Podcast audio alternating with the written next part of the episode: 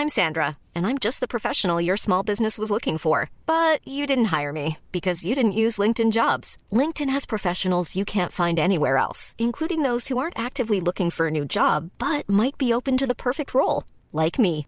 In a given month, over 70% of LinkedIn users don't visit other leading job sites. So if you're not looking on LinkedIn, you'll miss out on great candidates like Sandra. Start hiring professionals like a professional. Post your free job on linkedin.com/people today. Yeah.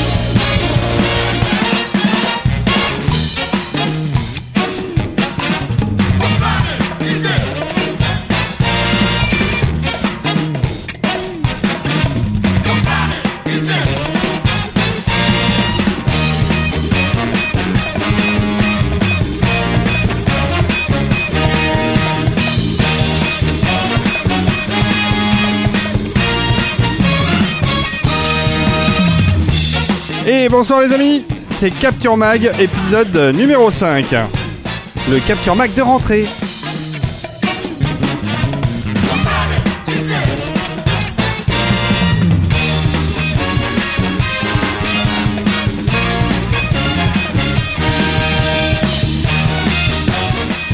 Alors on est ce soir le vendredi 20... euh, pardon, on est le vendredi 19 septembre.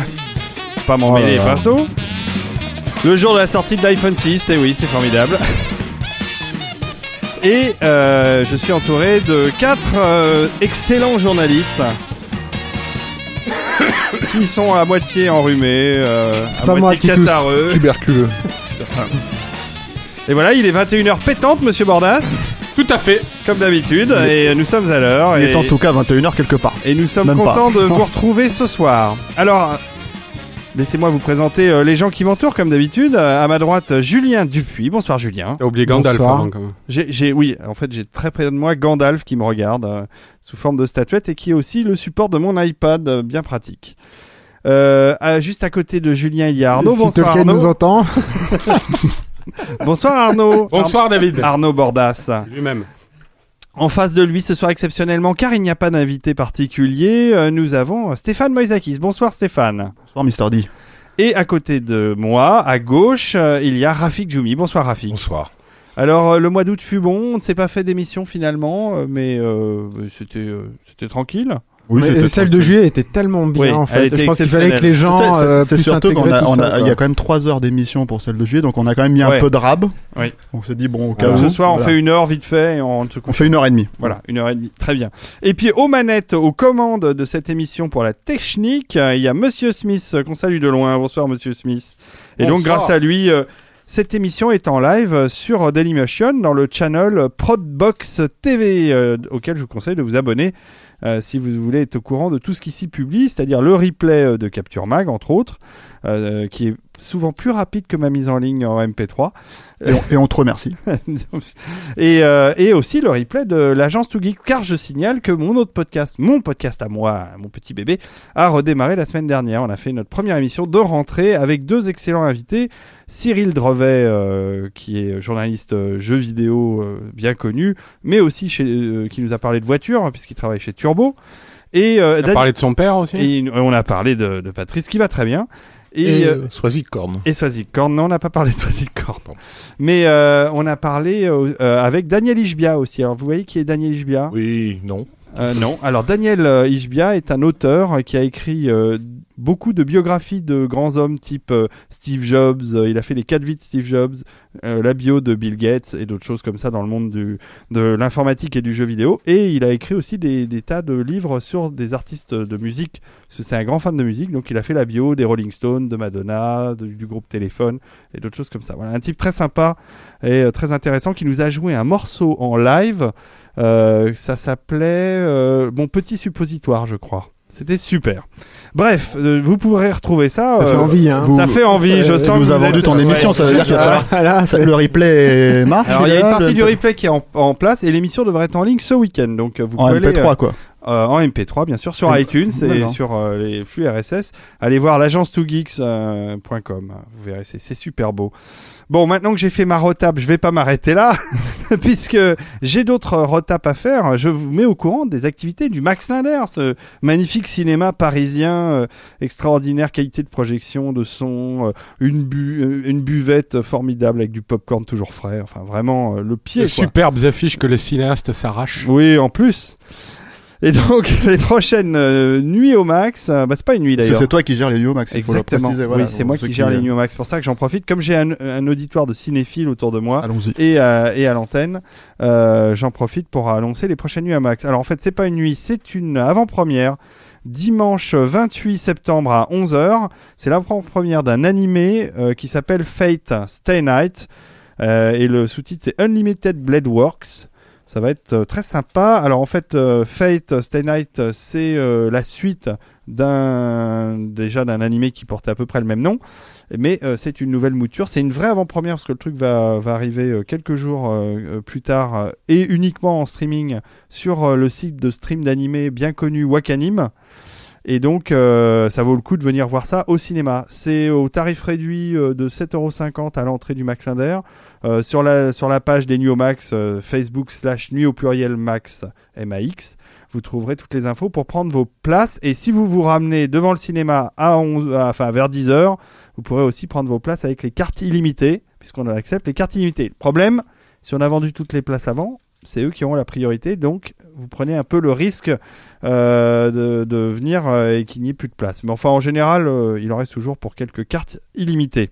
Et la semaine suivante, hein, parce qu'on n'arrête pas le bon boulot, nous allons faire une nuit au max spéciale fantôme, qui va être un peu compliqué parce que il va y avoir plein de choses. En fait, on démarre à 22h par un inédit, par un film qui s'appelle Hot Thomas, qui est euh, réalisé par Stephen Sommers, euh, le réalisateur euh, bien connu, bien aimé de La Momie, de Un cri dans l'océan, par exemple, ou de Van Ouais, Helsing, ou de G.I. Joe. Ah oui, j'ai cru que t'allais pas le citer. Peur. hein. Donc Thomas, c'est une avant-première. Le film n'est pas sorti au cinéma, même pas aux États-Unis, il est sorti en direct ou vidéo. C'est un film qui a une carrière un peu compliquée. Euh, et là, il sort en vidéo en novembre, mais c'est l'occasion de le voir sur grand écran. Et franchement, moi qui l'ai vu, euh, j'ai trouvé ça plutôt sympa. Euh, ça rappelle pas mal Fantôme contre Fantôme de Peter Jackson, mais c'est quand même Ouais, plus récent. ouais. Attention. Attention, j'ai dit que ça rappelait, tu, pas tu dit vas, que ça... tu- tu vas nous l'énerver. Non, non, je vais pas l'énerver. Je vais pas te l'énerver.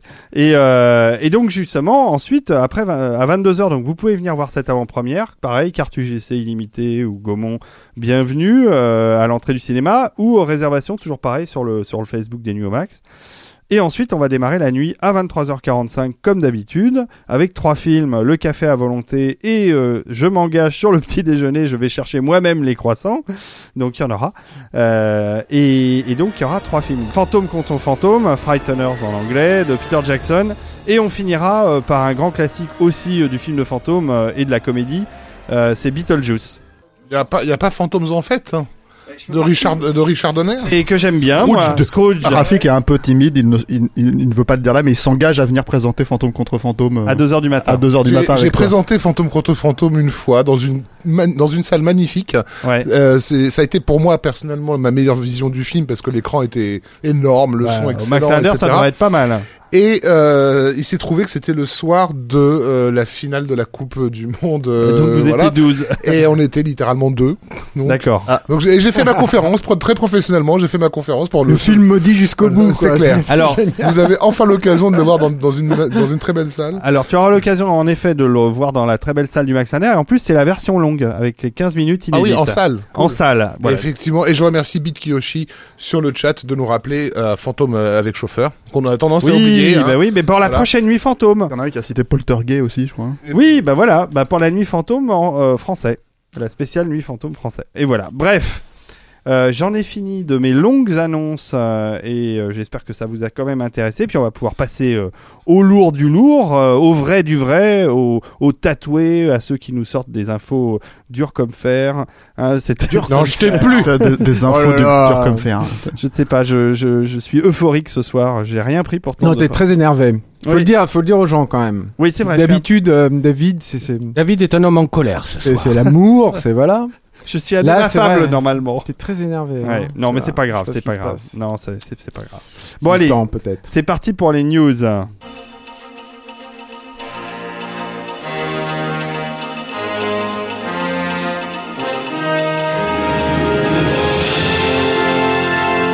Et comme d'habitude, Julien, tu ouvres le bal Eh des oui. news. Alors, je ne sais pas quelle est ta news, mais je vais la découvrir en même temps que tout le monde. Mais je pense que c'est une news qui va te faire plaisir. Oh, Eh oui, parce que euh, c'est la rencontre euh, tant espérée, tant attendue entre euh, Douglas Trumbull et James Cameron. Yes. Peut-être, alors ça, ça me peut-être. fait plaisir, en effet. C'est encore un petit peu au stade de rumeur. Ce qu'il faut savoir, c'est que euh, Douglas Trumbull, c'est évidemment quelqu'un qui réfléchit euh, à l'évolution euh, possible. euh, On peut, de- on peut le représenter quand même parce que je pense que Ouais, ouais. pour le coup, Je peux le dire, qui- je peux le dire. Euh, C'est, c'est, euh, mais c'est bon. Donc, euh, donc c'est quelqu'un qui, qui réfléchit vraiment à, l'évolution du médium euh, cinématographique d'un point de vue euh, technologique, aussi bien au niveau de la captation qu'au niveau de la projection. Euh, Douglas Trumbull, pour euh, mémoire, donc pour euh, faire son, son CV très très euh, rapidement, il a commencé à se faire un petit peu remarquer en travaillant sur les effets spéciaux de 2001. Il a pas travaillé, enfin il a, il a beaucoup travaillé sur 2001, c'est mais euh, Il a appris, on va dire. voilà, il a, il a, il a beaucoup, il a appris beaucoup, beaucoup de choses. C'était un très, très jeune homme à, à l'époque de, de 2001. Et puis après, il s'est fait un vrai euh, nom dans les effets spéciaux en parallèle de euh, tout ce qui se passait chez ILM. C'est-à-dire que lui, il avait une- un, un fonctionnement beaucoup plus euh, quelque part pragmatique et moins high-tech que ce que Industrial Light and Magic pouvait faire, notamment sur les Star Wars. Et euh, il s'est fait quand même remarquer avec des très très beaux films à effets spéciaux et notamment Rencontre du troisième type ou Blade Runner, qui euh, Et Star Trek The Motion euh, Picture. Star Trek, ouais, en partie. Et euh, euh, euh, surtout sur Blade Runner, on oublie un peu de le dire, mais c'est un film qui avait été fait à l'économie au niveau des effets spéciaux et euh, notamment pour euh, pour cacher les, les les les caches et tout, il avait fallu beaucoup de d'inventivité et, créer beaucoup de nouveaux outils. Euh, Douglas Trumbull, c'est aussi un réalisateur. Il a, il il- et c'est aussi quelqu'un donc qui expérimente et qui teste et qui avait testé déjà dans les années 80 un système qui s'appelle le Showscan, Magnifique. euh, qui était Extraordinaire. Un, un- un- ouais, un truc absolument incroyable. En gros, tu euh, augmentais le nombre d'images par seconde qui était Bah, c'est la. HFR avant l'heure. hein. Ouais, exactement. Et euh, c'était filmé en plus en 70 mm. Euh, en France, tu pouvais le voir. je crois que tu peux toujours le voir au Futuroscope. Euh, oui, il y a Et- toujours du Showscan au Futuroscope. Malheureusement, le film est plus au, au niveau parce qu'ils ont fait un film. Ils ont f- tourné un film pour le Futuroscope spécialement euh, sur la Vienne en Mhm. Showscan et donc ils passent plus au New Magic euh, et les films réalisés par Trumbull. Donc c'est un peu dommage. ouais. Euh, Il y avait un Il autre passe toujours endroit. le film sur la, la, la Vienne, d'accord. Bah je crois parce que j'y suis pas retourné depuis un moment, mais je Ouais, crois. Il y, a, que- il y a- il y a que sur le podcast Capture Mac qu'on peut parler de Douglas Trumbull en ayant la musique de Brainstorm Ben en oui. arrière-plan. c'est son film, hein, son apprécié. film. C'est vrai, c'est vrai. Euh, musique extraordinaire de James Horner, je, je le dis entre Oui, parce que les gens ont tendance à l'oublier, mais James Horner a été un compositeur de musique de film avant euh, les années 90. Ah, Même c'est de- vrai. déjà dans les années 70. Et donc, euh, euh, il y a, on avait la possibilité aussi à une époque de voir euh, euh, du, de, du Showscan au parc des Schtroumpfs, qui est devenu Walibi Schtroumpf. Mhm. Je ne sais pas, on pourrait me dire sur le chat si le, si le truc existe toujours. Et euh, il projetait un film, je crois que c'était du... Je, je suis pas sûr, euh, je crois que c'était du Lester ou du Donner. Alors il faut pas confondre les deux, je sais bien, mais je me souviens plus exactement. Et euh, ce film s'appelait euh, Call from Space. Mhm. Et c'était pas mal foutu. C'était assez sympa. Donc, euh, et très belle salle, très belle qualité de projection. Donc, euh, c'est l'expérience Shoscan. Je le parle parce que je l'ai vécu aussi avec les projections à Paris quand il en dix- 1989, quand ils ont projeté New Magic sur les Champs-Élysées. Mm. C'est un souvenir indélébile dans Non, c'est clair. dans- Tu t'en- souviens Ouais. tout le temps. C'est incroyable, incroyable. C'est un, vrai choc. Bah, c'est la première fois où les gens qui ont pu voir le Hobbit comme ça en HFR aussi, où tu as l'impression que ce filtre qui te sépare entre toi et l'écran euh, tombe pour de vrai. Mm, mm.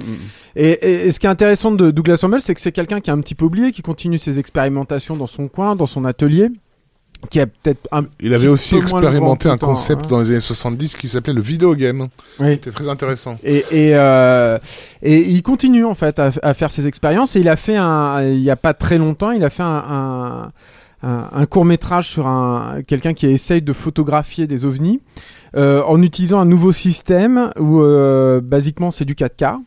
C'est du relief et c'est à 120 images par seconde. Ah. Et surtout, il a, il a inventé tout un workflow en fait pour euh, pouvoir gérer ce, ce- cette quantité de données. Pour vous donner un petit point de repère, et je pense que ça va, ça va parler à nos auditeurs.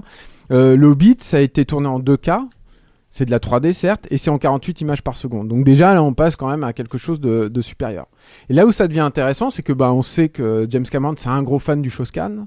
C'est un mec qui est très intéressé par euh, Douglas Trumbull et on a appris donc euh, dernièrement, Douglas Trumbull a révélé qu'il était en, en pourparlers actuellement avec John Lando, qui est le producteur et l'associé, le bras droit de, de James Cameron, pour utiliser son système qui s'appelle Magi euh, sur les prochains avatars, peut-être. Oh. Donc ça veut dire que pour l'instant Avatar on savait que c'était 60 images par seconde, ça se trouve il va monter à 120 et euh, bon on sait pas on sait pas où, où tout ça euh, va s'arrêter. Moi ce qui m'intéresse en plus là-dedans ce que je trouve intéressant c'est en dehors du fait que il me semble euh, euh, il y, a une- il y a quelque chose qui était écrit là-dedans que le Trumbull et, et Cameron se mettent à, à travailler ensemble tôt ou tard. Euh, ce qui m'intéresse aussi c'est que euh, finalement c'est pas ce que ça va donner Avatar. Euh, 2, 3, 4. C'est- C'est-à-dire que le, le premier Avatar, euh, quelques mois avant sa sortie, on n'avait pas compris euh, ce qui ce qui préparait exactement. Tout le monde était dans la prospection. Et euh, on se doutait qu'il y avait de la performance capture, on se doutait qu'il y avait, enfin on savait qu'il y avait du relief, tout ça, mais on savait pas trop ce qu'il avait expérimenté et testé là-dessus. Et là, encore une fois, on se retrouve dans ce truc euh, extrêmement excitant, je trouve, où euh, tu te dis bon ouais, qu'est-ce qu'il qu'est-ce qu'il est en train de nous concocter Bah, là-bas. et Cameron est quand même le seul, euh, euh, un des seuls en tout cas actuellement, à réfléchir à ça, à, réfléchir, à, à ne pas se reposer sur ses acquis, à ne pas regarder en arrière, à essayer de se dire mais comment je peux faire évoluer mon médium euh, au niveau des, des... C'est même une obsession. Cameron n'est pas le seul au monde. Il y a, voilà, on oublie Guy Verreccia, le président de, de la chaîne UGC, qui par exemple, voilà, qui a toujours été à, à- à l'avant-garde de, de- de Ouais. ça et qui attend l'arrivée du Shoscan depuis. Ceci dit, sans ironie, il n'est pas le seul au monde, mais c'est le seul qui, qui est parvenu à se donner les moyens là-dessus. C'est peut-être le seul qui arrivera à, à- à faire concrétiser Douglas Trumbull ses projets fous. euh, Mais parce que j'espère bien. le problème, bien. la, la grande tristesse que j'ai euh, en vis-à-vis de Douglas Trumbull, c'est qu'il y a beaucoup de ces projets qui sont tombés à l'eau et qui ont capoté ou qui ont été euh, à moitié détruits parce Mhm. que il a pas eu de chance hein, dans, dans sa film. Faut, faut un peu regarder ce qu'il a fait et c'est vraiment dommage parce que c'est quelqu'un qui a un talent absolument incroyable. mais qui est comme tous les inventeurs intransigeant et euh, j'imagine que c'est quelqu'un qui est c'est pas facile de pas travailler facile de avec lui avec quoi lui, ça me semble assez évident Il a un site internet. voilà T'appelez Douglas Trumbull, douglastrumbull.com. qui est Donc, excellent qui a Ouais. plein plein d'images d'archives et de, de photos etc et puis je vous invite même à regarder ces euh, expériences qui n'ont rien à voir avec le cinéma. Euh, C'est très intéressant. C'est intéressant de voir comment un mec, comme Cameron hein, d'ailleurs, euh, finalement, si vous allez voir la Deep Sea euh, Challenge qui vient de sortir euh, au cinéma, vous pourrez le constater également. euh, comment euh, finalement quelqu'un qui réfléchit à fond sur le, le- le- la technologie du cinéma, euh, ce, ce- ce mécanisme de pensée là peut finalement s'appliquer à tout. Et quand on voit comment Cameron a appliqué ça pour euh, plonger dans la fosse des Mariannes, bon, c'est un peu la même chose. quoi. Voilà. Merci beaucoup, Julien. Merci Julien. Arnaud Bordas. Alors, donc, moi, je vais vous parler d'un film qui sort euh, bientôt, euh, qui est le nouveau film de John Woo, euh, qui s'appelle The Crossing. Euh, nouveau film, j'en parle parce qu'on a pu voir la semaine dernière euh, les premières images, enfin, la première bande-annonce. Euh, donc, John Woo, on n'avait plus aucune nouvelle de lui euh, depuis maintenant. Oui, qu'est-ce qui devenait, euh, ce pauvre John? euh, Depuis Les Trois Royaumes en 2008, donc euh, c'était il y a six ans. Ouais, ça passe vite. Hein. Euh, bon, euh, apparemment, euh, il revient là avec un projet tout aussi démesuré, donc j'ai l'impression qu'il se focalise pas mal sur des, des, des projets euh, de ce type euh, désormais. Euh, il faut dire aussi, il y a quand même aussi une explication à ce- ces longues années où on a on n'a pas eu de nouvelles de lui, c'est qu'il était malade. On ne sait pas, Ah ouais. on ne sait pas exactement ce qu'il a eu, mais il a eu une maladie. Et apparemment, ça va beaucoup mieux. Et euh, donc, Une il bonne grosse gastro. Pendant six Voilà. ans. donc il s'est remis au boulot. Euh, donc euh, The Crossing, ça s'appelle. C'est une, une fresque historique qui euh, durera 5 heures. Euh, bah, à l'image de son précédent film, hein, Les Trois Royaumes, c'était pareil, sauf que nous, euh, on avait bénéficié en salle d'une version charcutée ramenée à 2h30. Euh, les, les 5 heures étaient euh, compressées en 2h30. Euh, a priori, euh, ce genre de version internationale euh, devrait être reconduite pour The Crossing. Donc il faudra, euh, hélas, attendre sans doute la sortie. euh, Oui, mais si c'est lui qui la monte et qui la prévoit à la base comme ça, ouais, ça mais peut bon, être. tu l'as- ça peut tu l'as vu le les trois royaumes la Non, j'ai pas vu la version longue. Ah, quand même, hein, quand, quand tu vois la version, Ça change euh, tout. la version intégrale, je dirais pas que ça change tout, mais c'est quand même, euh, c'est quand même pas la même chose, quoi. tu vois. Mhm. Il y a, il y a notamment des, des, des, des ellipses, des scènes de combat dans la scène remontée, dans la, la version remontée qui sont, qui sont vraiment problématiques. Mais bon, euh, donc là, ça devrait être la même chose. Et je disais, il faudra donc euh, attendre certainement la sortie euh, vidéo, puisque en France, on a pu bénéficier de du film en DVD et en Blu-ray euh, dans sa version intégrale en deux parties. Voilà. D'accord. C'est chez HK Vidéo. Ceux qui ne l'ont pas vu, je vous recommande fortement. C'est magnifique, les trois royaumes. Euh, donc là, The Crossing, euh, donc fraise de 5 heures en deux parties. La première partie devrait sortir en Chine le 2 décembre. Ouais. Euh, on a euh, un casting euh, assez chargé, avec, Chuyun Fat. avec notamment non, pas Cho Yun Fat, non non, qui n'était, qui avait dé- failli être dans les trois royaumes, mais qui n'y était pas non plus. Il avait Mais ils sont, ils sont fâchés ou? Bah, apparemment sur les trois royaumes, en tout cas, il préférait aller tourner Dragon Ball, je crois. Ah bah il a C'était raison. ça à l'époque. Oh, bah, C'était ça pas des. Caraïbes Non, c'était Ah, Dragon c'était Ball. Ouais, c'est Voilà. un bon choix. Ouais, alors, alors que quand on voit le rôle qui lui était destiné dans les trois royaumes, euh, c'était du pur Choyun Fat, c'était Mhm. vraiment pour lui. Mais bon. Donc non, là il y est pas dans The Crossing. Il y aura par contre la chinoise euh, Zhang Ziyi, Ah. euh, que tout le monde connaît très bien. Mhm. Euh, Il y, a, il y aura aussi la- l'acteur euh, taïwano-japonais euh, Takeshi Kaneshiro, qui avait déjà joué dans les trois royaumes et qui a beaucoup joué chez Wong Kar Wai.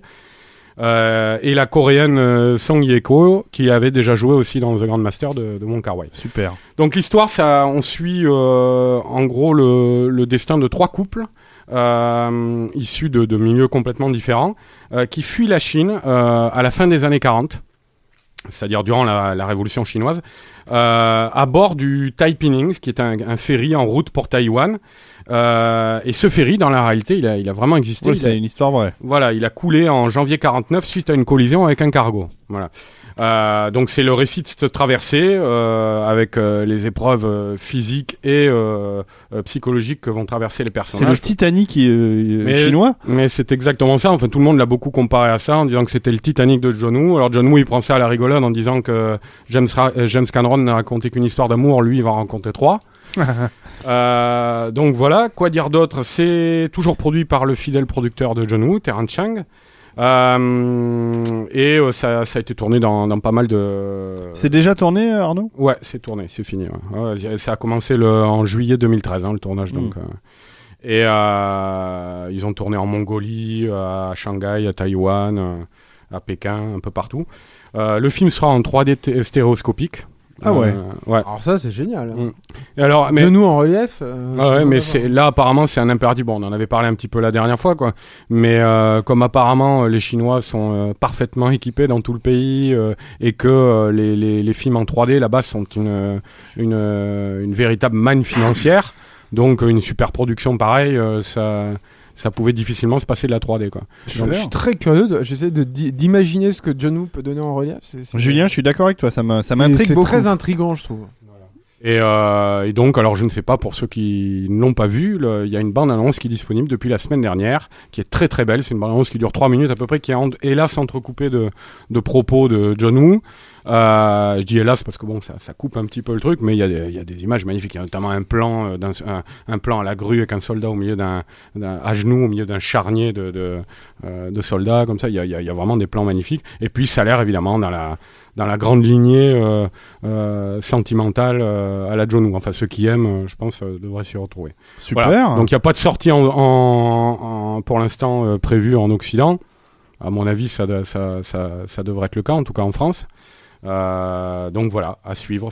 J'espère au moins dans le courant de l'année euh, 2014. Mais euh, apparemment, euh, sans doute sous forme de, de version remontée. Quoi. Bon, bah écoute, on attend ça quand même avec impatience. Voilà. Un nouveau John Woo. Stéphane, tu, tu remarqueras que je n'ai pas mis de thème triste et, et comme je le faisais d'habitude, tu as droit à un petit inter, euh, un petit jingle joyeux. Et tu as bien fait parce qu'en fait, je vais parler de, de, de sujets joyeux. Mais Voilà. formidable. Voilà. Donc moi, ma news, c'est pas tout à fait une news euh, fraîche. Euh, elle date même, je crois, du mois de mai. Mais en fait, je l'ai appris, euh, je l'ai appris en, entre le précédent podcast et maintenant. Donc en fait, je me suis dit que je vais quand même, en, je vais quand même en parler parce que je pense que ça n'a pas été relayé par euh, les euh, médias français qui, je pense, ne savent pas du tout de ce de, dont quoi je vais parler euh, dans, dans deux secondes. Et en fait, je voulais parler d'un sitcom qui, qui va se faire, qui est en train de se faire en ce moment, qui est prévu pour début de l'année 2015.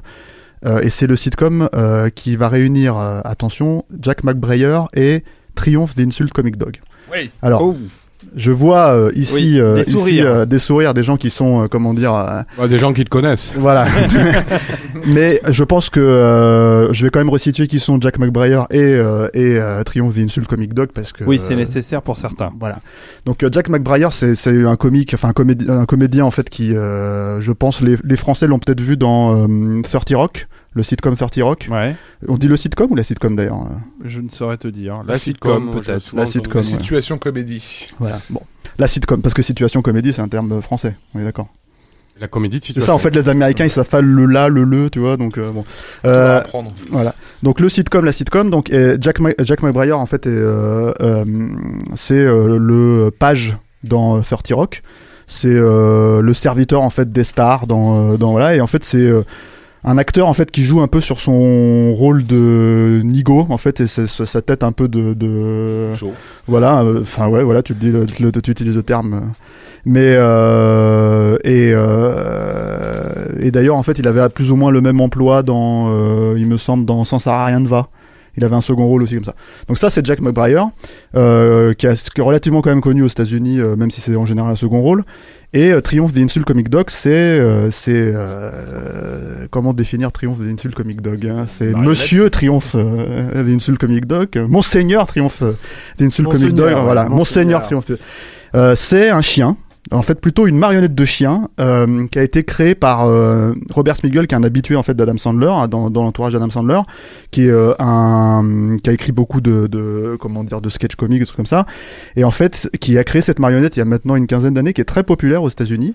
C'est d'ailleurs c'est toi Rafik qui me l'avait fait découvrir à l'époque euh, voilà. Donc je- j'en profite euh, je profite de cet espace qui m'est permis ici pour te, te, te, me donner à- ici à pour te remercier euh, de- de- Ouais, je- tu as changé ma vie. Des fois, Voilà. il y a des fois, il y a des fois sur YouTube, j'ai une fenêtre qui s'ouvre avec marqué Stéphane Moissakis dessus. Tu vois, donc, euh, je sais que c'est pour toi. Ouais, voilà. Et, euh, et en fait, Triomphe des Comic Dog, c'est une marionnette de chien qui, euh, qui. Une euh, belle marionnette. Non, c'est c'est un Parce qu'on la voit l'image là, non, c'est vrai, elle est bien sculptée. est- C'est juste un gant la con. euh, Voilà. Ce qui, ce qui Ouais, compte, mais c'est la vie que tu mets dedans. mais c'est sympa.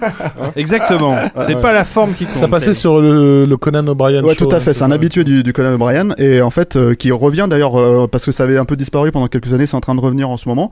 Et en fait, c'est un c'est un reporter entre guillemets, un, un stand-up comédien en fait qui qui va sur euh, comment dire dans des conventions de geeks, qui va euh, au Québec, qui va en fait et qui se fout de la gueule littéralement de tous les gens qui sont en face de lui quoi. Il a une répartie assez monumentale. C'est donc le ouais, c'est le chien le plus vulgaire du monde. Voilà. Et les insultes, ouais. Il les insulte carrément, voilà. Et donc là, en fait, on ne sait pas du tout ce que ce sitcom, euh, en fait, euh, de quoi parle ce sitcom, mais on peut s'imaginer que ça va être dans la même veine euh, politiquement incorrecte euh, et euh, et euh, et je pense en fait qu'ils vont effectivement jouer avec le- le- le- l'image de Jack McBrayer qui pour le coup est beaucoup plus prude, euh, enfin qui renvoie cette image-là en tout cas. Euh, donc on ne sait pas de quoi, comment ça s'appelle, on ne sait pas de quoi ça parle, on sait que ça va passer sur Adult Swim, euh, qui est, euh, je crois, une chaîne euh, de Cartoon Network mais euh, version adulte. Ado adulte. Ouais. Voilà. Et, euh, et euh, c'est normalement c'est prévu pour euh, 2015, début 2015. Donc on devra avoir des nouvelles bientôt. Euh, on en reparlera, je pense que quand euh, quand ça, ça, ça passera. En France en 2027. Ils vont nous faire une version Ouais. dégénérée de, de Alf en fait euh, avec ça. Je sais pas. Ils peuvent faire ce qu'ils veulent. De toute façon, je suis, je vous garantis qu'on va rigoler. Voilà. Bon, bah, c'est bien, c'est sympa, ça a l'air, euh, ça a l'air cool, ça a l'air- euh, tout à fait. On va, on va suivre ça. Enfin, tu nous indiqueras quand ça passe, quoi. Tout à fait. Merci. Rafik, est-ce qu'on est toujours dans les choses joyeuses? Oh oui, euh, enfin à moins que le cartoon soit un genre qui te qui te désespère. euh, Non, non. Voilà, donc euh, en fait, euh, ah, hier ou avant-hier, je sais plus exactement, est tombé sur euh, sur le, tube un petit extrait de d'un projet dont Monsieur Julien Dupuis nous vous avez déjà entretenu sur le site Capture Max. Si vous aviez suivi les interviews qu'on que Julien avait fait de, de Gandhi Tartakovsky, il, euh, il avait dit qu'il travaillait sur euh, sur Popeye. Euh, et donc on a euh, des images qui sont tombées de, de Popeye. avec, avec de la lumière dans les yeux. Hein, je veux dire. Il était très excité Ah, par ouais, ça. c'était- Voilà. C'était super. Et donc ces images sont, sont, tombées. Alors euh, pour ceux qui euh, iraient voir euh, le- l'extrait en question, ça n'est pas un extrait du film, c'est c'est un test de, du studio Sony que Tartakovsky a fait, juste pour voir ce qu'il pouvait se permettre en termes d'animation, tout en conservant les caractéristiques des, des, des, personnages créés par ici Segar, qui sont pas faciles à animer en fait, qui étaient adaptés à, une animation des années des années des années 30, mais qui par rapport à la, à la 3D euh, enfin aux, aux images de synthèse, il faut repenser le, le mouvement.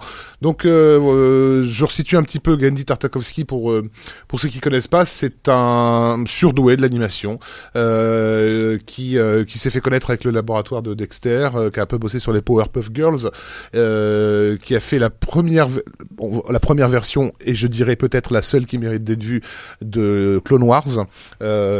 Voilà.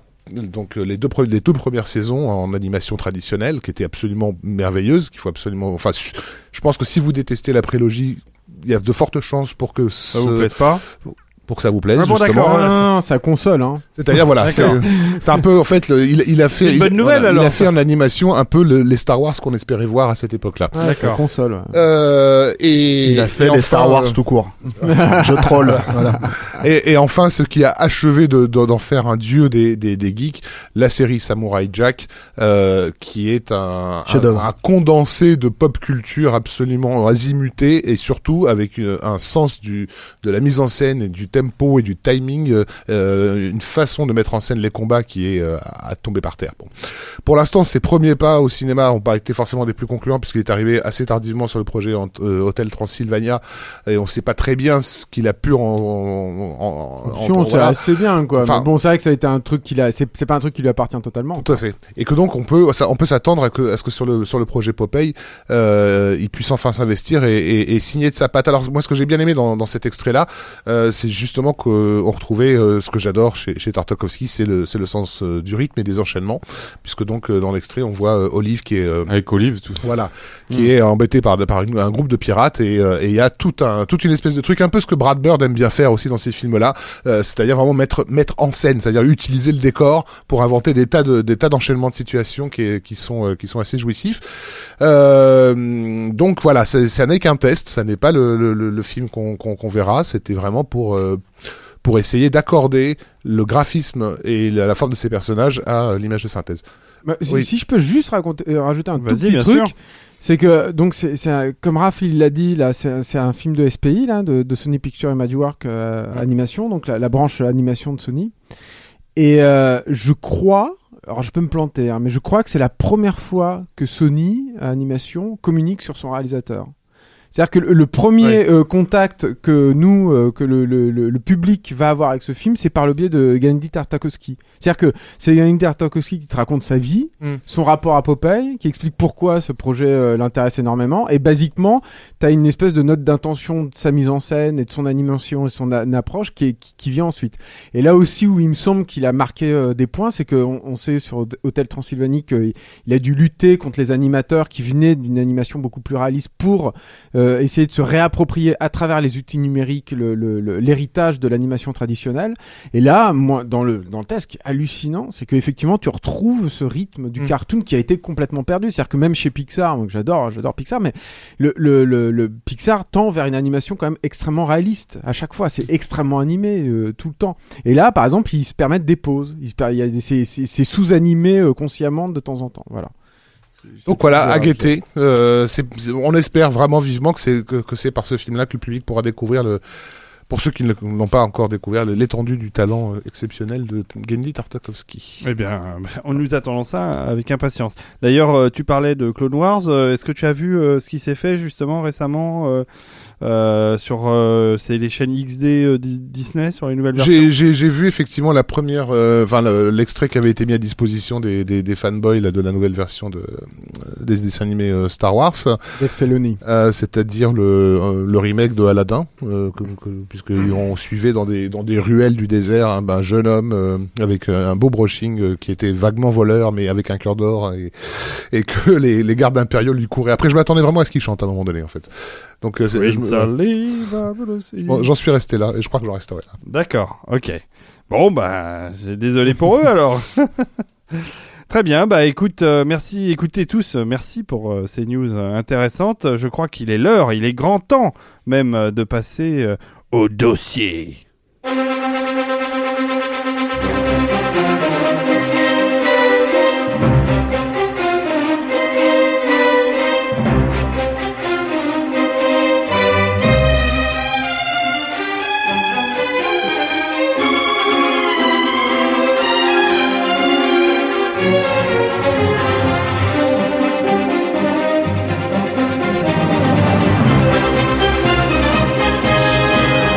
Les dossiers de Capture Mag.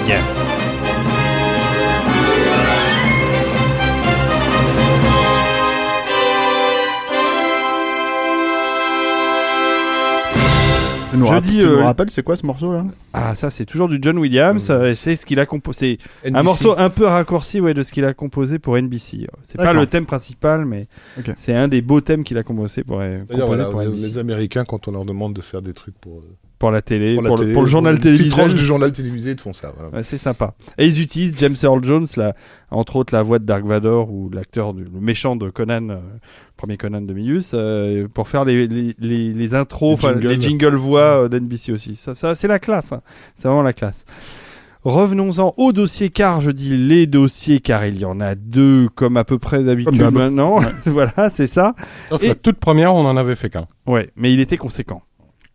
Et là, euh, je me tourne euh, vers Arnaud, puisque c'est lui qui va introduire le premier dossier.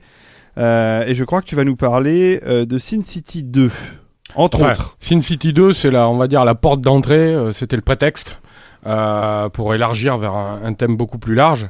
Euh, parce que Sin City 2, bon, bah, c'est l'actu. Hein, il est sorti, euh, il est Mercredi. sorti avant-hier en Ouais. salle, dans les salles françaises. Euh, mais on a trouvé euh, que c'était un bon, une bonne occasion euh, de pouvoir parler un petit peu, de faire une sorte de- d'état des lieux, entre guillemets, du genre hardboiled. Ouais. Puisque Sin City se réclame de ce genre-là. Le Sin City de Frank Miller, l'œuvre originale qui a été adaptée à travers ce film, mais aussi donc les deux films qu'a signé Robert Rodriguez. Il n'y a pas grand-chose à dire sur Sin City 2, euh, d'autant plus que euh, on aura la critique de Stéphane en ligne en début de semaine, normalement. Mais euh, on, on- on va dire qu'en gros, c'est euh, quasiment à peu près euh, la même chose que le, le premier épisode, euh, si ce n'est euh, l'ajout de la 3D.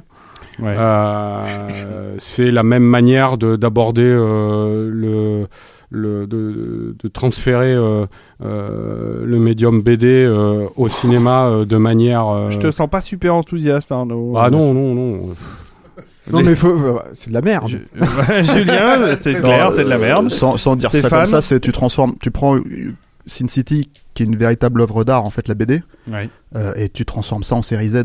C'est du Z. Mm. C'est en fait, en gros, si tu veux, c'est c'est c'est comme n'importe quel Spy Kids qu'il a pu faire auparavant, mais tu mets un filtre euh, Photoshop noir et blanc, Sin City dessus, et voilà, c'est c'est et Spy Kids pas pour les enfants Si- Voilà. Si, je peux me permettre de faire cette digression justement, euh, est-ce que c'est de la faute de Robert Rod- Rodriguez ou c'est euh, l'adaptation euh, tellement euh, proche de l'original, enfin qui essaye d'être proche de l'original, qui Non, fait non, que ça fonctionne pas c'est- pas proche du tout. C'est ça, ça c'est ça c'est ce qui est vendu en fait. C'est ce qu'on Mhm. te dit. On te dit c'est proche. Euh, Il y a peut-être 5 cinq, six plans en fait qui reprennent les choses, mais la BD c'est c'est c'est c'est de l'art. euh, c'est l'art de la BD, c'est l'art de l'ellipse. Mm, mm, mm. Le cinéma euh, ne, ne peut pas jouer que sur ça en fait. Donc euh, forcément, euh, le film ne joue pas que sur ça. Et il y a, euh, on remplit les blancs en fait. Euh, Rodriguez remplit les blancs euh, par sa mise en scène et, c'est 80% du film. Euh, les 20% on va dire de, de, Frank Miller, je parle graphiquement parlant, c'est quasiment rien en fait. C'est pour ça que c'est pas du tout la même chose quoi. Et après il y a bon il y a des problèmes d'interprétation de ce qu'est. On a exactement le même problème dans celui-là, beaucoup moins je trouve malgré tout, mais ça ça, ça pas que dans le premier en fait où c'est littéralement T'as une BD qui est très noire, très dure, qui est très hardboiled. On va, on va revenir, Arnaud va nous, va nous donner la définition de, de, ce que ça veut dire, le genre hardboiled. Euh, très violent. Et quand tu vois le, film à l'écran, c'est un cartoon en fait. C'est pas, c'est pas un film, euh, c'est pas un film vraiment violent. C'est- C'est-à-dire peut-être c'est un film violent graphiquement, mais pas, tu ressens pas cette violence là. Donc, euh, donc non, c'est, c'est, c'est, euh, y a- c'est pas vraiment fidèle et c'est, et, et- mais en tout cas le marketing et les, les- le rapport en fait, l'idée d'aller chercher Frank Miller pour ça, l'idée de, de, de, de, de, de dire, enfin tout ce, tout ce truc qui avait été fait à l'époque du premier où Rodriguez disait, je vais, euh, comment dire, comme voilà, je, je, je, je me grille avec les syndicats pour, euh, pour mettre un deuxième réalisateur et c'est Frank Miller. C'est, euh, comment dire, euh, c'est que de la pause en fait. C'est pas du, c'est pas, c'est pas du tout le, le comment dire, le, le- En tout cas, le résultat n'est pas à l'écran. Voilà. Il y a, il y, a, y a quelque chose qui est très révélateur là-dessus, encore plus que dans, que dans le premier film. C'est par exemple le traitement, euh, et, et on va s'arrêter là après, hein, parce qu'on va, on va passer au dossier, quoi. Je pense pas que ce soit euh, Non, oui, la hein. peine de passer une demi-heure sur Sin City 2. Mais par exemple, c'est le traitement du personnage de Marv, qui est, qui est le, le grand personnage iconique de la, la saga de Frank Miller. Euh, donc qui est toujours joué par Mickey Rourke, mais un Mickey Rourke de plus en plus décati euh, et qui qui est qui est ici euh, filmé par Rodriguez d'une manière, mais euh, enfin par exemple, euh, moi je me souviens que dans la BD, là ça fait quelques années que je l'ai pas lu, mais dans la dans la BD, je, je- on se rappelle ces cases avec euh, Marv ou d'autres personnages même euh, en plongée, en contre-plongée, sous la pluie battante, avec des des angles agressifs, des, des- vraiment il iconisait ces personnages. Là, euh, Mickey Rourke, il est ridicule. Y a, et, et, et en plus, de, principalement grâce à Robert Rodriguez qui nous gratifie par exemple de plans larges sur lui, où on voit un petit corps avec une grosse tête, là sa grosse tête maquillée avec du latex, et, et euh, il essaie même pas euh, de le filmer avec des cadres qui puissent un peu le magnifier. euh, de jouer sur les éléments. Par exemple, il a un pauvre impère pendant tout le film, tout fripé, qui lui descend le long des jambes. Alors que dans la BD, l'impère de Marv, quand il montait sur une moto, qui tombait d'un immeuble et tout, il- Miller, il s'amusait à faire des, véritables rosaces avec ça, quoi. C'était. après, après l'autre problème, c'est au-delà du fait que Rodriguez a envie de le faire, euh, c'est aussi la confection de ses films même. C'est-à-dire, comme il fait des films en deux semaines, trois semaines, un mois, et qu'il a euh, Mickey Rourke qui joue le rôle de Marv deux semaines par exemple, et que Mickey Rourke doit apparaître dans, euh, on va dire, je sais pas, euh, 60% du film. Bah, c'est du tourner, monter quoi. On pop up, on tourne et on, on balance ça, on balance ça dans la chaîne de montage et on refait pas 50 fois le même plan pour essayer d'avoir l'effet, l'effet recherché quoi. On se dira, on se dit que ça sera rattrapé en, en post prod, en numérique. Donc la voilà, c'est, euh, ouais, la méthode Rodriguez. Et donc le résultat, euh, en tout cas euh, pour Sin City 2, euh, c'est que le, le, le film est un, est un, je crois même le plus gros beat de l'année pour l'instant, puisqu'il a fait un démarrage catastrophique aux États-Unis. Euh, on va voir ce qu'il fait en Europe, mais euh, apparemment c'est très mal parti. Donc euh, c'est un film qui a, euh, enfin en 2005, qui avait créé un certain euh, Hype. une certaine hype hein, autour de lui. Là, euh, apparemment, c'est pas du tout le cas pour celui-là. Donc, euh, au ta- à tel point que Rodriguez euh, risque fort de ne pas pouvoir faire un troisième Sin City. Euh, donc euh, voilà, le, le, le il ne le bilan. refera pas. Hein. Hein? Il ne le refera pas. Déjà, le, le- Bah, le montage ouais. financier de celui-là était très compliqué. donc.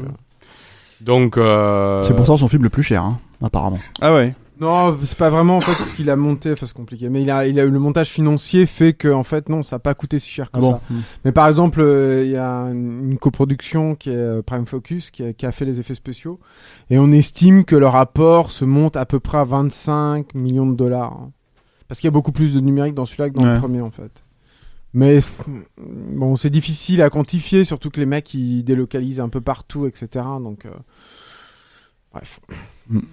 Ouais, c'est la 3D qui coûte cher, quoi. Mais moi, euh, moi je trouve que le film est épouvantable. Après, je trouve que le film est pas euh, pas plus épouvantable que le premier.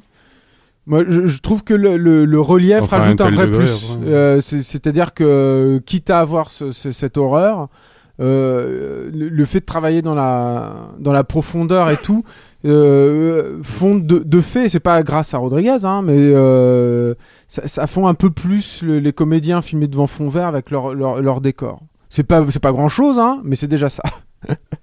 Donc euh, voilà. Mais bon voilà, c'est vrai qu'il n'y a pas grand chose à dire sur ce, film qui est euh, imbitable, si ce n'est qu'on peut euh, s'amuser effectivement de voir le, le gouffre qui sépare l'accueil du film il y a 10 ans Mm. et euh, de de- de- de- d'aujourd'hui. Il y a 10 ans, le, le film avait une super bonne critique dans cahiers du cinéma. Quoi. Et on voit aujourd'hui, ce qu'il en est. Quand on nous présentait ça comme le futur et le- la il révolution a- du cinéma, et quand on fait n'aimait la- pas Sin City, on, est, on, était, euh, on était mal vu, quoi. Il, avait fait la couverture de plein de magazines, alors que là, c'est vrai qu'on voit que sur le mois de, de, de septembre, là, euh, aucun Ouais, tout- magazine, je crois, n'a fait sa couverture. Déjà, tout film. simplement, ce n'est plus un événement. À l'époque, quand euh, quand t'avais euh, quand t'avais ce casting-là, c'était euh, comment dire, c'était euh, t'avais Clive Owen qui était hype, t'avais t'avais Mickey Rourke qui c'était le retour, t'avais Bruce Willis qui était encore encore qui jouait encore à l'époque. Et, et, là, le problème, c'est que voilà, tous ces tous ces tous ces acteurs-là, Jessica Alba, tout ça, ils enfin ils se sont ils ont Il fait faut pas toucher quand même. Non, mais il y a des limites en même temps. On ne critique pas Jessica Alba en présence de Julien Dupuis. voilà. non mais voilà, si c'est je puis me permettre, effectivement, on est en train de s'apesantir là un petit peu sur Sin City. 2. Oui, passons. Et, euh, et voilà, et à chaque fois que vous parlez de Robert Rodriguez, moi je mange des chips et, et du coup je grossis. c'est très très mauvais pour Voilà. Rafik. Si on pouvait passer au dossier Allez, qui passons bien au plus dossier, intéressant. euh, au film de Hardboil. Voilà. Enfin, le, le polar, Le polar- le polar hardboil, puisque à la base c'est un genre littéraire, euh, comme euh, chacun sait ou ne sait pas. Euh, donc le hardboil, qu'est-ce que c'est euh, Le terme, ça désigne euh, la manière dont on cuit les œufs durs à la base. Euh, mais par dérivation, euh, on va dire que ça, ça s'est mis à désigner. Euh, bah oui, oui, oui, les œufs durs. Donc. Donc par dérivation, ça s'est mis à désigner les personnages et les, et les histoires de dur à cuire, hein, euh, Ah, et euh, qui est un genre donc euh, le hardball qui est né dans les années 20. Euh, euh, les premiers, les tout premiers récits, c'est à cette époque-là, avec notamment le personnage de Terry Mack euh, créé par Carol John Daly. Euh, mais ça a été surtout vraiment popularisé dans les années 30 euh, avec deux grands euh, personnages de détectives qui étaient Sam Spade, euh, notamment, bon, qui a connu diverses aventures, mais dont la plus connue reste le Faucon Maltais, et Philippe Marlowe euh, dans Le Grand Sommeil notamment. Tous deux créés respectivement par Dashiell Hammett et Raymond Chandler, donc qui sont les grands les grands papes, on va dire, du genre. C'est eux qui ont posé les codes et le- le- le- les univers de, de, de ce genre-là. Donc euh, ces récits à la base, euh, il faut savoir parce que c'est quand même important, euh, ça, ça, euh, dans leur dans leur identité, ils sont publiés initialement dans des magazines pulp Ouais. à bon marché, qui sortent dans les kiosques et, euh, et qu'on achète et qui sont faits en général, qui sont vendus pour trois fois rien et qu'on jette en général après. Euh, Il y avait notamment la revue Black Mask qui était très connue à l'époque. quoi. Euh, et donc ces, ces, récits ils mettaient en scène des, des détectives privés urbains qui étaient en général des, des types assez blasés et cyniques.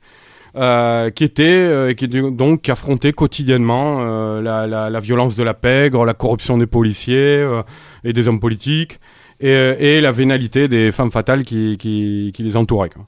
Euh, donc euh, en gros tout le monde en prenait euh, pour sa gueule. Quoi. Mm. Y a, c'est des, récits aussi qui, ça n'existait pas forcément avant dans la littérature populaire de, de- du début du XXe siècle. Mais c'est des récits qui dégagent un, un ton existentialiste très prégnant. Les héros sont, ils sont davantage des anti-héros. Euh, conscients de, l'absurdité de ce qu'ils font, de, leur, vie, de leur environnement, du monde dans lequel ils évoluent. Euh, mais néanmoins, euh, leur caractère humain transparaît dans leurs actes et dans les sentiments désintéressés dont, ils font souvent preuve. Malgré, malgré eux. Quand même. Malgré eux, voilà. Oui, parce que euh, finalement, ils se font duper par des, ce que je disais, par des femmes fatales, par des policiers euh, corrompus, mais euh, à, à la fin, euh, ils finissent quand même toujours par sauver la veuve et l'orphelin. quoi. Mhm. Voilà. C'est c'est pas- c'est des cyniques, mais c'est pas des mauvais gars, quoi, en Mhm. général, les, les personnages de, Hard, de, de Pas Hardboiled. des monstres. ouais. Surtout qu'ils ont un code un, un certain code mine de rien en fait. euh, Ah, c'est- pas forcément un code en fait. C'est ouais, mais y a- y a- généralement dans le dans le hardboiled, on a une, euh, une rédemption euh, sensible. Euh, enfin, comment dire Il y a une inversion de entre le héros et le et le lecteur. C'est-à-dire le lecteur, il commence sur, il est bien, le monde est beau, sauf qu'il va être confronté à un personnage qui pour pour vraiment, pardon, euh, le, le le lecteur commence bien, mais il est confronté à un personnage qui lui euh, voit le voit le monde en- tout en noir euh, et qui va le- l'entraîner dans son univers, qui généralement est un univers fait de de, de, de, de, de figures cauchemardesques et urbaines. Enfin, on est, euh, vraiment chez les chez les drogués, chez les chez les fous, chez les, Les putes, meurtriers, les- voilà, chez, là, chez les putes.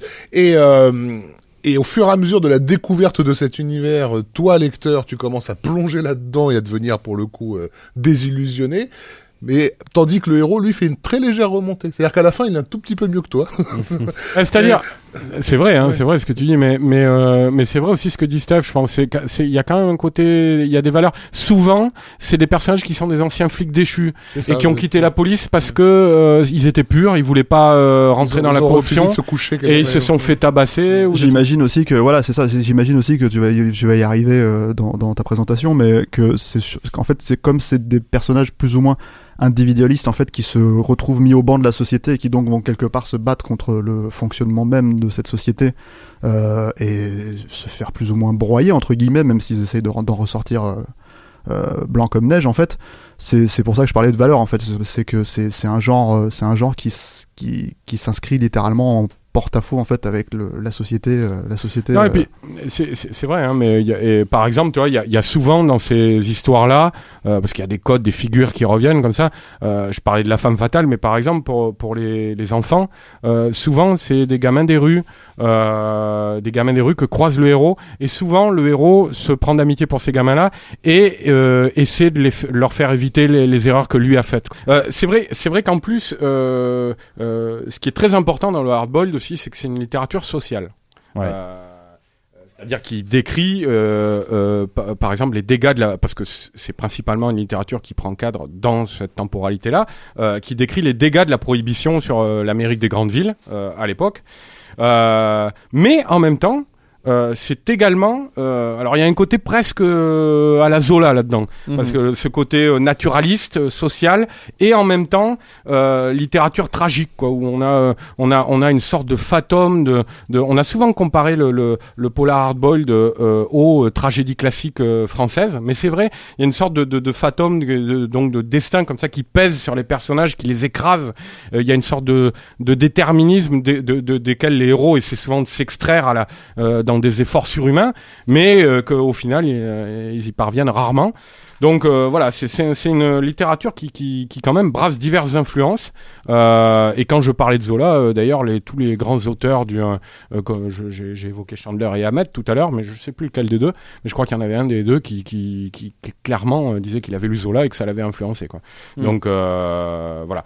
Euh, que dire d'autre? Donc par la suite, euh, C'est, je sais pas si tu avais prévu de le dire, mais c'est aussi une littérature quelque part un peu morale qui va chercher une partie de son inspiration dans les récits bibliques souvent. Hein, euh, donc, euh, euh, je pense à la boîte de Pandore qu'on a dans euh, euh, Kiss Me Deadly ou, ou ce genre de choses-là. Enfin, euh, voilà, où les personnages se laissent euh, se laissent séduire par par par des, bon, ont des, vivent des tentations. La femme fatale, ah, elle la est- femme elle fatale, est très c'est clairement, c'est Jézabel. c'est Jézabel, tout, à- tout à fait.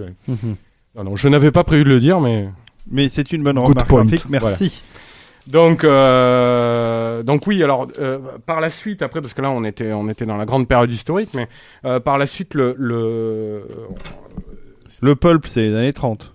ouais, mais le, le pulp, 30-40, quoi. le pulp, c'est, c'est, euh, euh, comment dire, c'est la, euh, c'est la, la, la. L'essence même du style. Non, non. Le, le pulp, ça désigne les magazines. Oui, oui, bien sûr. Voilà, toi, c'est. Ouais, plus- non, mais là, t'étais dans la littérature pour l'instant. Le pulp, ça désigne de- beaucoup, beaucoup d'autres cours. Il y a du western, par exemple, dans les Ah oui, pulps, et tu de la science-fiction. et de la. Voilà, science- d'ailleurs, SF, je vais parler Je vais parler d'auteurs tout à l'heure dont certains ont touché à la SF, au western, tu vois, à différents autres genres, tu vois. Mais là, bon, on va essayer de rester dans le. Mais c'est non, c'est vrai que le film, le film de Tarantino, Pulp Fiction, a, a, a donné une définition de, de- du pulp qui était celle associée justement à ces récits euh, Mm. policiers et hardboiled. Et du coup, on a tendance, quand, quand on entend le mot pulp, à penser à ça. Alors, pensez, ouais. et, et à oublier qu'il y avait le monde perdu. et- D'ailleurs, euh, Ouais. la- l'affiche du film de, de Tarantino euh, reproduisait une couverture bon marché, justement, avec ces petits euh, abîmés, tout ça, et Mm. tout de, de ces magazines d'é- d'époque. Euh, mais c'est vrai que il y a eu aussi euh, le terme hardboiled euh, plus, plus, plus récemment, évidemment. Mais euh, parmi en tout cas les fans de cinéma d'action, c'est devenu à la suite du film de John Woo, qui récupère aussi des figures, puisque Tequila, le personnage joué par Chow Fat, c'est un vrai personnage issu du hardboiled, mais donc il récupère des figures du genre. Mais hardboiled, c'est devenu un petit peu synonyme. je, voyais ça beaucoup sur Internet il y a quelques années, de films d'action pétaradants qui, qui du début jusqu'à la fin, alors que ça n'est pas ça le hardboiled à la base, même si c'est un genre évidemment très violent, mais ça, n'est pas un spectacle euh, d'action non-stop.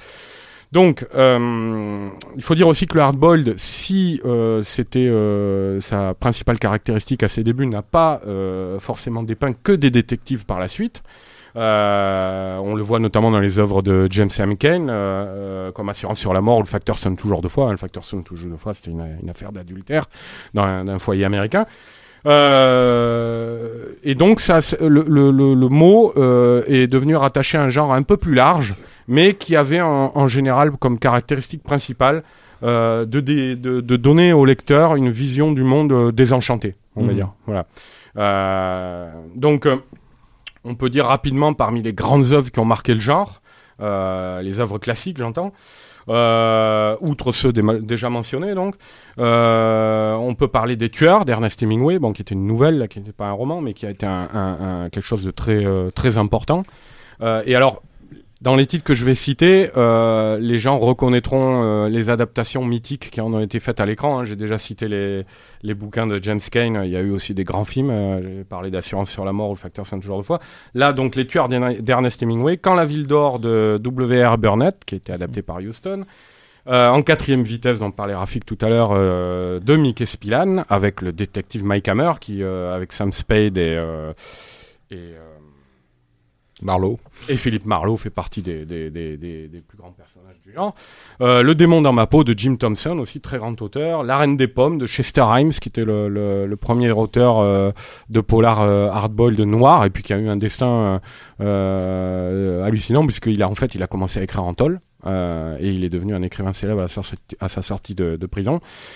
Certaines personnes ont pu voir peut-être dans les années 90 sur Rage in Harlem, qui était une adaptation de La Reine des Pommes, justement. Euh, et euh, j'avais noté aussi le sonneur d'Ed McBain. Ed McBain qui était plus connu euh, quand même pour son... Enfin, ça, fait partie du 87e district, le sonneur, mais qui est plus connu pour ses récits de, commissariat, de policiers, mais qui a aussi donc donné dans le, dans le hardboil. Donc le style de ces romans, sur le style, et ça c'est très important dans, dans, dans le hardball, c'est la, la, plupart étant- la plupart du temps c'est un, style issu du langage parlé. Donc nous, on- à la même époque à peu près, on avait eu Céline en, en, en France, euh, mais eux donc ils avaient ça aux États-Unis, qui était un- donc une restitution d'un langage parlé qui est un langage de la rue euh, et, euh, et qui est donc euh, euh, destiné euh, clairement au public auquel s'adressent ces, ces, euh, euh, ces romans-là. Euh, c'est un style donc concis, sans fioriture, qui va à l'essentiel. Ça ne veut pas dire pour autant, bien au contraire, que c'est un style facile. Euh, je reviendrai sur lui tout à l'heure, mais par exemple, Elmore Léonard, un des grands, euh, euh, une des grandes plumes du genre, disait quand c'est, euh, il disait exactement, euh, quand ça paraît trop écrit, je réécris. Et, et donc Mm. il réécrivait tout le temps jusqu'à ce que, effectivement, et Elmore Léonard, c'est, un- ça coule tout seul. Quoi. Euh, donc voilà pour euh, pour le style. Est-ce que, euh, en- justement, dans, dans l'idée de ce style-là, est-ce que ça n'a pas aussi un petit peu euh, euh, empêché justement le genre, en fait, mis le genre de côté en fait aux yeux de la critique et euh, euh, l'a un peu stigmatisé justement euh, Oui, comme un roman de gare euh. Bah, c'est-à-dire, tu avais d'une part la forme dans laquelle c'était publié. C'était pas euh, des, des, des, des beaux livres, quoi, tu Mhm. vois. Donc, c'était encore une fois, de la- c'était la littérature de gare, quoi, tu vois. Mhm. Nous, on a eu ça aussi en France. On appelait ça littérature de gare, voilà, au lieu de li- littérature pulp. Donc, non, c'est effectivement, c'était pas considéré. Ça, ça a commencé à l'être peu à peu. Euh, on va dire on- à partir des années 60 et on va dire qu'une fois de plus il y a beaucoup il y a certaines personnes en France qui ont qui ont fait beaucoup pour la reconnaissance de ces auteurs américains là Le- le- la série noire. euh, voilà, la série noire, on a beaucoup publié, euh, notamment le patron de la série noire, j'ai un trou. Antoine Duhamel, euh, donc qui a, qui a- qui a publié tous ces auteurs-là, les, les auteurs dont j'ai cité les noms là, à l'instant, Euh, et donc peu à peu la reconnaissance a fini par arriver. Mais au départ, effectivement, c'était quelque chose de très mal vu. hein. Euh, y avait, euh, alors je ne sais plus que- euh, quel auteur c'était, mais il y en avait, y en avait un qui disait quand j'ai besoin de fric, je sors la machine à écrire. Voilà, eux-mêmes se vivaient comme ça, quoi. C'est-à-dire Mhm. comme des, des, des staccanovistes de la machine à écrire, euh, euh, qui écrivaient leurs récits au kilomètre. euh, ils étaient perçus comme ça par les éditeurs, par les journalistes, par le public, qui une fois qu'ils avaient lu leur truc, les jetaient. euh, Est-ce que, voilà, quoi. C'était, c'était pas, c'était juste pour passer un bon moment. est-ce que les films qui ont été tirés dont tu as parlé ont permis justement avec le temps en fait de réhabiliter le genre aussi Très quoi. clairement, ça, ça a participé du même euh, mouvement. En fait. Et y arriver là. Euh, ouais, pardon. Vas-y. Non, euh, non, mais vas-y, alors, termine. Non, non, c'est évident que euh, il y a- la, la reconnaissance a peut-être d'abord commencé par la cinéphilie, donc Mm. au lendemain de la Seconde Ouais. Guerre mondiale, où tous ces films noirs ont été euh, re- Ah. re- revisités et considérés. euh, et il faut pas l'oublier, hein, il y a aussi une forme de d'ethnocentrisme là-dedans, c'est-à-dire que le film noir américain, il a aussi été reconsidéré par les Européens parce qu'il était réalisé par des Européens. En Mm. l'occurrence, les Allemands qui, qui, qui avaient... euh, il y a eu une rencontre entre l'expressionnisme allemand qui s'est enfui à Hollywood, qui a découvert le, le, le, le pulp et le hardboiled là-bas, et, et, et ça a donné cette fusion euh, Par exemple, tout à l'heure, je parlais des tueurs d'Ernest Hemingway, qui a été Ah, adapté par, par Siod euh, voilà. qui venait de là. sur, la mort par Billy Wilder.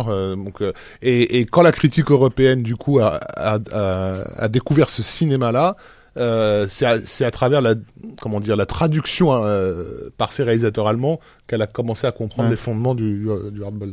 Alors justement, j'allais y venir parce que c'est vrai que peu, peu à peu, tu as les, les adaptations cinématographiques de ces, de ces livres, donc, qui ont imposé le style visuel hardboiled. Parce que jusque-là, c'était des mots, c'était des, des descriptions. Euh, mais effectivement, euh, et c'est vrai, le- le- le- l'expressionnisme euh, allemand va faire, euh, enfin, le cinéma venu d'Europe va faire beaucoup euh, dans le, la construction, on va dire, de cette liturgie visuelle, quoi. Parce que c'est quelque chose de très fort et qui va vraiment faire beaucoup pour, pour, pour le genre. Donc, on connaît cette imagerie-là. Maintenant, elle est, elle est, c'est une imagerie d'épinal. hein. Elle est faite de, de bureaux enfumés, éclairés par des, la, la lumière extérieure qui passe à travers des persiennes. Des silhouettes, euh, de- des silhouettes qui se découpent sur les murs la nuit. Voilà, euh, des trottoirs humides, des privés coiffés d'un chapeau mou, la clope vissée à la bouche, les femmes fatales qui se dissimulent dans la, les volutes de leur fume cigarette, des trucs comme ça. Euh, C'est marrant parce qu'il y a un type, il y a, il y a Animus 99-85 qui dit donc si j'ai bien compris hardboiled c'est pas tant hardboiled que ça mais c'est pas vrai parce qu'on va y venir justement c'est une- la forme a évolué là on est en train de parler effectivement de la forme euh, l'expressionnisme allemand qui qui qui a qui a donné ce, ce- le, le là à la base mais la forme a beaucoup changé dans les années 60 aussi avec euh, Non, mais on va y venir mais ce que je veux dire c'est que c'est que non non pour juste pour répondre à, à, à l'interrogation hardboiled est un film hardboiled oui, mais oui, mais voilà, mais le, pro- le, le John Woo, tu veux dire? Oui Ouais, mais je pense qu'il parle dans de John Woo, hein. personnages, dans ces personnages, le, film de John Woo. Mais si tu veux, après euh, le spectacle pyrotechnique d'action Oui. euh, démesuré, c'est c'est c'est passé à le hardball. Après, pour autant, euh, euh, les personnages du hardball, euh, c'est c'est vraiment des gros durs quoi. Oui, J'ai surtout Mike Hammer en tête. Tu vois, je bon, ça date un peu maintenant ces lectures là. Mais Mike Hammer, c'est un un personnage qui est qui se comporte très mal avec toutes sortes de minorités ethniques ou sexuelles, qui tabasse le, le premier mec qui, qui se met en travers de sa route. C'est un- personnage à la, à la limite de de de, de la sociabilité quoi, hein, Mike Hammer. Donc c'est ces personnages là qui qui ont euh, qui ont construit cette identité là aussi de de de, récits euh, implacables comme ça avec un univers très noir, très dur. euh, voilà. J'ai des questions. euh, Est-ce que Batman c'est un polar hard- hardboil Bah, euh, c'est un c'est un récit. euh, c'est c'est- moi personnellement c'est ça que j'ai toujours trouvé. euh, Anon- C'est Anonymous 99-85. Ah Mais il est partout cet anonyme Mais oui, il est incroyable. C'est un récit de détective à la base, Batman. un récit Plus détective. qu'un récit de super-héros. D'ailleurs, donc, c'était euh, dans Detective Comics. euh, Détective Comics. Et, mais, mais bon, il a, il a la, il a la lisière de tellement d'influences. Batman, on en a parlé avec Arnaud dans une autre émission euh, il y a pas très longtemps. de Batman, c'était une émission qui parlait du conte de Monte Cristo. ouais, ouais. Euh, et Monte Cristo, c'est pas du hardball, mais donc Bat- Batman, il a la lisière du, du justicier masqué, il a le, de- du hardball, du détective, euh, de plein de personnages. euh. Bah, ça dépend des adaptations en fait. Euh, Nolan, c'est plus hardboil que euh, Ben, la, la Nolan, il a série, euh, la il a- TV. il a- de- Nolan, il a clairement essayé de revenir. Moi, c'est toujours ce qui m'a intéressé, même si c'est pas euh, totalement abouti, mais c'est toujours ce que j'ai trouvé très intéressant dans l'approche de Nolan. Mais bon, c'était c'était une approche qui existait déjà dans la BD. Hein. Mmh, c'est ce qu'avait déjà tenté Mazzucchelli et Miller euh, sur Vengeance Oblige. Enfin, tenté et, réussi pleinement pour le coup. Du, personnage hardball dans, dans, dans le comic book, euh, on, on- Il y en a on plein. il y en a plein, et il y en a plein, mais surtout dans les comic books plus, plus récents. euh, Il y, a, il y a le personnage de Rorschach dans, dans Watchmen qui est euh, très clairement hérité de ça. Quelqu'un tout à l'heure sur, euh, sur le chat euh, citait Bla- la BD Black Sad, euh, qui pour le coup... Est-ce qu'en-. Excellente BD. Oui, est-ce qu'en SF, Blade Runner, c'est un polar Alors, hardboil Il y a des Blade- éléments. Blade Runner, C'est le- clairement, en tout cas, la- le film noir. Le personnage de Descartes est un, per- est un, un- personnage de, de, de, de Hardwell. Alors là on, là, on parle du film. Oui, bien peu- sûr. Certainement Oui, moins, bien dans- sûr. moins, moins évident dans la nouvelle, mais dans le film, c'était c'était une, euh, Une influence. une influence revendiquée Ah, à l'époque c'est clairement un néo-noir, hein, euh, Oui, oui. Blade Runner. Et hein, le c'est- rajout, le rajout euh, in fine de la de la voix off ne faisait que rajouter justement, à, enfin que renvoyer à, à ces films des, là, des années 40. Et puis, comme je le disais tout à l'heure, enfin le personnage de Descartes, quand on le découvre. euh, on, on le découvre déjà détruit, c'est-à-dire Mhm. déjà au fond du trou, et, et, et lui se relève progressivement. Hein, tandis que nous, spectateurs, euh, théoriquement à la fin de Blade Runner, euh, vous avez vu mourir le personnage de de ça y est j'ai oublié son nom donc euh, De Roger euh, de Hauer, voilà. Euh, vous, vous êtes complètement down en, en tant que spectateur. Vous, vous ne croyez plus en l'espèce humaine, et c'est là où, où le héros, lui, euh, se trouve une porte de sortie. Il y a il y a eu euh, au cinéma un, un personnage euh, de Hardball que j'ai trouvé euh, merveilleux dans, dans sa- la synthèse qu'il amenait de ce que ce genre peut euh, porter, euh, on va dire, d'un point de vue philosophique. C'est le, le personnage de, de Somerset dans Seven, euh, qui est Ouais. interprété par Morgan Freeman, et qui est vraiment à cette image-là. C'est-à-dire que c'est d'emblée, il nous est présenté comme quelqu'un qui a été détruit, on saura jamais exactement par quoi, mais Et ici, Hemingway. ici, qui plus est, cité Hemingway, et, euh, et, et qui est d'une, euh, comment dire, enfin voilà, qui, qui, comment, qui est vraiment au fond du trou et qui, qui Désespéré. à On, travers- on parlait de ce ouais. vision désenchantée du monde, hein, c'est ça. Hein, c'est- Alors- apathique, pardon, voilà, Euh, quelqu'un d'apathique, quelqu'un qui a abandonné en fait, euh, vision désenchantée du monde au point où il va conseiller à une femme enceinte euh, pratiquement d'avorter pour, pour ne pas qu'elle amène un enfant dans, Eh, dans, ce, dans ce monde cauchemardesque et, on, et nous on découvre ce monde cauchemardesque à travers ses yeux vraiment plus qu'à travers le, le son personnage de, de coéquipier et qu'est-ce qui se passe à la toute fin la réplique finale que je trouve merveilleuse et qui résume l'esprit du hardboiled hein. euh, quelqu'un a dit euh, ce monde est un monde merveilleux et il vaut le coup de- d'y vivre ouais. euh, je suis d'accord avec la deuxième partie ça c'est du typique euh, final de, Et justement, de, de Seven, euh, ce, qui est, ce qui est marrant en fait, c'est que tu as l'impression que le film, il a, il a séparé le, le- le- la personnalité du héros du hardboiled en, en deux personnages.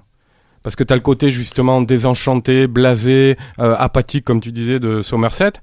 Et puis Mills, qui est, qui est euh, le côté impulsif et qui quand même va monter au, monte au front. Tu vois, et ça, c'est des caractéristiques qui ont souvent co- euh, cohabité dans les, mê- dans les Ouais. mêmes personnages. Quoi, tu vois, dans le Le- le- pour faire juste une petite parenthèse sur euh, sur euh, sur Seven, moi j'ai toujours trouvé que le, le- la, la façon dont, dont Mills était employé en fait dans le film, parce qu'on lui a enlevé justement ce- cet aspect euh, seul contre tous en fait, euh, vu que lui il se plongeait littéralement dans son métier. J'ai toujours trouvé qu'en fait c'était plutôt une façon de casser le, le personnage de du flic des années 80 en fait, euh, tel qu'on pouvait le voir dans les polars, dans les films d'action à l'époque quoi. J'ai vraiment l'impression que c'était euh, genre c'est ce que lui dit au début le personnage de, de, Morgan Freeman, il lui dit si t'es là pour faire des arrestations, machin, c'est pas la. Enfin, en gros, tu t'es gouré, c'est pas ça le métier. Et l'autre lui dit ouais, mais ça fait des années que je fais ça. J'ai toujours eu cette impression en fait que je, trouve que c'est moins l'aspect impulsif et moins euh, c'est moins un personnage hardboiled en fait le personnage de Mills que qu'une espèce d'archétype des années 80 de- du policier des années 80 à la, entre guillemets à la Miami Vice parce que c'est pas dans le dans, dans ce genre là mais le côté euh, va va en va en guerre entre guillemets pour pour euh, contre le crime quoi Non, mais il rappelle, il rappelle les personnages de Spillan et autres, etc. par son, caractère imprévisible et, et- Mm. et impulsif.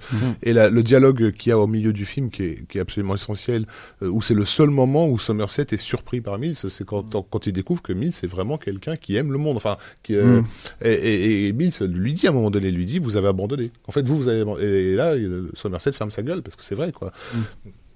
J'ai une question euh, de Anonymous 1622, c'est pas le même. ah c'est pas le même Euh, ou alors il s'est déconnecté il s'est reconnecté Peut-être, Ouais. peut-être. Pour Arnaud, euh, qui mène ce dossier de main de maître, j'ai du mal à faire la distinction entre film noir et har- hardboil, en fait. Est-ce que le, le hardboil est un sous-genre du film noir? Alors le euh, tout- c'est tout simple. Le hardboiled, le- en tant que terme, a précédé le film noir puisque c'est un genre, euh, un terme issu de la littérature. Ouais. Et que le film noir, c'est un terme, Terme issu du cinéma. Et le Euh, film, le film euh, tardif, hein, d'après-guerre, le film noir, c'est- un terme conceptualisé en France. D'accord. En- je crois que c'était un ouvrage qui était sorti en 47. euh, Oui, mais est-ce qu'il y a une distinction de, euh, définition ou c'est proche? Le, le, le truc, c'est qu'après, dans. le- le- dans le film, pardon. Non, vas-y, Raph. Le, le film noir ne se préoccupe pas spécialement de détectives privés ou de personnages solitaires. Ça peut être des histoires d'amants qui s'entre-déchirent, etc. Donc, euh, Bah, c'est ce que je, c'est ce que je disais tout à l'heure avec James M. Cain, vois, euh, mais euh, c'est vrai qu'après le, le, on va dire que le, le hardball s'est émancipé. euh, c'était pas forcément tout le temps des personnages de détectives. Ça pouvait être des flics aussi, hein, euh, pas forcément des détectives privés. Euh, mais il y a aussi des, des- James Cain, c'est quand il est considéré comme un auteur de polar hardboiled et euh, assu- euh, assurance sur la mort ou sur, enfin surtout euh, le facteur sonne toujours deux fois, tu vois, c'est euh, donc euh, c'est pas il y a pas non plus euh, comme marque principale le, le- le côté euh, héros euh, détective privé, c'est un des une des icônes, une, un des codes du genre. Mmh. Mais euh, voilà, ce qu'on peut dire peut-être, c'est que euh, les adaptations de Polar Hardboiled sont assez souvent des films noirs. Les films noirs sont pas tout le temps des films hardboiled, quoi. D'accord. Voilà. Mais euh... Est-ce que Hardboiled de John Woo est un film Hardboiled Non. on en a déjà parlé. On en a, qu'on, qu'on me l'a dit tout à l'heure, oui, à travers, ces- à travers ces personnages, euh, il, il Ouais, ouais, Tequila, tu vois les scènes où il est euh, le personnage joué par Chewin Fat, les, les, les scènes où il est dans son bar, euh, le bar tenu par John Woo d'ailleurs, là, Mhm. euh, à jouer du saxo, euh, euh, à, à, à boire ses, ses, ses verres de je sais plus, bah de tequila, Ouais. Euh, voilà. Donc à, à, à se balader le long du euh, euh, le long du port là, tu vois, et à philosopher, trucs comme ça. C'est c'est c'est- ça, c'est clairement un personnage euh, issu du, du hardball. Bah, c'est c'est d'ailleurs un genre qui a été euh, vraiment euh, utilisé à fond par John Woo euh, quand il était à Hong Kong euh, pour tous ses premiers Ah oui, c'est hein. quelque, c'est quelque chose qu'il adore. Bon, le seul truc, la différence, c'est que Te- Tequila, il a, et il a, il a un cure-dent à la place de la clope, quoi. Parce que la Mm. clope, c'est vrai que pendant longtemps, ça a été aussi. euh, Un genre aussi qui s'est, fa- qui, qui s'est fatigué, comme le western, par la réutilisation euh, abusive de, de, de ces codes. Euh, dans les années 80, notamment, euh, on en arrivait à, à, à Roger Rabbit, qui est un film euh, dans la structure hardboiled. Ouais, hein. Ah ouais, vrai, hein. ouais, ouais. Euh, mais Mais- voilà, on- hors, hors de la parodie, C'est vrai, on c'est avait- vrai, j'y avais on- pas pensé, mais vous avez raison, ouais. Mais ce qui est intéressant là-dedans aussi, c'est de dire qu'en fait, à la base, le dossier, c'était de parler de la dérive en fait du hardboil, c'est-à-dire ce que le, le hardboiled est devenu aujourd'hui. Mais pour qu'il y ait une dérive, en fait, c'est qu'il y a des mutations en fait, et c'est-à-dire qu'à chaque fois, à chaque fois en fait, à chaque fois, euh, peut-être pas à chaque décennie, mais en tout cas à chaque à chaque fois qu'on a avancé en fait et que le cinéma a avancé, euh, ils se sont, enfin, des cinéastes se sont réappropriés ces codes-là et l'ont transformé. Donc c'est vrai que faire la distinction entre film noir et film hardboiled, ça devient eh, compliqué parce que le film noir, le film noir aujourd'hui tel que tel qu'on l'entend en fait dans, dans celui des années 40 en fait euh, 50, euh, il faudrait se poser la question de qu'est-ce que c'est- qu'est-ce que c'est aujourd'hui et je pense que c'est quelque chose qu'on peut encore refaire alors que le film hardboiled c'est encore c'est encore euh, voilà il faut trouver la distinction entre les deux et voir dans le justement dans le dans comment ça comment ça s'est euh, délité en fait au fur et à mesure du temps quoi. le truc, c'est que t'as des figures qui s'émoussent aussi. Euh, et, qui, et qui deviennent des dinosaures. Quand, quand je parlais de Mike Hammer tout à l'heure, il faut voir le Mike Hammer d'Aldrich euh, dans quatrième vitesse. euh, tu le compares avec le Mike Hammer de la série télé avec Stacy Kish dans les années 80. Enfin, c'est devenu, c'est, c'est devenu une lavette, quoi. Le, Ouais. le, le vrai Mike Hammer, il le verrait, il s'enfuirait en courant, quoi, tu vois. Parce que, parce qu'encore une fois, le Mike Hammer euh, original, de celui de Mickey Spillane, euh, c'est, un des personnages les plus, les plus extrémistes que j'ai pu lire euh, sur du papier, quoi. hein. C'était une, une véritable brute, vois. Ça, ça... Donc voilà, c'est des, c'est des Pourtant, codes. Stacy Kitsch était bien casté. Hein. Ouais, bah, mais bon, voilà la série, quoi. Tu vois, c'était, Ouais. c'était, euh, c'était, c'était pas possible, quoi. Donc, il euh, il y a ça aussi, tu vois. Enfin, je veux dire, ce Mike Hammer là, dont on parle, de Stacy Kitsch, il est arrivé dans les années 80. Stéphane parlait tout à l'heure de Miami Vice, tu vois. Mais voilà où on en est. La, la- la télé à, à, à cette époque-là, euh, et même le cinéma américain, ne correspondait plus à ces figures. Euh, la figure de Mike Hammer, elle était, c'était la figure d'une autre époque. Donc euh, après, comment les revivifier? Des auteurs, il y en a, toujours eu, des films aussi. Je voulais parler un petit peu, mais bon, euh, je voulais parler un petit peu d'auteurs comme euh, Joseph Wamboff, euh, Donald Westlake aussi, James Ellroy. Ça, c'est des auteurs qui sont plus récents, hein, qui se rapprochent, plus, enfin, qui sont plus dispatchés dans la deuxième moitié du 20e et le tout début du 20, 21e. Mais euh, donc James Ellroy, hein, qui, a, fait du polar hardboiled aussi, clairement. Euh, Joe Erlansley aussi, ça, lui, il fait partie des gens qui n'ont pas touché qu'à ça, qui ont fait de la SF, qui ont fait beaucoup d'autres choses. Euh, et puis il y avait peut-être deux auteurs sur lesquels je voulais m'attarder un petit peu, et, euh, après on reviendra au cinéma parce que moi je les, enfin je les apprécie beaucoup personnellement, et puis je, trouve quand même qu'ils ont été importants dans l'histoire du genre. C'est d'une part Laurence Bloch, qui a créé le personnage du détective Matt Scudder, et, et d'autre part Elmore Leonard. Euh, parce que alors là, ce sont, ce sont euh, euh, deux auteurs euh, qui se sont vraiment réappropriés le genre et ses codes. Laurence Bloch de manière peut-être un petit peu plus classique, on va dire. Euh, donc avec son personnage, de, il a créé plusieurs personnages, plusieurs franchises, mais la, la sa plus connue, ça reste euh, Matt Scudder, qui est euh, un personnage qui a beaucoup à voir avec lui, dans lequel il a mis beaucoup de lui-même. Matt Scudder, c'est un, c'est un, un flic euh, alcoolique. euh, lui aussi euh, adepte des méthodes assez euh, expéditives, et qui, à force de mener, mener une vie de patachon, finit au cours d'une fusillade par buter une petite fille en pleine rue, quoi. Euh, par accident, hein. mais quand même. Quoi. Donc à partir de là, il jette sa plaque, il devient détective privé, donc, et il essaie d'arrêter l'alcool. Tout en, en- en- c'est un personnage en même temps assez pieux mais euh, bon voilà il- et donc il mène ses enquêtes en essayant de régler ses, ses problèmes personnels donc on le voit le, le... Matt Scudder c'est un personnage qui reprend vraiment euh, les grands corps du euh, les grands codes du hardboiled et qui les re euh, réimplante dans le New York, euh, parce que c'est un univers éminemment new-yorkais, dans le New York euh, euh, des années, euh, on va dire, euh, so- 70, 80. Quoi.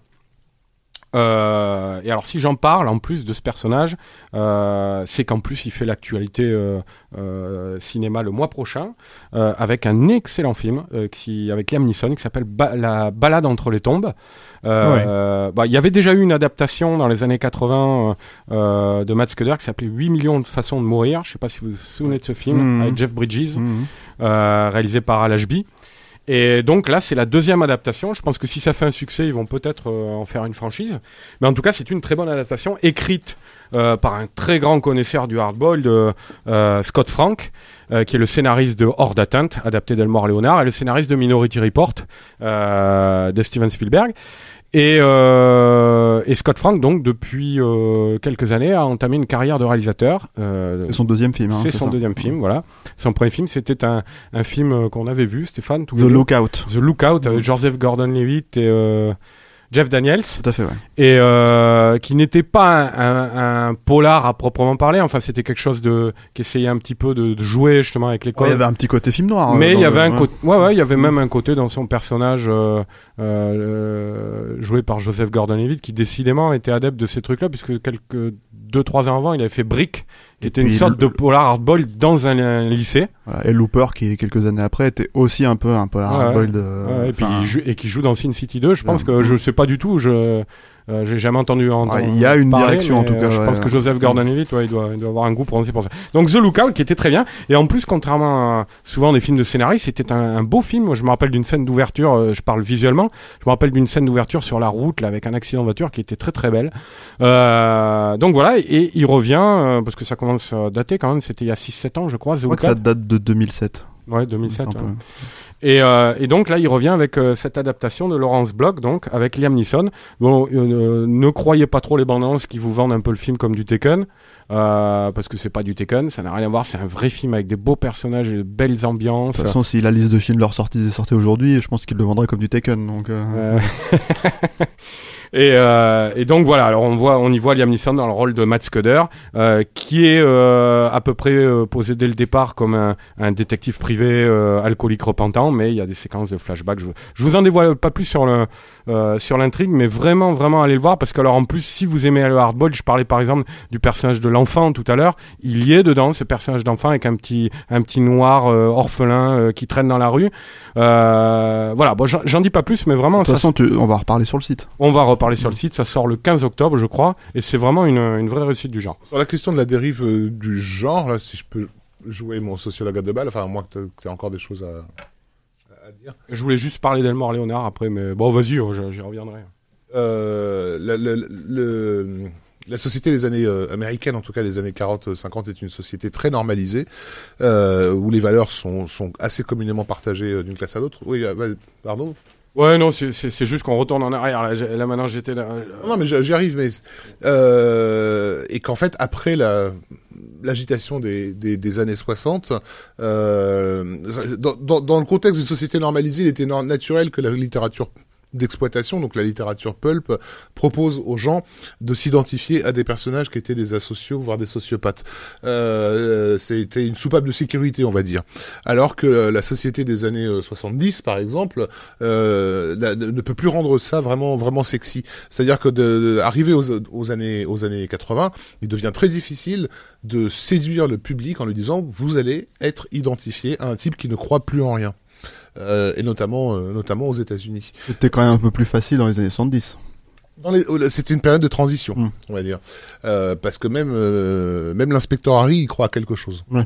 Euh, mais ah, effectivement, arrivé dans les années 80, ça devient vraiment impossible. Et là, il va se passer un truc, je pense, qui est pas accidentel, c'est que pour, pouvoir faire perdurer le hardball, parce qu'il reste euh, des gens qui sont admirateurs du genre, euh, pour pouvoir le faire perdurer, et notamment sur sur des genres aussi populaires que le cinéma, donc où il faut vraiment br- euh, brasser large, il va falloir le, le dédoubler. On a parlé de Seven tout à l'heure, mais le, premier à avoir tenté de remettre du hardball, c'était euh, l'arme fatale, en dédoublant le personnage, c'est-à-dire en faisant du, du, du flic désillusionné, euh, le personnage de Mel Gibson, qui était donc euh, auquel on n'était pas attaché, enfin de, on n'était pas obligé de, le- de s'identifier à lui. On pouvait très facilement prendre la position contraire de Danny Glover et de le regarder de, de, de loin euh, se Mhm. détruire dans l'intérieur. Alors que dans un film hardboiled d'origine, euh, il n'y aurait eu que le personnage de Gibson dans, dans, dans, dans l'intrigue.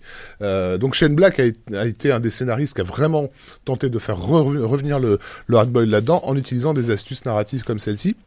Il s'est planté commercialement quand il a fait un film pour le coup beaucoup plus hardboiled, c'est-à-dire que euh, où on, on, t'identifiait au personnage principal et c'était le dernier Samaritain qui là est vraiment euh, Enfin, ça a quand même marché le dernier Samaritain à l'époque. C'est pas, c'est pas, c'est, c'est, le dernier Samaritain, il a été vendu en sous euh, parce qu'en fait Bruce Willis venait de se taper euh, le bûcher des vanités et, et Hudson Hawk en fait en bide. Ouais. Mais euh, ça, ça a quand même fait, je crois, à l'époque 60. Deux films que j'aime bien pourtant. Ouais, mais c'est un film. En fait, c'est- le dernier Samaritain, c'est un film qui s'est fait plus ou moins tout seul, en fait, c'est-à-dire dans, dans sa réputation à l'époque, parce que il a quand même, il a été sous-vendu et ça a quand même rapporté euh, 60 millions de dollars à l'époque, en fait. C'est mais Tony Scott, non? Mais c'est euh, et c'est c'est surtout c'est écrit par Shane Black. Euh, mais le truc c'est que en fait parce que l'aspect euh, hardboiled clairement euh, détective privé tout ça ça vient de Shane Black euh, dans, dans le dernier Samaritain.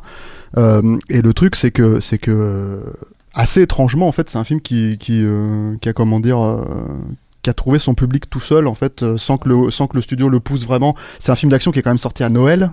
parce que assez- voilà, parce assez, que le- euh, le- le- la, la difficulté elle est là, c'est que ce pub- le public existe, hein, le public hardboiled existe, mais je crois qu'aux yeux des majors, il n'est pas suffisamment important et suffisamment euh, revendicateur pour qu'on puisse continuer à, à produire des films qui soient vraiment hardboiled. L'idée même d'obliger le public à s'identifier à un personnage cynique qui ne croit plus en rien, qu'on n'a plus rien à foutre, qui a laissé tomber l'affaire.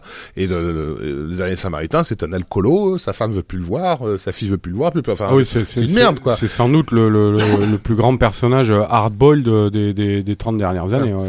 Donc, euh, Ouais, donc il faut vraiment trouver des astuces. L'autre scénariste à avoir vraiment essayé de pousser un peu le genre, c'est euh, Brian Helgeland, euh, mais lui aussi, il a dû le faire avec euh, euh, en jouant un peu de, en, en, Mais ça, en dispersant le personnage. Avant de, avant de parler d'eux, on va y venir.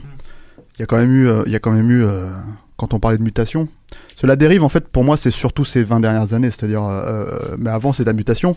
Et euh, en fait, euh, il y a eu John Boorman avec euh, Point Blank, il y a eu tous ces trucs-là, et en fait c'est tous ces films en fait qu'il faut. Le privé d'Altman aussi. Ouais, je pense que c'est des films en fait qui ont mis des, des comment dire, euh, qui ont posé les pas à pas en fait le, le, la façon dont le genre en fait euh, va être perçu aujourd'hui quoi. Et je pense que pour parler de ces choses-là, effectivement, c'est très intéressant ce que tu dis, mais en fait, on va on va revenir un peu en arrière et et, et, et voir euh, justement comment comment comment ça a muté en fait au fur et à mesure du temps. C'est-à-dire, effectivement, ce que tu dis par exemple dans les années 70 avec les, les- les films de Boorman ou Le Privé ou d'Altman aussi euh, avec Elliot Gould, c'était intéressant parce que là on voyait le genre qui, tout en, brassant les mêmes figures, euh, continue à en modifier la portée, enfin à faire évoluer le, ton, on va dire, euh, mais ça correspondait aussi à l'époque, vois, parce que finalement, euh, euh, ce que vont faire les polars euh, hardball de cette décennie-là, euh, ça n'est qu'appuyer sur le champignon des, on va dire, de, de deux mamelles qui ont été très importantes dans la fondation du genre et qui sont d'un côté, c'est des choses qui viennent d'Europe évidemment, mais d'un côté l'existentialisme euh, et d'un autre côté euh, la psychanalyse aussi, parce que ça aussi c'est quelque chose qui a été important dans le dans la, fondation euh, du propre aveu des, des, auteurs de, de Paul Hardboiled, qui a été important dans la, fondation du genre. Ce, dont je parlais tout à l'heure, au niveau des auteurs, je, parlais de Laurence Bloch. Il y en a un autre sur le. Bon, en plus, je l'ai pas mal relu cet été, donc je, voulais quand même un petit peu en parler. Euh, c'est Elmore Léonard parce que euh, c'est à mon sens un des auteurs les plus importants du genre dans le sens où il en a vraiment changé les codes. Et je pense que euh, Shane Black lui doit énormément. C'est-à-dire, Sh- Shane Black, c'est vraiment l'héritier d'Elmore Léonard au cinéma, et c'est d'ailleurs dommage qu'il ait, qu'il qu'on l'ait pas vu adapter un roman de Léonard, parce que je pense que ça aurait, été vraiment formidable. Ce qu'a amené Léonard dans son univers, c'est qu'il a, il dégraissé, il a enlevé tout le côté justement le on va dire le, le réalisme qui pousse jusqu'au commentaire social. Euh, le fatum dont je parlais tout à l'heure, le côté, euh, euh, le côté biblique aussi dont tu parlais, tout ça il l'a enlevé pour venir, euh, pour, pour, euh, parce que bon, en gros, les romans de, de Léonard, ça se passe soit à Détroit, soit à Miami, qui sont deux villes totalement différentes, hein, euh, mais, mais euh, qui sont retranscrites dans ces, dans ces livres de manière euh, très réaliste, mais en même temps, dans une économie, c'est ce que je disais tout à l'heure, l'écriture, euh, le style est très important chez lui, dans une économie de moyens, je parle au niveau de la grammaire et du vocabulaire, qui est, euh, euh, qui est hallucinante. C'est-à-dire, le, le, le, propre des romans de, de Léonard, c'est de... D'accorder une sorte de, de rôle au lecteur par son imagination de combler les trous. Par exemple, il y a très peu de description des personnages dans, dans Elmore Léonard. Euh, en fait, c'est comme de la musique, quoi, Elmore Léonard. Les, personnages se décrivent au fur et à mesure dans l'action, dans ce qu'ils font, euh, euh, et, par le style même du, du bouquin, des dialogues. Voilà, quand je dis que Shane Black est, son héritier, il y a des punchlines formidables. Les dialogues de, de Elmore Léonard, euh, quand j'en relisais un cet été, enfin, je, me- prenais des, des, fois. Bah, par exemple, c'est des trucs genre, euh, t'as pas une clope Non.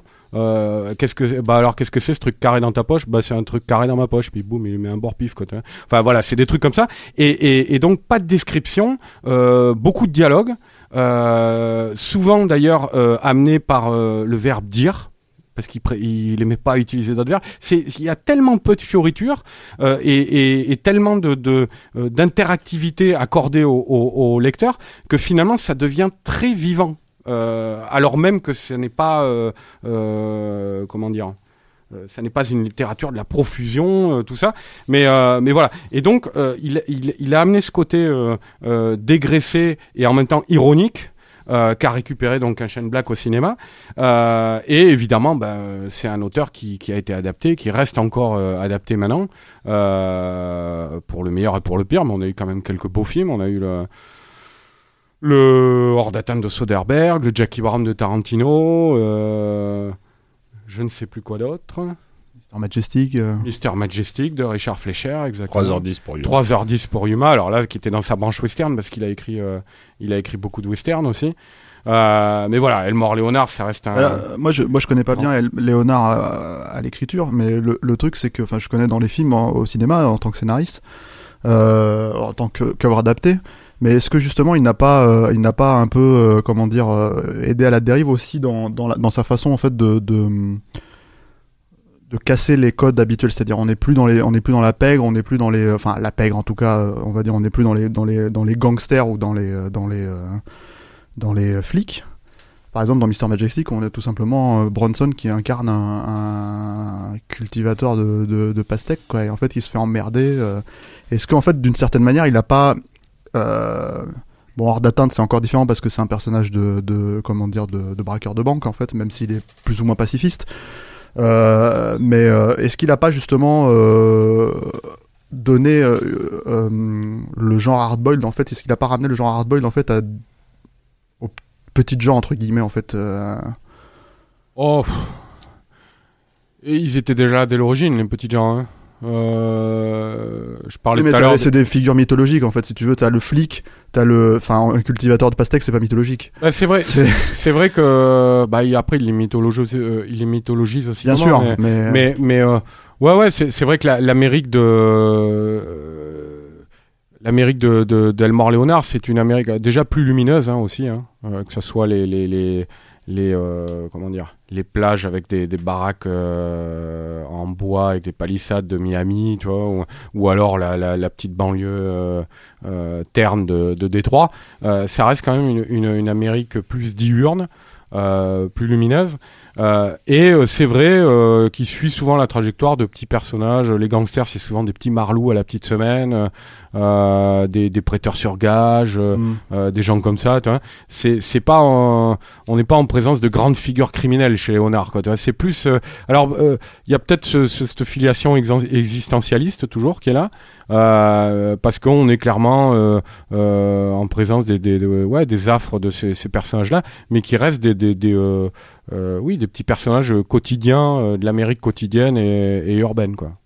Parce que tu parlais de Shane Black et du coup en fait par exemple quand tu prends un Kiss Kiss Bang Bang c'est pareil c'est un petit plouc en fait le personnage de Robert Downey Jr euh, dans, euh, dans le film et euh, comme tu parlais de l'affiliation je me disais que c'était peut-être aussi intéressant de voir ça Mhm. sous cet angle là quoi on avance Mais oui, Euh, parce que le, j'allais vous le dire, je n'osais pas vous déranger parce que vous étiez vraiment lancé à fond Ouais, il dans, faudrait- votre, on a, on a, on a- dans votre dossier, mais Voilà, on a, on a déjà passé pas mal de temps. Il faudra temps, peut-être ouais. passer on n'a à pas la du suite. tout parlé de Frank Miller quand même. Mais non, mais li- enfin l'idée c'était de parler aussi de la raison pour laquelle le hardball devient un genre impossible aujourd'hui au cinéma. C'est-à-dire pourquoi est-ce qu'un Sin City qui, devrait être le film emblématique du hardball ne l'est euh, ne l'est pas? Je, je pense avoir euh, en partie répondu à ça euh, quand, quand Ouais. j'évoquais tout à l'heure l'idée que euh, euh, c'est un, c'est un genre qui, qui dont la profusion est, est garantie par la normalisation sociale. Et, et, et on n'est plus dans une société euh, aux valeurs normalisées comme comme comme celle des années euh, 50 on est dans une société de de, de, de, surconsommation euh, tout azimuté quoi.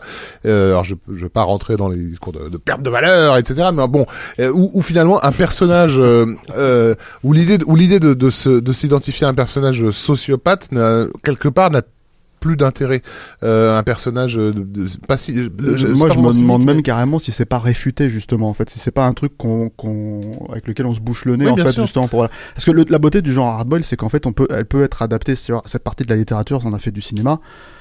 Euh, avec Frank Miller c'est de la BD euh, Black Sad euh, avec euh, avec euh, Max Payne c'est du jeu vidéo donc le truc c'est qu'en fait on peut on peut l'adapter en fait dans les médias on peut la ramener dans les médias avec plus ou moins de référentiel hein, on va dire euh, mais par exemple ce qui est intéressant c'est qu'à l'époque où Max Payne est sorti le premier en 2000 euh, ça a été un succès, c'est un truc qui était ah bon alors il y avait la- l'aspect technologique du truc, c'est-à-dire on pouvait jouer du John Woo en, en, en jeu vidéo quoi, mais en même temps euh, comment dire inter- interpréter un personnage clairement un personnage hardboiled.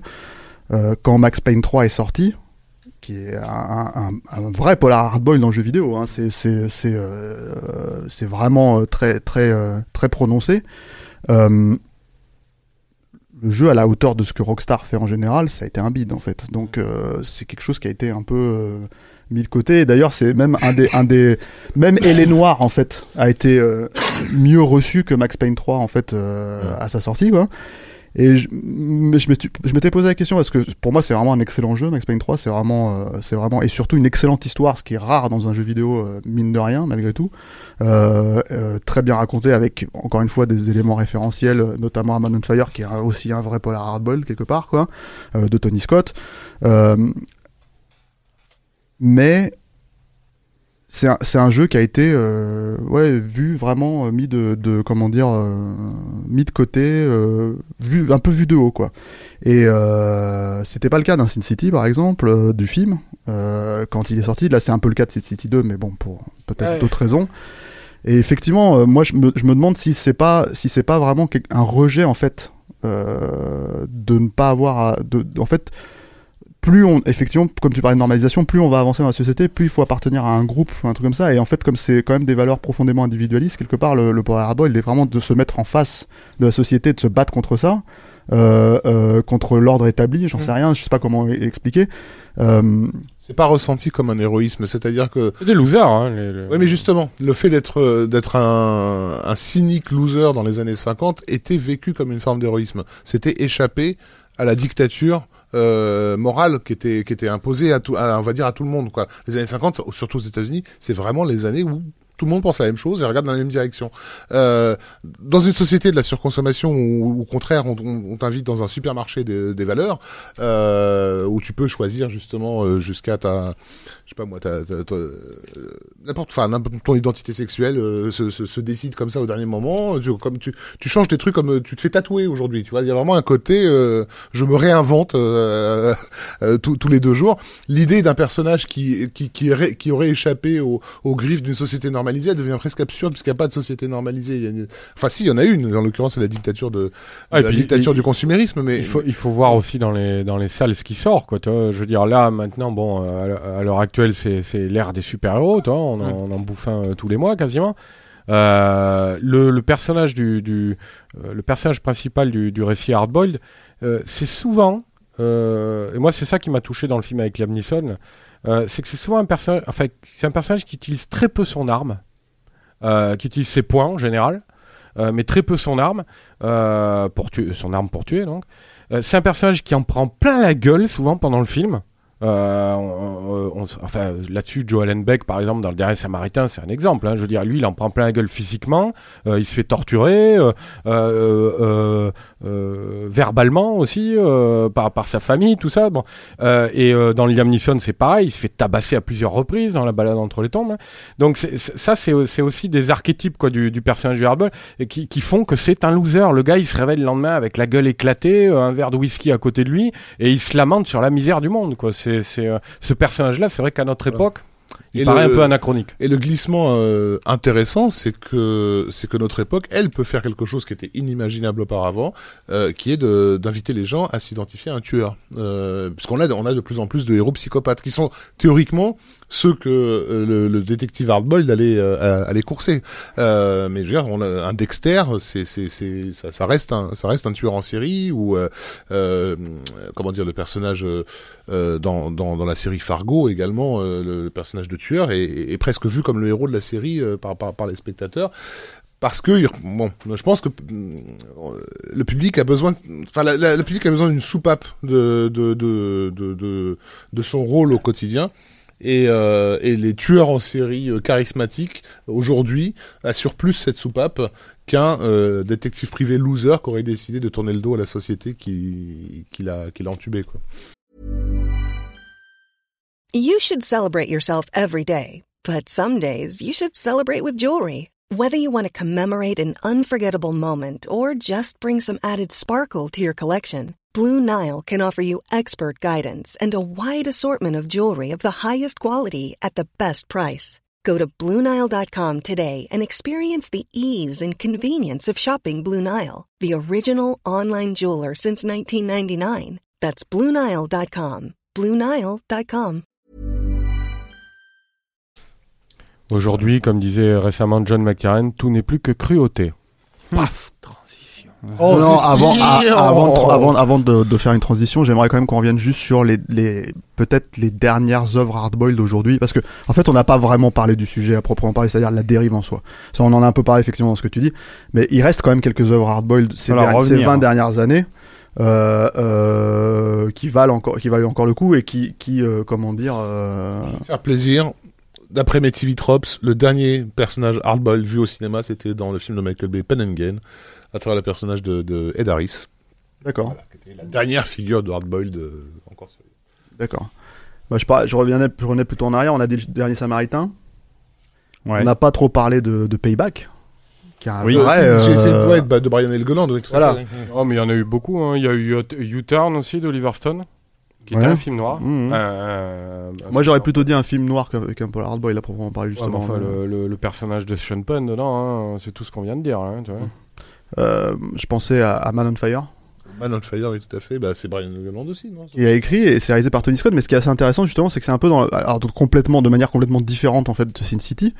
C'est aussi une, une extrapolation hyperbolique, en fait, de tout ce qui fait le, le, le cinéma, euh, le cinéma noir et hardboiled, en fait. C'est-à-dire vraiment, on part dans des, dans euh, reste, reste que euh, Payback, c'est un, euh, dans mon souvenir, c'est un échec commercial. Euh, Man on Fire, c'est pas un gros carton. Le, truc avec le dernier Samaritain ou, ou Payback, c'est pas forcément que c'est des échecs commerciaux à proprement, à proprement parler, c'est que c'est c'est des films qui sont vus euh, en se bouchant le nez en fait. C'est vraiment le, le- c'est vraiment c'est des films qui ont marché au cinéma parce qu'il y a Bruce Willis, parce qu'il y a Mel Gibson, parce que c'est des vedettes, on va dire euh, voilà, je veux dire un représentant euh, de personnages hardboiled, euh, je veux dire euh, et qui assez régulièrement a fait du cinéma hardboiled urbain, c'est quand même Clint Eastwood. C'est quand même un personnage qui a fait ça euh, euh, euh, quand il faisait pas du western, c'est ce qu'il faisait. Et le truc, c'est que, c'est que, alors, en certains éléments en tout cas, et c'est quelqu'un dont la carrière, même, même euh, en tant que flic et en tant que, que, que personnage urbain, a, a cartonné aussi, quoi. Ouais. Donc, Ça existait en fait pendant les années. C'est quand c'est des vedettes qui interprètent ça, ça marche. Mais le problème, c'est que je pense que le, le, le- ça ne reste pas aux yeux euh, du public, à part peut-être le public est justement intéressé par ce, ce, ce type de film. Et des films euh, comme et des films comme Sin City, justement, je, je, je termine juste ça. C'est ce qu'on disait tout à l'heure, c'est que c'est des films en fait qui traitent ça. C'est c'est pas de la parodie parce que Sin City, le film n'est pas une parodie évidemment, mais mais mais c'est un film qui ne comprend pas littéralement ne comprend pas les codes cinématographiques en fait pour créer ça. C'est-à-dire que on va mettre une, euh, une, une ruelle, on va mettre euh, un, un, un, un- comment dire euh, un éclairage un peu machin et ça suffirait non. C'est-à-dire qu'en fait en gros quand t'as Marv qui est en train d'éclater la gueule d'un mec au sol, c'est, c'est, c'est, c'est- ça pourrait être dans Roger Rabbit, ça pourrait être la même chose, ça pourrait être un toon dans Roger Rabbit, euh, ou dans Dick Tracy, en fait, ça pourrait être, la- c'est, c'est vraiment littéralement les mêmes, euh, les, les mêmes, euh, les mêmes, euh, les mêmes figures en fait de cartoonesque en fait. Donc le truc c'est que étonnamment euh, justement à Sin City euh, a, a fait euh, a fait boom à l'époque où c'est sorti le premier pour dire waouh c'est c'est c'est euh, un film noir euh, hyperbolique à peu près à la même époque qu'un justement un, un Man on Fire qui pour le coup a marché encore une fois en salle mais a été euh, sous euh, comment dire enfin vu de haut quoi pris de haut quoi. Et Et peut-être aussi que le hardboiled, c'est peut-être pas une mauvaise chose, est revenu à est revenu au peuple en fait. C'est-à-dire que c'est euh, le- bon, je veux pas non plus faire de généralité, mais j'ai quand même l'impression que Sin City était plus un, un film de, de citadin euh, qu'un film populaire au sens euh, au Ouais, sens C'est-à-dire, provincial le- du terme. c'est c'est- c'est bon. peut-être tout le fond du problème, c'est que les, les geeks à l'heure actuelle euh, se sont appropriés la chose, hein. mais le hardboiled à la base, c'est si c'est un genre réaliste voire naturaliste, c'est parce que c'est J'ai c'est- rien fait moi personnellement. c'est ça a été créé par des gens euh, qui venaient de là, moi je par... et, qui avaient des, des, des, des vies euh, des anciens soldats, des anciens flics. Je parlais tout à l'heure euh, Chester Himes euh, qui est un ancien tolard, euh, enfin qui a même commencé à écrire en.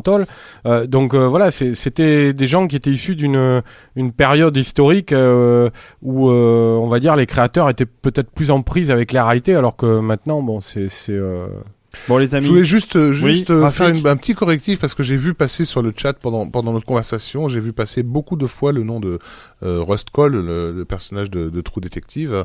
Et, j'ai vu passer. hein. et, je et, et en réalité, non. Euh, C'est-à-dire qu'on on a bien insisté sur l'idée que le, le, le hardball détective est un, est un personnage qui n'a plus d'idéaux, dont les idéaux, en tout cas, ont été brisés et qui, d'une certaine façon, a abandonné le combat, même si, généralement, dans l'enquête, il est... Bon, Attention à ne pas spoiler Rafik parce Voilà. que tout le monde n'a pas vu la série. oui c'est vrai, c'est mon cas qu'on ait, d'ailleurs. qu'on ait vu ou pas la série, de toute façon, elle nous présente du début jusqu'à la fin un personnage d'idéaliste qui est vraiment en quête de quelque chose, Hmm. euh, même si c'est pas formulé. Donc non, euh, True Detective ne peut pas vraiment être associé à du hardboiled. euh, Arnaud au pour conclure euh, euh, une question. Juste une, une, une, Une question d'Anonymous euh, 7904. Cowboy Bebop, Hardboil par Hardboil. Tout à fait. Hardboil. Ah, tout à fait. Bon. Et euh, euh, moi, je- juste un, un petit coup de chapeau final quand même euh, à quelques auteurs français Oui. qui ont, qui ont euh, illustré le genre avec euh, beaucoup de brio parce que c'était des fans. Euh, des- je pense à des gens comme Léo Mallet avec euh, son personnage de Nestor Burma, euh, mais aussi à des gens comme euh, Jean-Patrick Manchette, euh, ADG, euh, Joël Houssin. euh, Joël Houssin, ouais. Voilà, enfin plein, plein de gens qui ont fait les, les beaux jours aussi de la série noire, mais euh, côté français, et qui se sont nourris de cette littérature-là. Et c'était intéressant euh, à cette époque-là, pas mal, je parlais de Manchette ou de ADG, de voir la, le hardball transplanté dans la, la France euh, des années 70, des, des HLM, des mobilettes, des PMU, euh, tu vois, voilà, ce, ce- Mhm. où on, on arrivait à créer une mythologie quotidienne totalement différente de, de, de celle venue d'Amérique, mais euh, qui avait aussi son, sa, sa vérité. Bon, bah écoute, euh, ça fait un bon gros dossier euh, Hardboil. Évidemment, il y aurait sûrement beaucoup de choses encore à en dire, mais il faut avancer, il faut passer à la deuxième partie. Et pour la deuxième partie, je vous propose une transition musicale.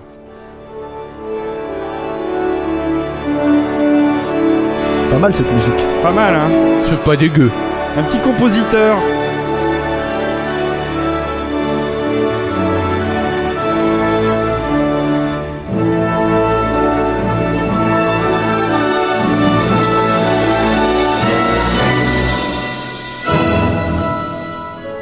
Vous avez reconnu euh, l'hymne à la joie de Beethoven, réinterprété, euh, réadapté euh, par Michael Kamen pour la musique de Die. Et qui dit Die Hard dit John McTiernan, un réalisateur bien connu autour de cette table, n'est-ce pas Stéphane? Ouais.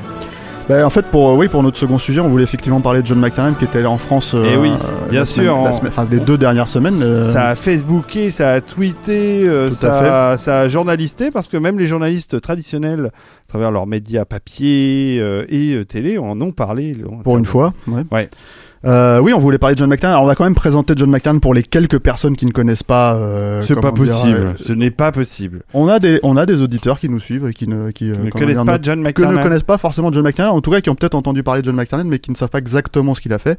On va quand même refaire une petite, euh, une petite, une petite synthèse du bonhomme. Alors, il était, là- il était euh, en France euh, la semaine dernière pour un double hommage, qui était un hommage particulier en fait au Festival de Deauville et surtout à la Cinémathèque.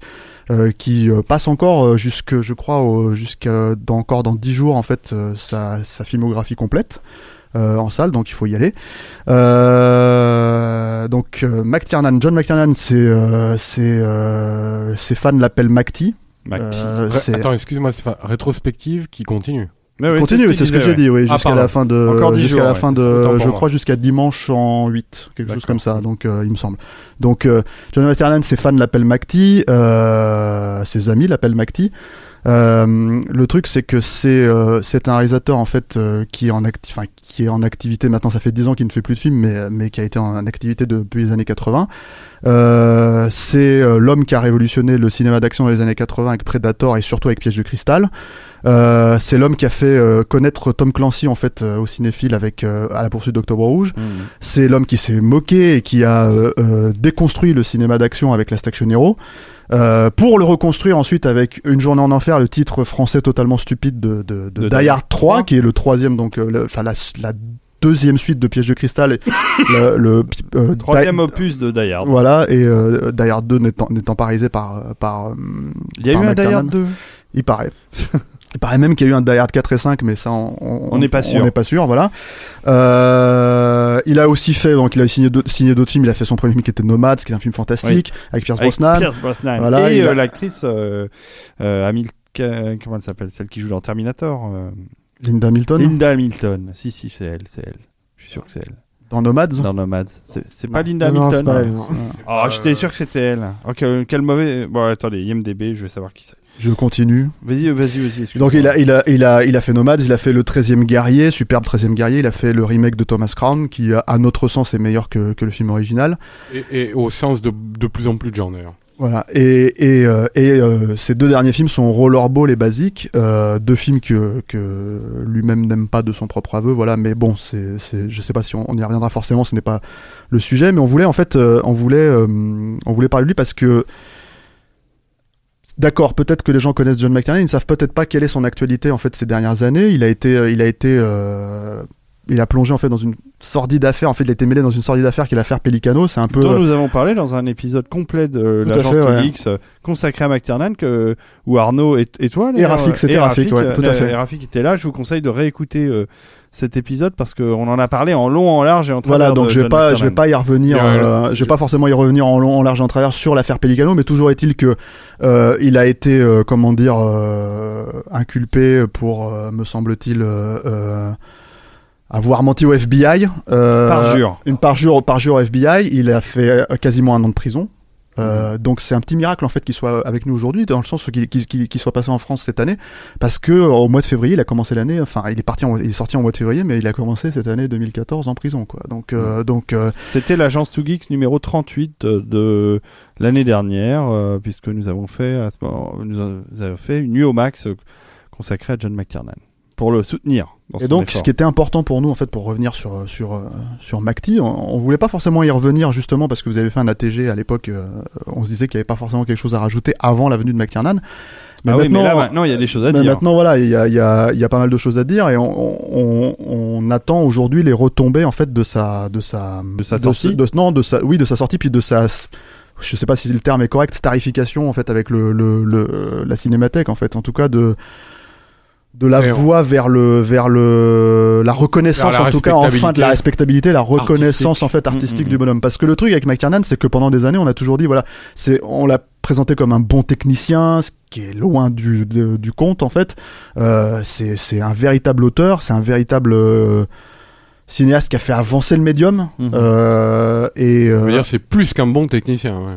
Oui, c'est-à-dire non, c'est-à-dire le bon technicien, c'est extrêmement limité comme euh, comme euh, comme euh, formulation et voire même encore une fois, c'est un peu pris de haut quoi. C'est-à-dire que surtout de en France par exemple. Mais euh, mais euh, Enfin, n'empêche que c'est en France qu'il a eu peut-être la, la plus grosse reconnaissance. euh, Mais C'est-à-dire, c'est vrai que moi, ce qui m'a étonné et ce qui continuait de me sidérer tous les jours, c'est que pendant la quinzaine qui est passée, euh, on a vu quand même pas mal de médias qui parlaient de, de grands cinéastes, de monuments euh, du cinéma d'action, Mhm.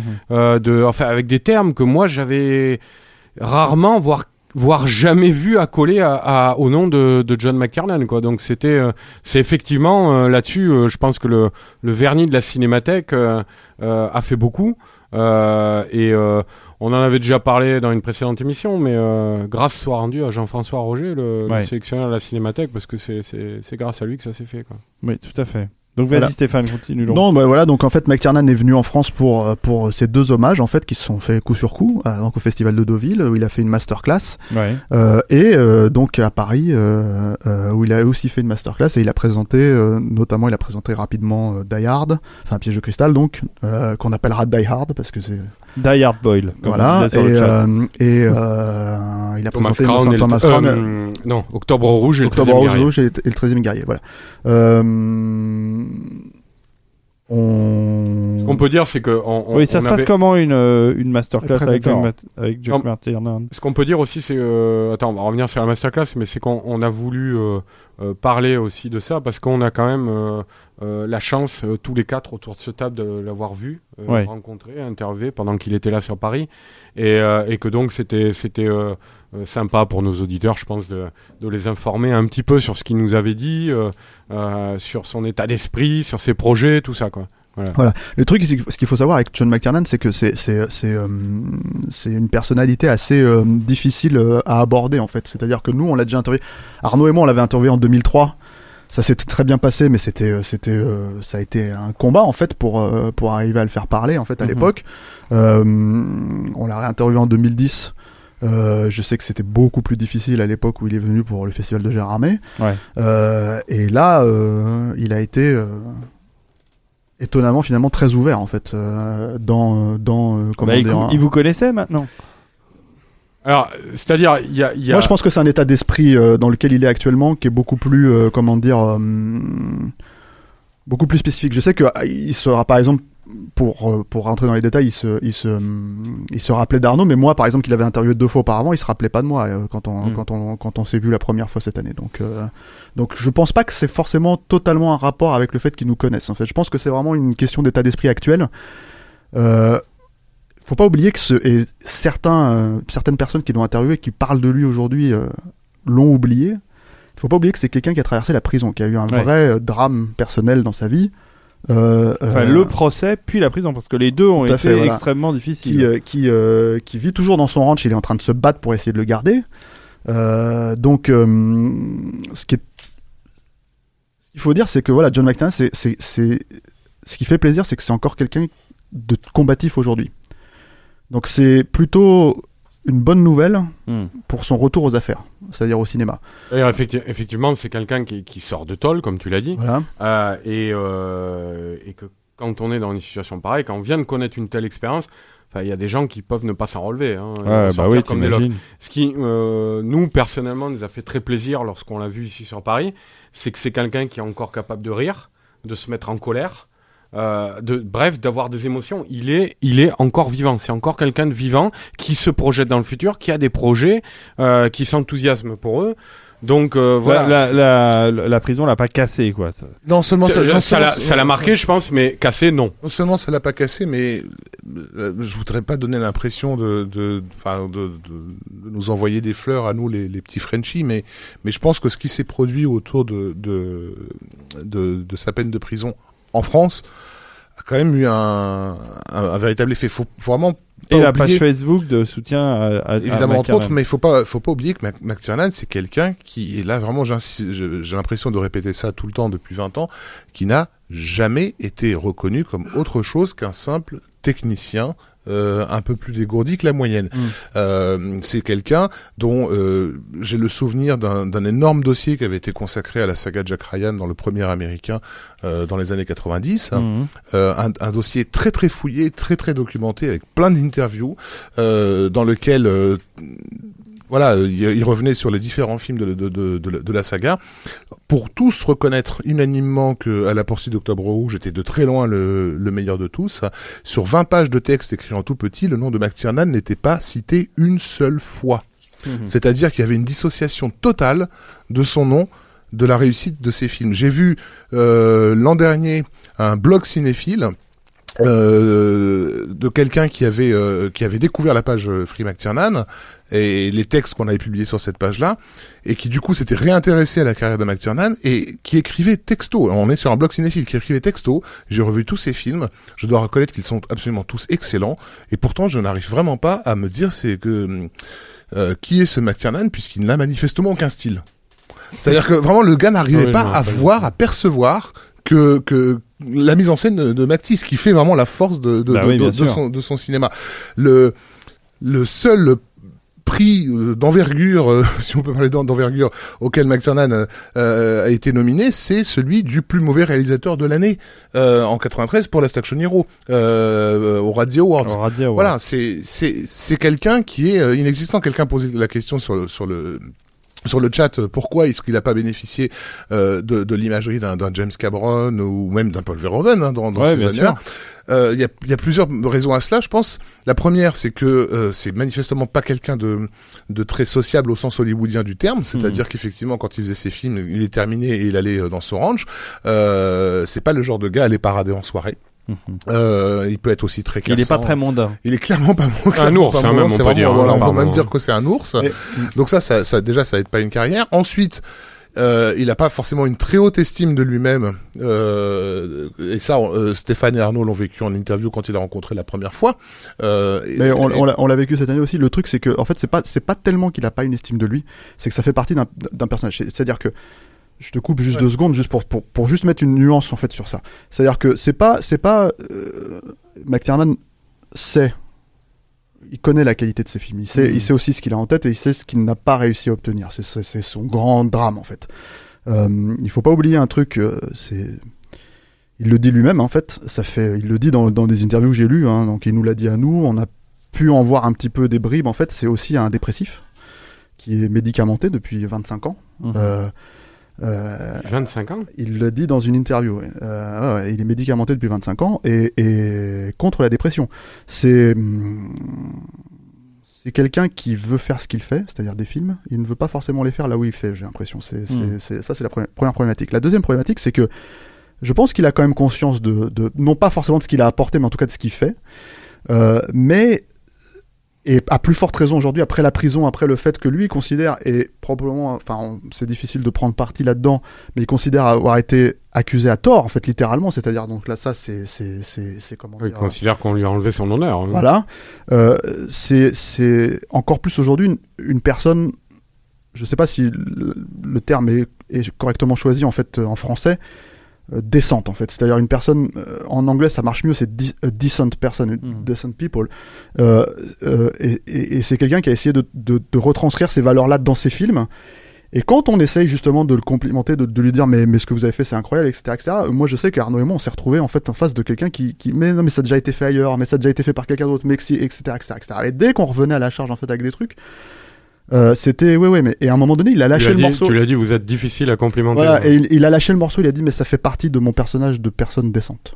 Hmm. C'est-à-dire littéralement, c'est-à-dire que, que, que des James Cameron, des euh, peu, peu importe en fait, les, tous les réalisateurs en fait qui ont une aura en fait, euh, ce sont des personnes en fait qui à la base ont joué avec cette aura aussi, c'est-à-dire que James Cameron, euh, euh, Spielberg, etc. Ils se sont jamais en fait euh, tiré une balle dans le pied entre guillemets en fait. euh, voilà, des Tarantino, des mecs comme ça, ils ont créé leur propre mythologie cinématographique, on va dire entre guillemets. McTiernan ne le fait pas ça. McTiernan ne sera pas le premier à dire j'ai fait ci, j'ai fait ça. Il ramène, ah, il ramène les choses à eux. James Cameron était interviewé euh, récemment par, euh, par le magazine français euh, Première, Ouais. voilà, où, où, où ils ont parlé de, de McTiernan et, et, et on lui dit McTiernan adore Avatar et la première chose que, McTiernan- que, que Cameron répond c'est ah ce, ce cher John, euh, moi j'adore Piège de cristal. Et dans mon film, et revient immédiatement à lui. Bien sûr. Non, voilà, James Cameron, on aimerait juste vous entendre dire, une bonne fois pour toutes, que quand vous avez vu Piège de cristal, ça vous a marqué au point où vous avez changé votre mise en scène pour faire Terminator 2. Parce qu'entre Mmh. Abyss et Terminator 2, il y a un Mmh, pas tout assez marqué qui, qui s'appelle John McTiernan. et- et moi, c'est pareil, j'ai le même truc avec Tony Scott. J'avais interviewé Tony Scott à l'époque de Déjà Vu. Et et pourtant, il, il faut pas. Enfin, Cameron n'est pas le plus des, le moins des talents des réalisateurs. euh, Non, mais je veux dire, Cameron est un génie, La c'est pas le façon- la problème. Ouais, voilà. c'est qu'ils se nourrissent tous des. Voilà. Ils sont tous les- nourris les, de les plus grands de cette époque. Euh, McTiernan, il les a avoué plusieurs fois euh, en 2010 et encore cette année. Euh, par exemple, qui, qui s'était inspiré de Verhoeven, quoi. Il en a repris, il a repris son chef-op. Euh, Par exemple, le quatrième homme a été un très gros choc pour lui. Il, il- La, il la- dit- la vraie différence, c'est que euh, McTiernan va pas te parler de Robocop, il va te parler de qui est, en- entre guillemets un film d'action. Mm. Euh, euh, il va te parler de, de, de, de- du quatrième homme. il en a parlé de Robocop, mais c'est vrai qu'il a eu du mal à retrouver le titre. Euh, c'était, je crois que c'était à la masterclass de la Cinémathèque. euh, sur- il va parler du quatrième homme pour dire j'ai j'ai j'ai pris Yann de Bond parce que le quatrième homme. Et le truc c'est que James Cameron en fait c'est son terrain le cinéma d'action, donc il peut pas dire je pique au mec qui a fait un film trois ans auparavant. Mm, c'est mm, mm. un peu compliqué quand même euh, euh, pour un mec qui veut passer pour un pour un grand réalisateur et qui, ce qu'il est hein, d'ailleurs. Yann Delande, la- c'était c'était le dire faute de, de Robocop? Non, Non, de, c'était de- bien quatrième homme. Mais le truc c'est du que quatrième homme, d'accord. Ça devait être un de ses premiers boulots, parce qu'il devait pas être bien vieux. En euh. fait, non, le, le, le- dans, dans, le, le- le- dans le quatrième homme, euh, Yann Debon et Verhoeven ont vachement, vachement travaillé le- le- la, la question des entrées de champ, Ouais. euh, puisque tout le film est construit en fait sur. Enfin voilà, il y a une scène ma- magnifique dans le quatrième homme où, qui se passe chez le coiffeur où euh, il y a une, une nana qui est plus ou moins euh, la Vierge Marie entre guillemets et qui essaie de prévenir le héros du destin qui l'attend et qui est systématiquement euh, interrompue par les entrées de champ de, de, de, la, de, la, de, la, de la veuve noire en fait du, du film euh, avec des remises au point très rapides, etc. Donc ça, c'est ça qui a, qui, a, qui a fait plaisir. Enfin, je pense que McTiernan vous le récupère dans Daya. Par, par, et, et ce que Jost Vacano a amené euh, euh, sur euh, Robocop, qui était la caméra à l'épaule, on, l'oublie, mais quand même, c'est vraiment le film qui, à Hollywood, a imposé ce style un peu pris sur le vif.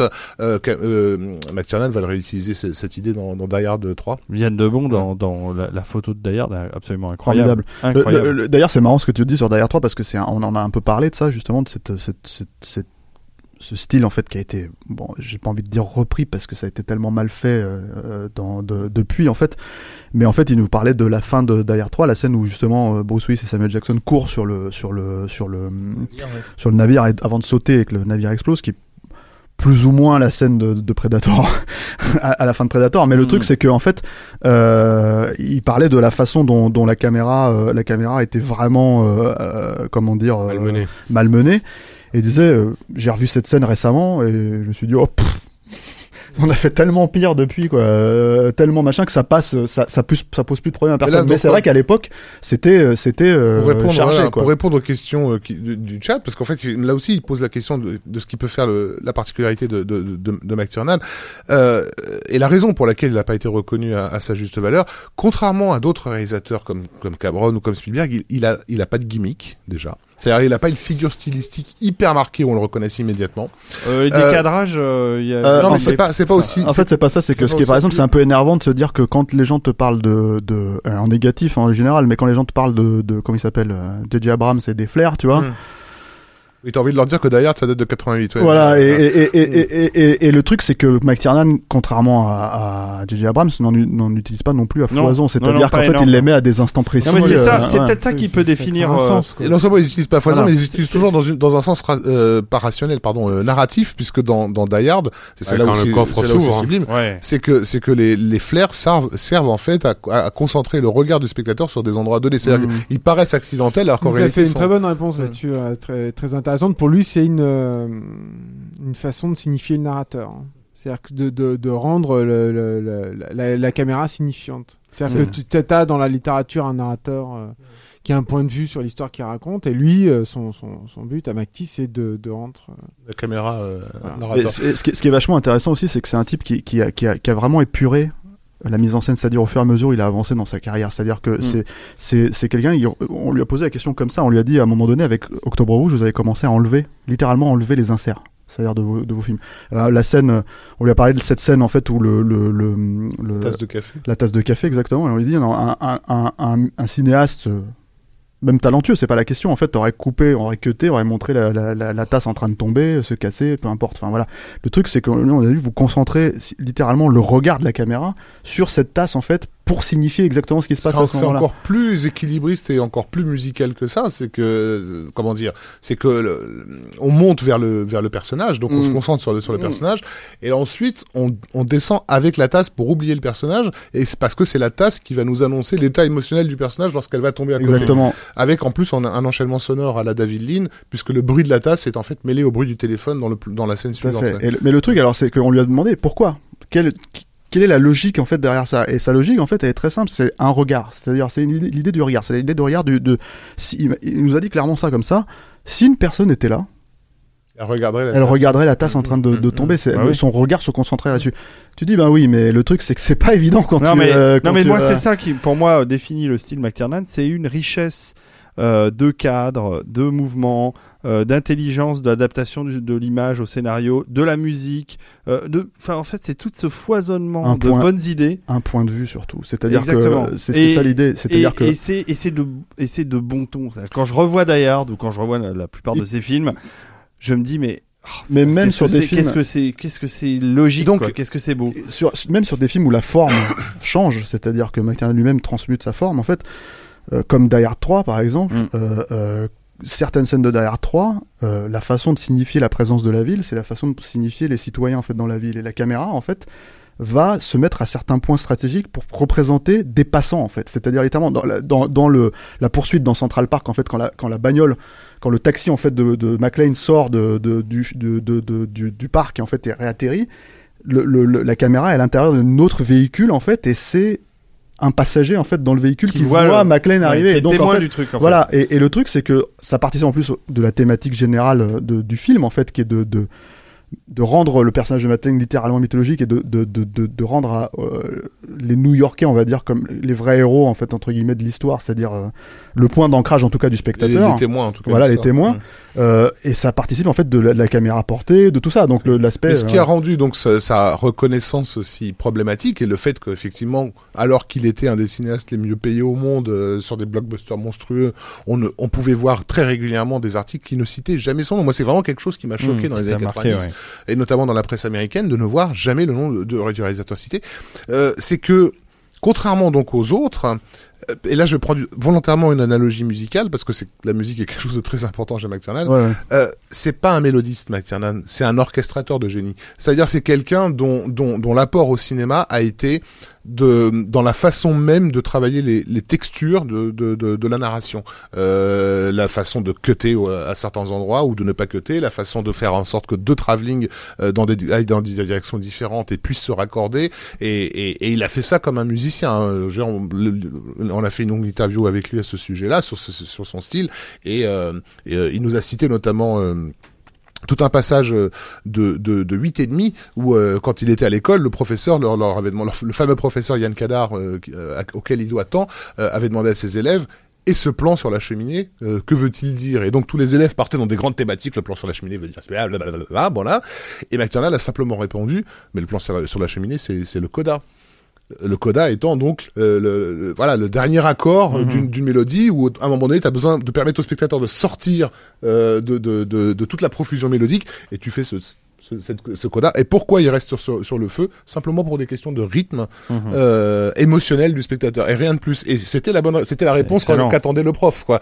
Euh, Oui, non, on s'en on s'en fout de la thématique. Enfin, arrêtez de vous branler sur la signification et le symbolisme du feu. Ça, on l'a, on l'a vu au travers des différentes interviews. euh, Bon, enfin, moi, j'ai vu passer sur le net ou chez vos confrères, et euh, c'est un truc qu'il a pas mal répété. Arrêtez de vous branler sur mes films. Euh, Ah, mais, c'est, euh, plus euh, simple que ça, que ça non, mais c'est plus simple. Euh, en, même temps, c'est plus compliqué, tu vois, bah, euh, comparé à la plupart des films. Mais, mais euh, lui, ce qu'il aime pas, euh, c'est la digression euh, interprétative, on va dire, tu vois, le, c'est-à-dire la surinterprétation critique, où les gens disent oui, alors vous avez mis ça, ça symbolise peut-être euh, euh, la force de la femme euh, dans le plan, des trucs comme ça. Et ça, ça le, euh, Ça le hérisse. bah, Bon. ça le, le parle pas du tout parce que c'est un cinéma euh, pragmatique et qui, qui qui est entièrement tendu. La euh, métaphore du t-shirt blanc ou du t-shirt gris dans Die Hard. euh, Ouais, ouais, voilà. et qui est entièrement tendu vers son rapport au spectateur et la manière dont il va établir le pont entre le spectateur et, et le personnage. c'est ça- vrai que ce que ce que disait Raph sur les sur les figures de style qu'on n'arrive pas à proprement parler à à identifier euh, euh, à McTiernan comme on peut le faire pour d'autres confrères euh, qui ont été euh, plus prestigieux, plus connus, euh, plus renommés. Euh, il en a des figures de style récurrentes, McTiernan. Mais le problème, c'est que, enfin, le problème. euh, c'est- une qualité dans le film, hein. mais c'est que souvent ces figures de style-là sont tellement implémentées avec logique, pragmatisme et, et, et à propos dans le film que on, on ne les voit quasiment pas, quoi. Mais sinon, il y a Mais, mais d'ailleurs, en fait, c'est- c'est c'est pas seulement C'est- ça, c'est que c'est- c'est sa façon de faire, en fait. C'est-à-dire qu'en Clairement, gros, sa façon de faire. voilà, quand, J'ai quand- j'ai une anecdote là-dessus de ce qui s'est passé euh, dimanche euh, lorsqu'on puisqu'on donc on, le, le collectif McTiernan euh, euh, il euh, Free McTee, voilà, on a on a déjeuné avec les les les, les McTiernan. Enfin, c'était prévu de longue date qu'on ait ce, ce déjeuner là. Et à un moment donné, bah, on, on avait envie d'une photo de groupe et on a demandé à la serveuse euh, si elle voulait nous nous prendre en photo. Et la serveuse s'est mise en hallucinant. la serveuse s'est mise en, ça, en, en bout de, en bout de table et elle a commencé à cadrer tout le monde euh, dans, dans, dans le même dans le même angle. Et là, Macti lui fait non non non attendez faites pas comme ça. Et là tout le monde se demande qu'est-ce qui se passe et, et il dit à la fille non non euh, changez le, la focale. Elle, elle comprenait pas donc il a fallu lui expliquer ce que c'était que la focale. Donc en gros on lui a dit zoom quoi. Prenez que cette partie de la table que la partie droite. Euh, voilà vous l'avez là vous l'avez bien prenez-le voilà maintenant vous refaites le, le même vous gardez le même la même focale et vous allez faire la partie gauche et elle prend la partie gauche Une longue focale, Voilà. quoi, comme ça. et elle, elle a fait donc deux longues focales sur les deux côtés de la table. Et euh, alors nous on rigolait, on, on donnait des blagues du genre, il va falloir demander un cachet. Là vous êtes en train d'être dirigé par McTiernan en personne. tu vois. Et, euh, et en fait l'idée c'était que avec l'angle qu'elle avait choisi au, au prime abord, qui était donc une, une courte focale, les gens qui étaient au fond de la table allaient avoir des toutes petites têtes par rapport à ceux qui étaient qui étaient, qui étaient devant. Et que là en faisant un simple photomontage, on verrait pas que, c'était une, une longue focale et, on et tout le collectif avait à peu près la même taille sur sur, sur l'image, tout en gardant une légère profondeur de champ. Et collant les deux, voilà. les deux bouts de et la- c'est- voilà, même sur des même sur des événements aussi voilà quelconques et mondains et quotidiens, il peut pas s'empêcher d'être justement pragmatique. Euh, voilà. euh, euh, Et, et en plus, le pire, c'est que c'était narratif. Tu vois, c'était une façon de nous dire au collectif, vous avez tous la même importance à mes yeux, donc je veux que vos têtes soient toutes de la même taille, quoi. Ça, c'est un peu de l'interprétation. Et là, c'est l'interprétation de critique français, voilà. Mais le truc, c'est c'est vachement intéressant parce qu'on lui a parlé par exemple de Thomas Crown et justement de le- l'initiation du flair en fait dans Thomas Crown dans cette scène où le personnage de Denis Leary arrive en fait et, et il reconnaît lui-même en fait que le personnage auquel il s'identifie le plus est le personnage de Denis Leary dans Thomas Crown, qu'il a du mal à, à, comment dire à la base s'identifier au personnage de Thomas Crown. Euh, et on lui dit ouais c'est marrant, il, arrive avec une de vos figures stylistiques euh, clair, net et précis, le flair quoi. Et en fait euh, c'est un truc qu'il a un peu mis de côté. Il a dit Hmm, genre c'est pas voulu.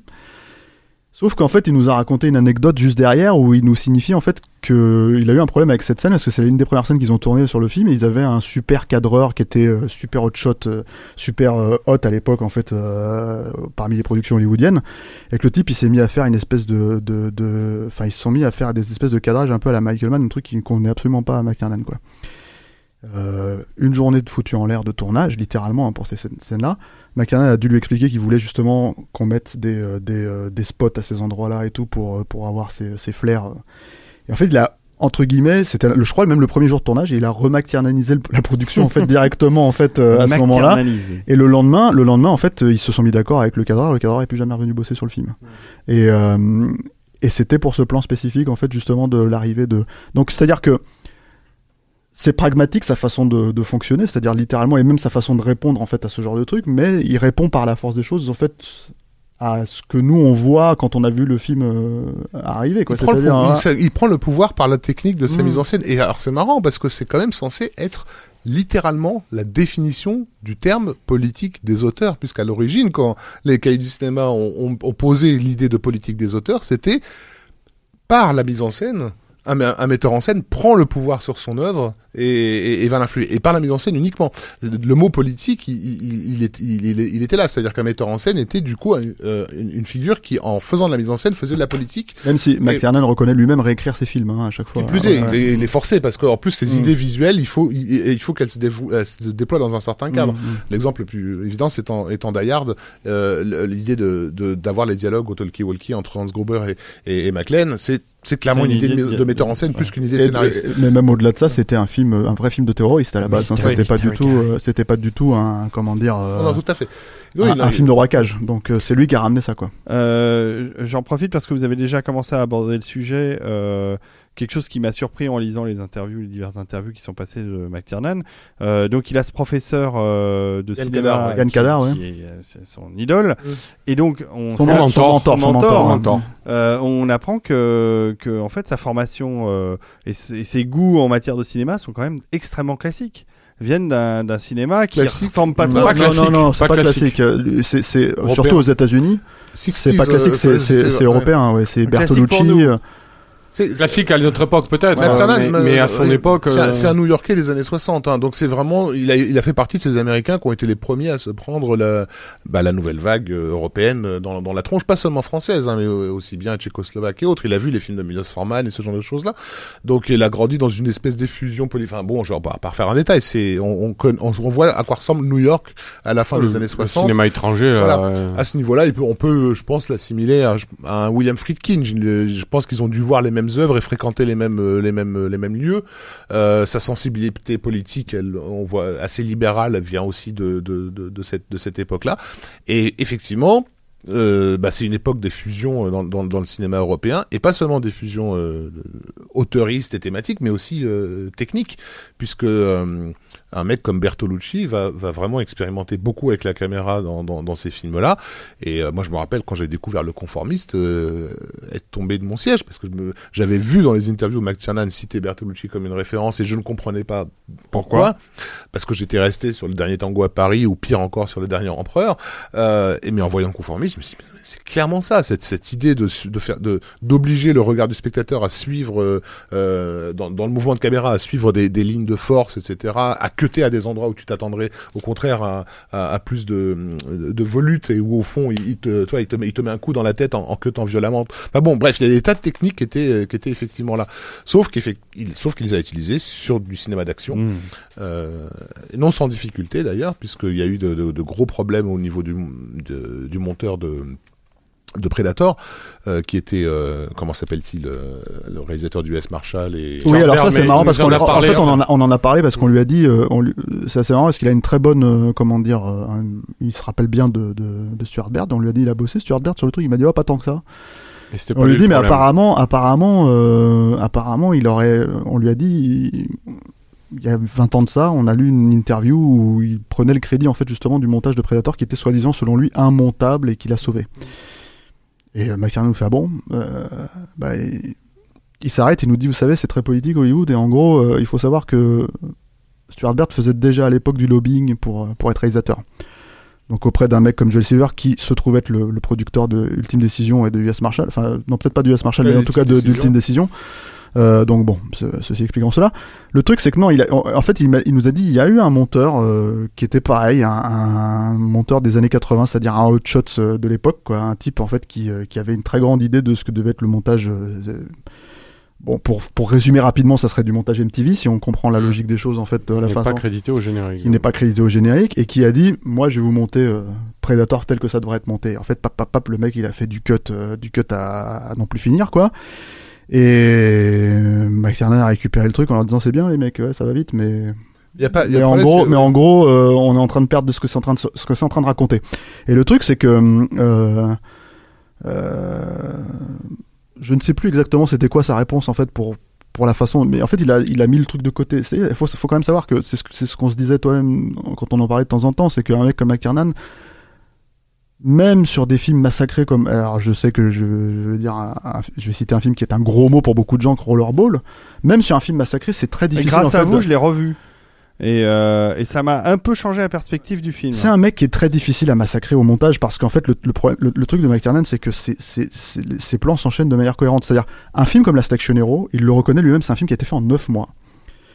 Qui est littéralement c'est du tourné monté en fait. C'est Mhm. comme ça que lui présente le film. Je, pense qu'il y a quand même quelques nuances euh, Ouais, dans cette logique-là, mais en fait le film est sorti de la caméra jusqu'au banc de montage et, et dans les écrans de cinéma, il y a quasi- c'est comme si quasiment s'il n'y avait pas eu d'étape en fait. Et si lui refaisait le film aujourd'hui, en fait, il couperait le film. On lui a dit mais quelle scène? Pas pas pas une scène en particulier, plusieurs petites scènes, il couperait à droite à gauche, etc., etc., pour rendre le truc plus vif, plus, plus euh, incisif, plus rythmé, plus voilà.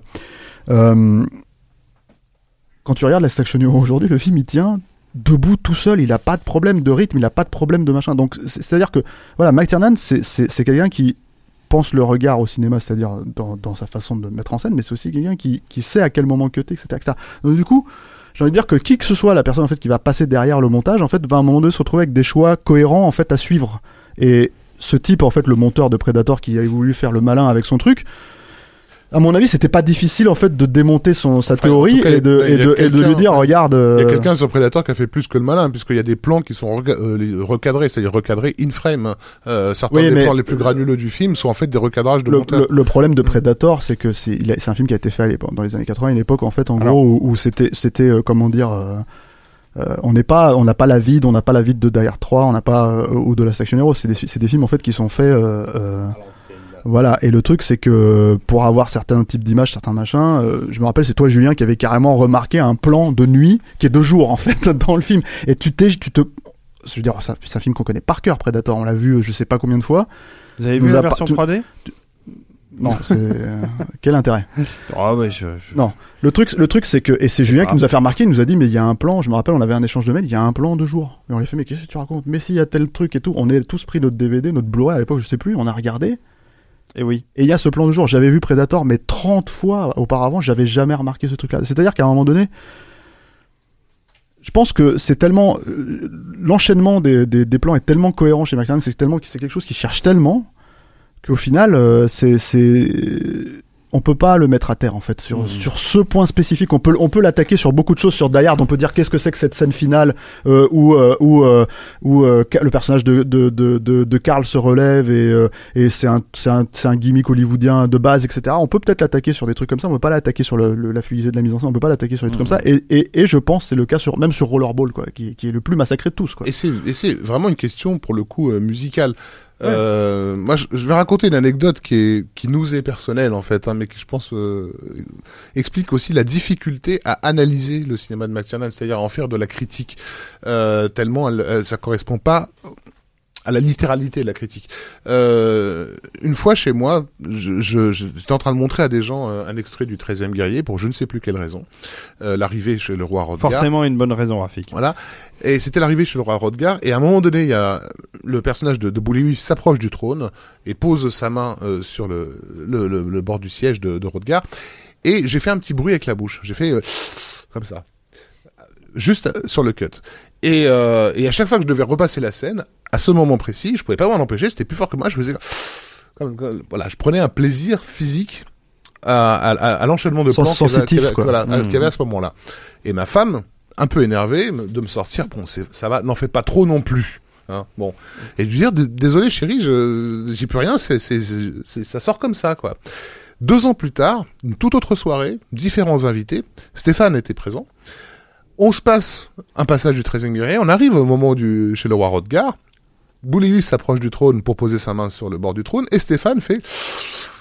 Voilà. Et là, ma femme nous a regardé tous les deux. En fait, on s'est fait. oh, tout ce que tu es en train de dire, c'est qu'on s'est fait dans le froc euh, au moment où on est en train de Non, mais c'est-à-dire qu'elle était, elle était en train de découvrir qu'il y avait effectivement une possibilité de ressentir le montage d'une façon purement sensitive et sensuelle, comme si t'écoutes de la musique et que tout d'un coup, quand, je sais pas, quand, quand, quand, quand, C'est le frisson. quand, quand la voix de la chanteuse monte dans les aigus, c'est plus fort que toi, il y a, il y a quelque L'émotion, l'émotion te prend. Le, le, le, le, le, le, le truc avec McTiernan, c'est que c'est clairement ce qu'il nous a dit. Le, c'est le premier truc qu'il nous a dit. Hein, le premier, le tout début de notre interview, Arnaud, je sais pas si tu te souviens. Et il nous a dit, euh, je m'excuse pour mon accent anglais, it has to feel right. Il, il faut que ça ressente le truc. Et c'est marrant parce C'est que ça le ciné. Voilà, et le, et le, et le truc c'est que et le truc c'est que quand à un moment donné on s'est remis, à- on a pas on n'a pas beaucoup échangé sur Basic en fait, on n'a pas encore eu le temps et tout, mais le truc c'est que quand on a parlé de Basic, Basic il dit mais ça n'a aucun sens, le film n'a aucun sens, l'histoire n'a aucun sens, il le dit comme ça. Et on lui dit c'est pas grave, it feels right. C'est c'est euh, Bah, c'est tout le début de Voilà. Die Hard. La musique, le, le camion qui s'approche, qui rentre euh, dans, sûr. le, dans le Mhm. sous-sol, ça a eu un rythme. Les autres qui arrivent, qui arrivent à la porte, qui rentrent, qui tuent euh, le mec. de, c'est de la, de c'est- la pure chorégraphie. voilà, c'est de la chorégraphie ouais. exactement. Et ça, euh, au niveau montage, c'est un vrai, vrai bonheur. Quoi. J'aimerais faire une toute petite parenthèse parce que j'ai vu passer un commentaire tout à l'heure euh, Oui, Arnaud. euh, sur le, le chat. là. Euh, et j'ai déjà entendu le terme accolé à McTiernan. Je comprends pas comment comment on peut la- le traiter de yes man, euh, un yes man de génie. J'ai vu passer sur le chat. Euh, c'est c'est exactement l'inverse d'un Yes Man, parce que Il a c'est- payé cher le prix de pas être un Yes Oui, Man. voilà, ouais. un- un- il faut il faut pas oublier bon au-delà même de tous les films qui ont précédé comme euh, euh, Die Hard, Die Hard 3, euh, le 13e guerrier, Last Action Hero, enfin tous où il y a eu des problèmes. Euh, je veux dire, il faut pas oublier que c'est un mec sur Rollerball quand même qui est toute toute son affaire est partie de est partie de là. Euh, il a euh, il a il a embauché un détective privé véreux pour faire mettre sur écoute euh, son producteur parce qu'il était en train de perdre le contrôle de son film.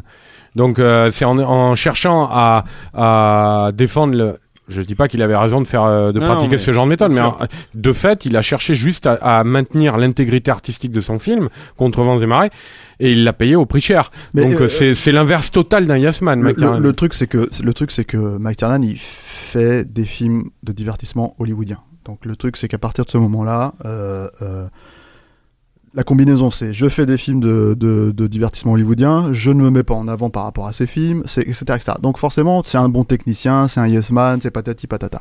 Le truc c'est que euh, c'est c'est aussi la raison pour laquelle il y a, il y a une façon de prendre le haut. C'est-à-dire que moi, je suis très content que cette année, euh, McTiernan soit venu en France, que la Cinémathèque lui, ait- lui ait donné une, une comment dire, Et le euh, festival de Deauville. hein. et le festival de Lille lui a donné deux hommages en fait. euh, euh, euh, mais la Cinémathèque c'est important parce que c'est important aussi en termes d'imagerie. C'était sûr. plus Sur le plan euh, pas symbolique, mais voilà. énorme. Je viens de m'apercevoir que la page Wikipédia là que Julien était en train de regarder là, la page Wikipédia euh, donc euh, anglo-saxonne euh, a changé sa photo de profil et c'est une photo de de McTiernan euh, à la Cinémathèque française.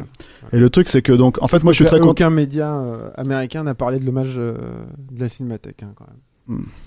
Le problème c'est que t'es sûr ça Bah, je viens de regarder partout, hein, sur Hollywood Reporter, Variety, qui sont quand même des ou euh, Deadline, Faut pas qui oublier, sont, qui sont des, c'est- des, des médias qui, Ah mais qui reflètent beaucoup ce genre d'actu. Hein. Deadline, euh, Deadline, lorsqu'on était à Free McTiernan, on a, on, on leur a envoyé 48 000 mails euh, à pratiquement tous les journalistes. Ils veulent pas parler de McTiernan. Deadline, ils sont tous derrière Charles Non, mais euh, ok. Bon, après- peu après- importe. Le, truc, c'est il y a que Julien, voilà, il y a aussi- très franco-français. Il y a un autre truc c'est que ce que Ouais, enfin, McTiernan- tu vois, que- la, page, là, c'est quand même un exemple, la page wiki, mais, mais c'est surtout que le truc, euh, te dire que euh, c'est Hollywood, quoi, tu vois, et qu'il a pas fait de film depuis 2003, non non mais et que quand t'es dans cette considération-là, dans cette configuration-là, pardon, euh, bah, euh, Hollywood, il t'oublie, il le disait lui-même, hein, d'ailleurs, euh, Hollywood t'oublie et te dégage. c'est même pas seulement ça, c'est qu'en fait, quand on lui disait, tiens, euh, telle personne a pris votre défense, bah oui, mais lui il s'en fout, il est, il est australien, lui il s'en fout, il est irlandais, lui il s'en fout, il est, il est etc. etc. Quand on parle, que ce soit, euh, comment dire, euh, Sam euh, Neill ou je sais plus qui, quel autre acteur en fait.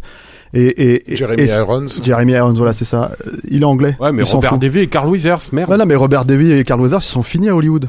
Donc ils ont plus rien. à- Le truc, c'est que c'est là, c'est là où je pense que lui, Euh, lui Shane- pour le coup, Shane Black, euh, Shane Black, Arnaud, euh, t'as- bien montré qu'il voulait pas euh, toucher de à ça de près ou de loin. Mais le truc, c'est qu'en fait, le truc, c'est que le truc, c'est que ce Shane Black, il est au cœur du typhon. Ce qu'on peut espérer avec euh, ce qu'on peut espérer avec avec la cinémathèque, on verra quelles seront les retombées. En fait, ce qu'on peut espérer justement, c'est que ça parte d'ici pour arriver là-bas. On verra après avec le temps. euh, Hollywood, ils aiment, ils aiment bien pardonner. C'est, c'est, c'est- ça a été fait avec plein de réalisateurs.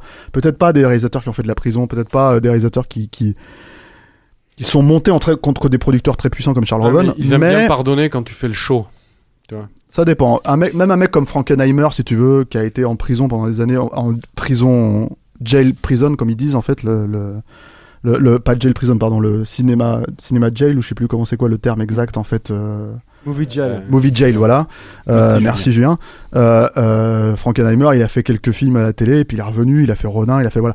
On pense qu'on veut des films, mais c'est des films hollywoodiens produits avec des, des gros moyens à l'époque et des gros stars. Le truc, c'est que on, on va voir ce que McTiernan va faire. Ce qui est important pour moi, c'est, c'est, je suis très content en fait de me dire que enfin dans la presse française on parle de McTiernan. Alors malheureusement des fois on en parle un peu à tort et à travers et on fait un peu n'importe quoi. Euh, je pense qu'il faut quand même qu'on en parle parce que ça fait partie du, du, du- du truc sans forcément euh, taper sur, euh, sur- forcément sur la concurrence. Moi, je, Il y a eu quelques c'est sûr. voilà, t'as la couve de Sofilm qui a quand même posé un problème, un problème humain, je pense vraiment parce que j'ai acheté le magazine par acquis de conscience pour lire l'article et c'est un bon article, vraiment, il faut faut faut le faut leur reconnaître ça.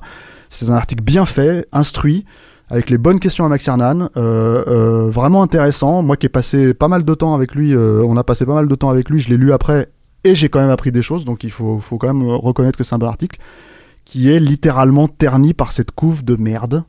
euh, cette Tu couve peux la décrire vite fait pour. euh, c'est alors c'est un photomontage. C'est là aussi on peut pas dire que ça n'a pas été pensé jusqu'au bout. En fait, ce truc, c'est que c'est un photomontage en fait de McTiernan. Euh, Enfin, Sur C'est le, visage, le- euh, c'est le- sur c'est- le visage du fugitif. en fait, c'est la photo du fugitif, la fameuse photo où, où, où le personnage de, de Harrison Ford en fait tient son son son, son- c'est la photo anthropométrique. la Ouais, photo voilà de, de prison et, et en fait euh, ils ont pris une photo de McTiernan, je crois qui date de l'époque de, de, de Gérard May. euh, où il fait une espèce de mou un peu, euh, un peu, euh, enfin pas à son avantage, et, et, et, et donc il y a un photomontage qui a été fait pour, euh, pour dire voilà, Mark Kiernan est sorti de prison, et, voilà. Donc le truc c'est que l'article mentionne ces choses-là, évidemment, il mentionne la prison, mentionne le, le, le, drame euh, qu'a traversé Mark Kiernan, il mentionne tout ce qui a été, voilà. Et la couve est d'un mauvais goût. euh, Enfin, c'est, il y a pas d'autre terme pour moi. C'est une couve de pute à kiosque. Donc le truc c'est que, c'est que hum, Il refusait de la, de la signer, du coup. euh, Bah, c'est normal. Bah, Voilà, on sait- ils on ont sait- considéré ça comme une trahison, les. Bah, ils étaient. Voilà, par- je sais que. McTiernan a très, on- euh, clairement a très mal pris cette couve et c'est d'autant plus dommage encore une fois que j'insiste sur sur Mm, ça. mm. Le texte est vraiment de qualité à l'intérieur et, et et ça fait chier de de foutre 4,50€ ou je sais pas combien ça coûte dans un magazine qui euh, qui euh, qui a un bon papier mais qui se qui se permet euh, c'est c'est comparé c'est pareil c'est la même chose. C'est j'ai vu une couve de Marianne aujourd'hui avec Sarkozy diabolisé c'est pareil c'est la même c'est la même logique. Peu importe ce qu'on pense des, des bonhommes en fait le le- le- l'aspect littéralement l'aspect de, de mettre ces choses-là en, en avant en fait au détriment du, du, du fond à l'intérieur c'est c'est c'est contre-journalistique à mon sens. Puis et alors- surtout ça dessert McTiernan parce que fondamentalement on connaît l'état de la presse actuelle euh, en termes de vente etc etc beaucoup plus de gens auront vu la couve que n'auront lu l'article et ça c'est bien dommage quoi Mmh. donc t'as euh, eu- voilà t'as- eu nos, nos amis de Télérama qui, eux, se sont singularisés en faisant des photos de merde avec un papier digne d'un véritable torchon. quoi. Voilà, Ah, c'est- ouais, surtout que Ah le, bah là, le- vrai problème c'est le mec qui carrément fait des blagues euh, Ouais, en voilà, face mais- de McTiernan avec- ou, Non, mais il y a vraiment une volonté de, de, de- Enfin, quand tu vois les photos où ils ont mis les, les, les, les- on dirait un lapin dans les phares d'une voiture, quoi. Tu vois, c'est elles sont horribles ces photos. Mm. Et puis effectivement, après tu lis l'interview et tu vois que le gars, euh, quand McCarran dit qu'il aime euh, en ce moment, il regarde beaucoup de séries télé, il lui demande s'il a, re- il a regardé Prison Break. Je sais plus avec un petit rire après, ou je sais Ouais, plus exactement. ouais. Enfin, il est très fier de sa blague, mais mais euh, c'est. euh, Enfin bon. bref, c'est- non le, le, le truc c'est pas c'est pas forcément c'est pas forcément Au pour chef cuisinier de la petite sirène quand il chante, euh, voilà. Les poissons, les poissons. Oh, I love les poissons. le, le, problème c'est pas forcément de taper sur les collègues hein. le, J'adore le, la petite sirène. le, le problème c'est pas la forcément presse française, Ouais. en fait. C'est vraiment le je voudrais, je voudrais préciser juste un truc en fait par rapport à McTiernan c'est-à-dire c'est- le problème c'est pas de taper sur la presse c'est juste de se dire que euh, malgré l'hommage à la cinémathèque Mm. Malgré euh, tout ça il y a quand même des des, des préjugés qu'on l'a encore la, ouais, mais la tu peau pourras dure jamais quoi l'empêcher, ça, je crois que. ça, ça, je pense que Malheureusement. euh. Sincèrement, sincère- tu sais, pour être tout à fait honnête avec toi, je pense pas qu'en fait aujourd'hui, même si euh, il est mort, depuis des années, je pense pas que les gens se permettraient de, de, de comment dire, de faire le même genre de blague sur un Kubrick ou un mec comme ça, tu vois, donc et faire des coups à la con comme ça. Donc, ouais, euh, Je pense que de son vivant, il a pas été mieux traité par la presse française, très Kubrick, hein. certainement, c'est pas. Kubrick, c'était c'était assez marrant. Hein. C'était à chaque film, t'avais euh, t'avais les critiques disaient euh, ah il est décevant cette année Kubrick. De- et et- et c'était reconduit à chaque film. Depuis les années 60. en Et, fait. et genre trois ou quatre films après, euh, trois ou quatre ans après, le film était un chef-d'œuvre. Ça y est, c'était Mm. fini.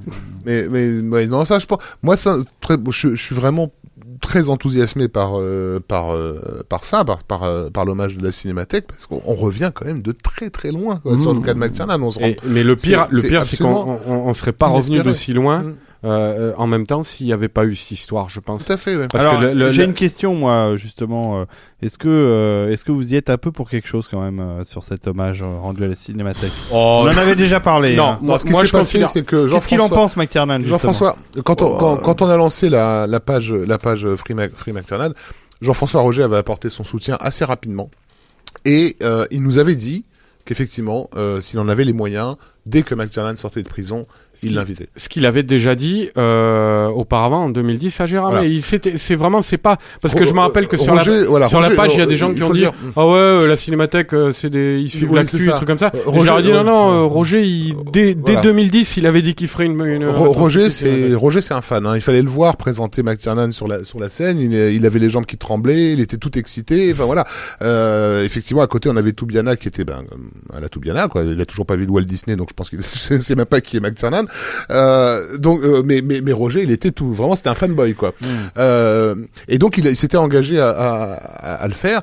Et c'est au mois de juillet, c'est ça, hein, qu'on Ouais, on je- a on a revu euh, pour discuter de la possibilité effectivement de Ah, de cette année, euh, juillet Oui, Ah c'était. non, non, non, c'était de- depuis, avant, depuis janvier, plusieurs fois on s'est vu. hein. On- voilà, bref, on- donc euh, on a on, a revu, on a revu Roger et non mais officiellement quand on a discuté de l'histoire de Deauville etc. Ah, pour le repas, tu parles. ouais, ouais.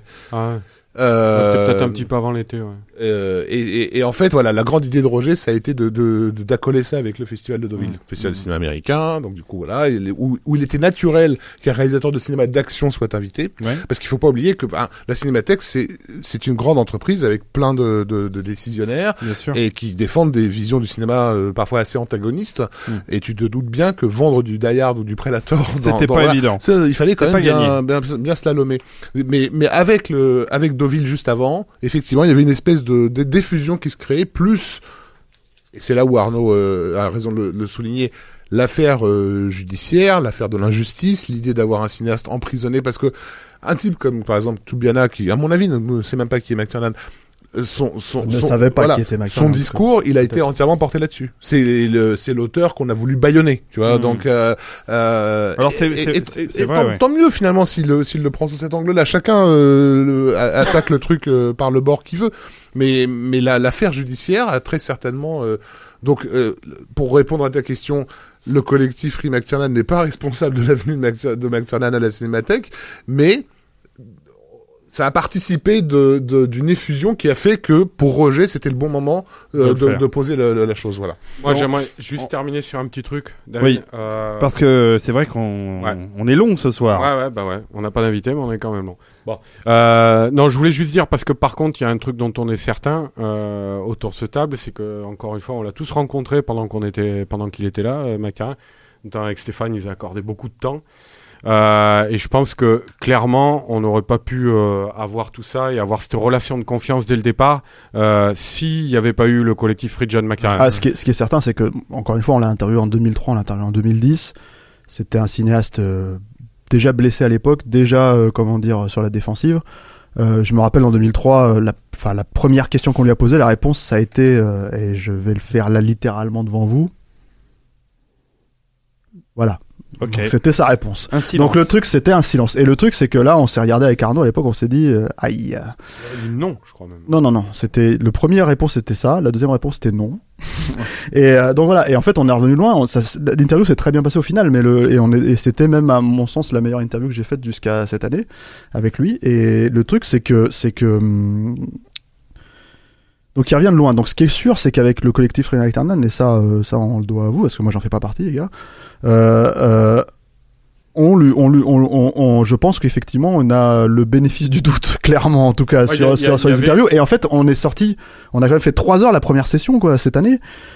On est sorti et, on- et tout de suite, même si Arnaud et moi, je pense qu'on était plus ou moins d'accord sur le fait que c'était notre meilleure interview en 2003 avec McTiernan, quoi. Enfin, la meilleure interview qu'on ait faite en tant que journaliste. Peut-être toi d'autres depuis, mais moi, c'était le cas. Ça avait enterré le, le truc, c'est-à-dire qu'il nous a livré des perles euh, qu'on vous partagera probablement euh, à un moment donné euh, dans les prochains mois, jours, mois, semaines, je sais pas quand. Il faut, faut juste qu'on trouve la forme en fait que ça va prendre.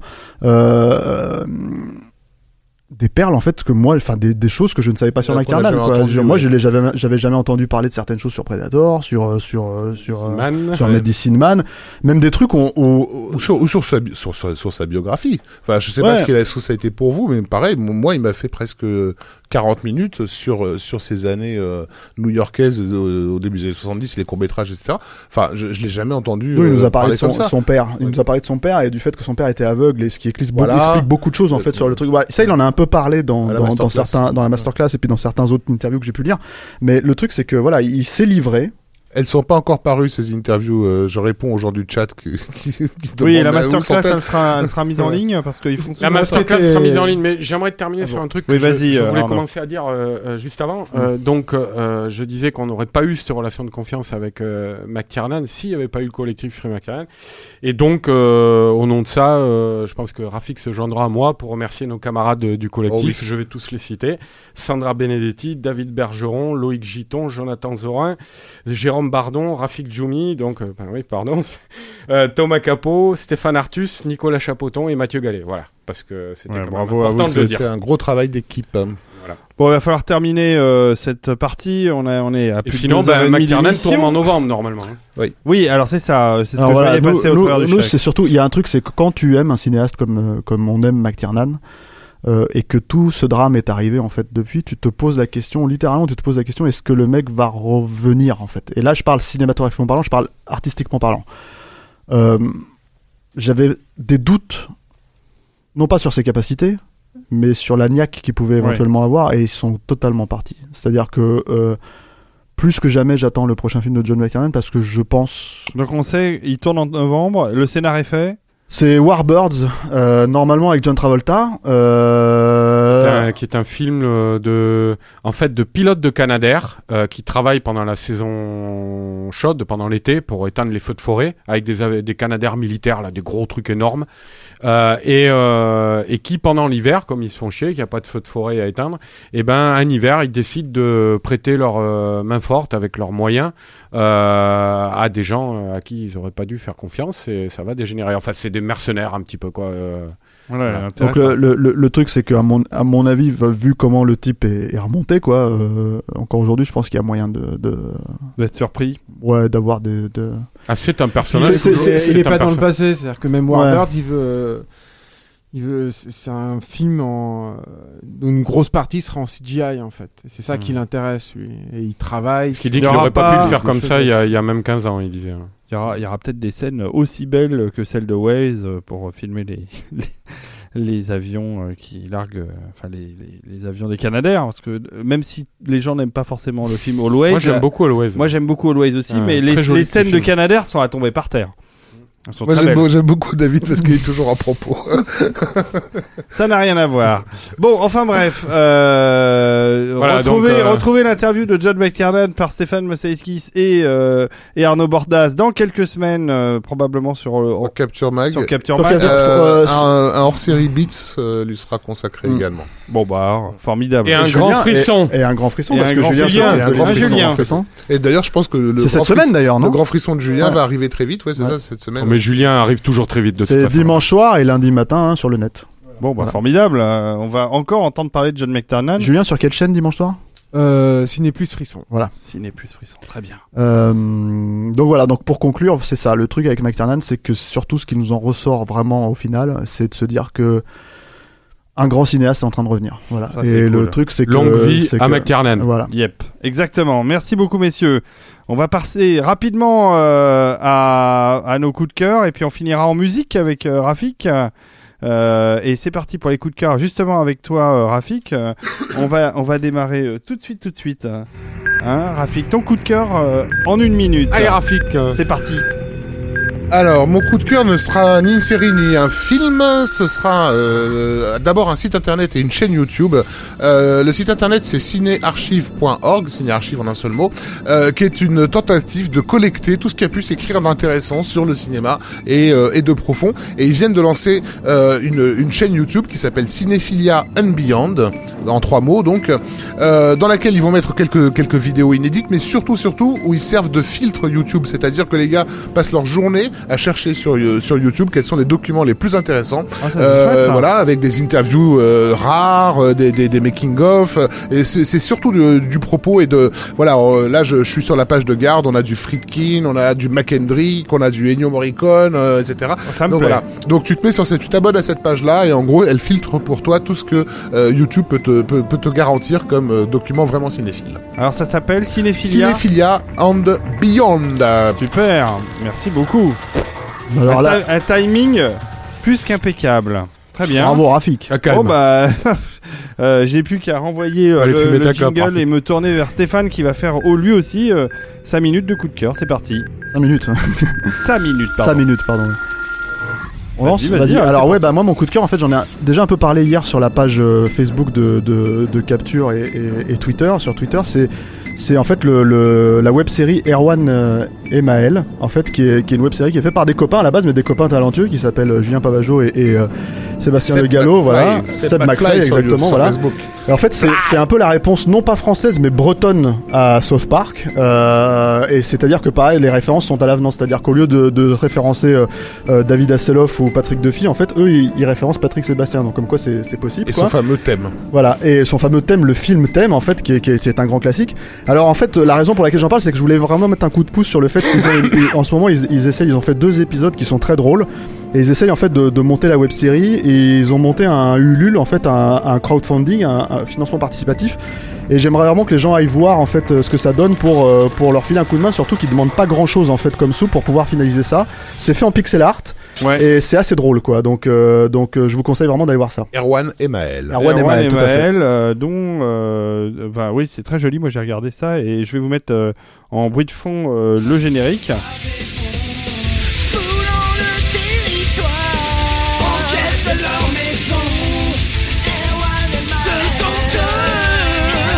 De la musique bretonne, hein. Voilà. Alors, pas hein. Ah ouais, le look du truc est super sympa. hein. Allez voir ça, Erwan et Maël. Ah, c'est très sympa. Euh, ok, on peut euh, crowdfonder euh, leur, sur Ulule euh, Sur Ulule, ouais. leur projet. C'est parti euh, pour la minute euh, de monsieur Arnaud Bordas. Euh, quel est votre coup de cœur, cher Arnaud? Tu vais? Ouais. Alors, donc, je vous avais parlé il y a quelques temps du projet de long métrage qui arriverait euh, l'été prochain, en 2015, euh, tiré du manga L'attaque des titans de Hajime Isayama. Ouais. Euh, là, mon coup de cœur, c'est pour la sortie vidéo de la série animée. Oui. euh, réalisée par Tetsuro Araki, euh, donc euh, qui sort chez l'éditeur Atanim. euh, en deux coffrets, un le 3 septembre qui est déjà sorti et l'autre le 22 octobre. Euh, c'est en même temps diffusé sur France 4 à raison de deux épisodes tous les vendredis soirs à 22h45. Euh, et c'est magnifique. C'est produit par euh, Vid Studio et euh, IG Productions euh, qui ont mis les moyens. Il paraîtrait que c'est 300, c'est un budget de l'ordre de 300 000 dollars par épisode et ça se voit, notamment la, la manière de faire cohabiter le CGI et l'animation traditionnelle est, est hallucinante.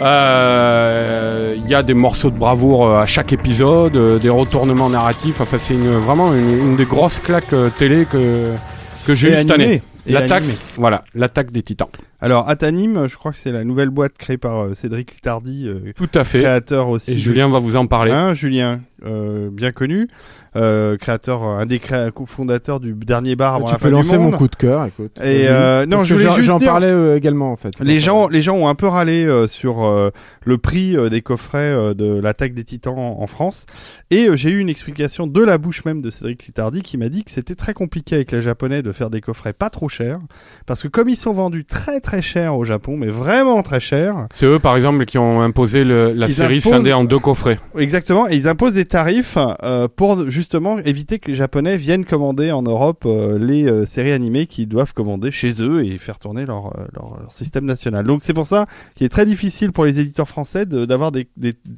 des, enfin, des, des coffrets pas trop chers euh, en matière de nouveautés euh, Bon, animées. euh, En même temps, euh, tu as raison. Ils vont avoir pour leur argent. là. oui, la, la série est incroyablement formidable et ça, nous enchaînons immédiatement sur le coup de cœur de notre ami Julien Dupuis. Vas-y Julien, tu as une bonne minute.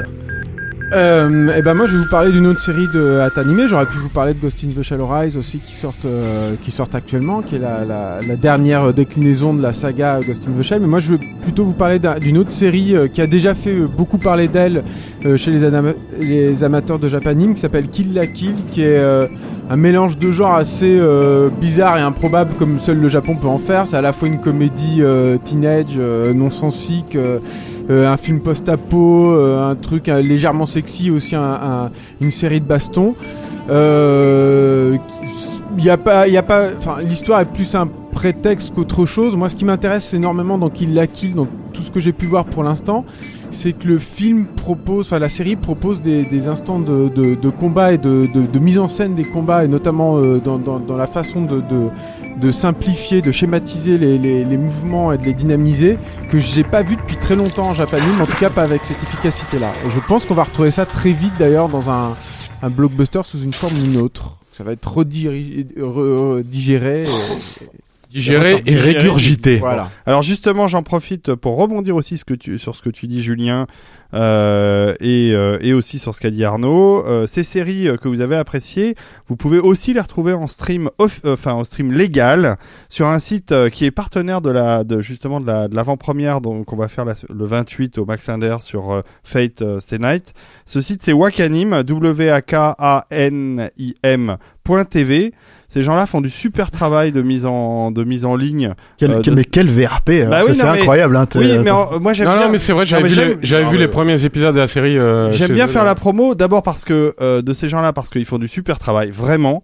Euh, C'est le- des fans. euh, c'est des vrais Bien fans. raison, David. Et, euh, et en plus, vous pouvez revoir, euh, vous pouvez voir la, pr- la plupart des premiers épisodes de, toutes ces séries qui présentent en, en stream gratuitement, avec de la pub, mais gratuitement, euh, sur le principe d'un Deezer ou de, de, de- de- enfin voilà, de- que la pub paye euh, la diffusion. Et puis vous pouvez acheter aussi euh, des, ce qu'ils appellent des streams qui vous permettent de, de regarder, enfin de regarder euh, les épisodes. C'est vachement bien. Voilà, Wakanim.tv. Vas-y Arnaud. Et j'en profite juste parce que j'ai pas eu le temps de le caser dans mon coup de cœur, mais on fait un peu de pub. Il est encore, en- c'est le numéro d'août septembre, et donc il est encore en kiosque sur le magazine de notre ami Thomas Maximovic qui était là il y a deux émissions. Coyote Mag. Oui. Donc, euh, je sais pas fait. si on le voit bien.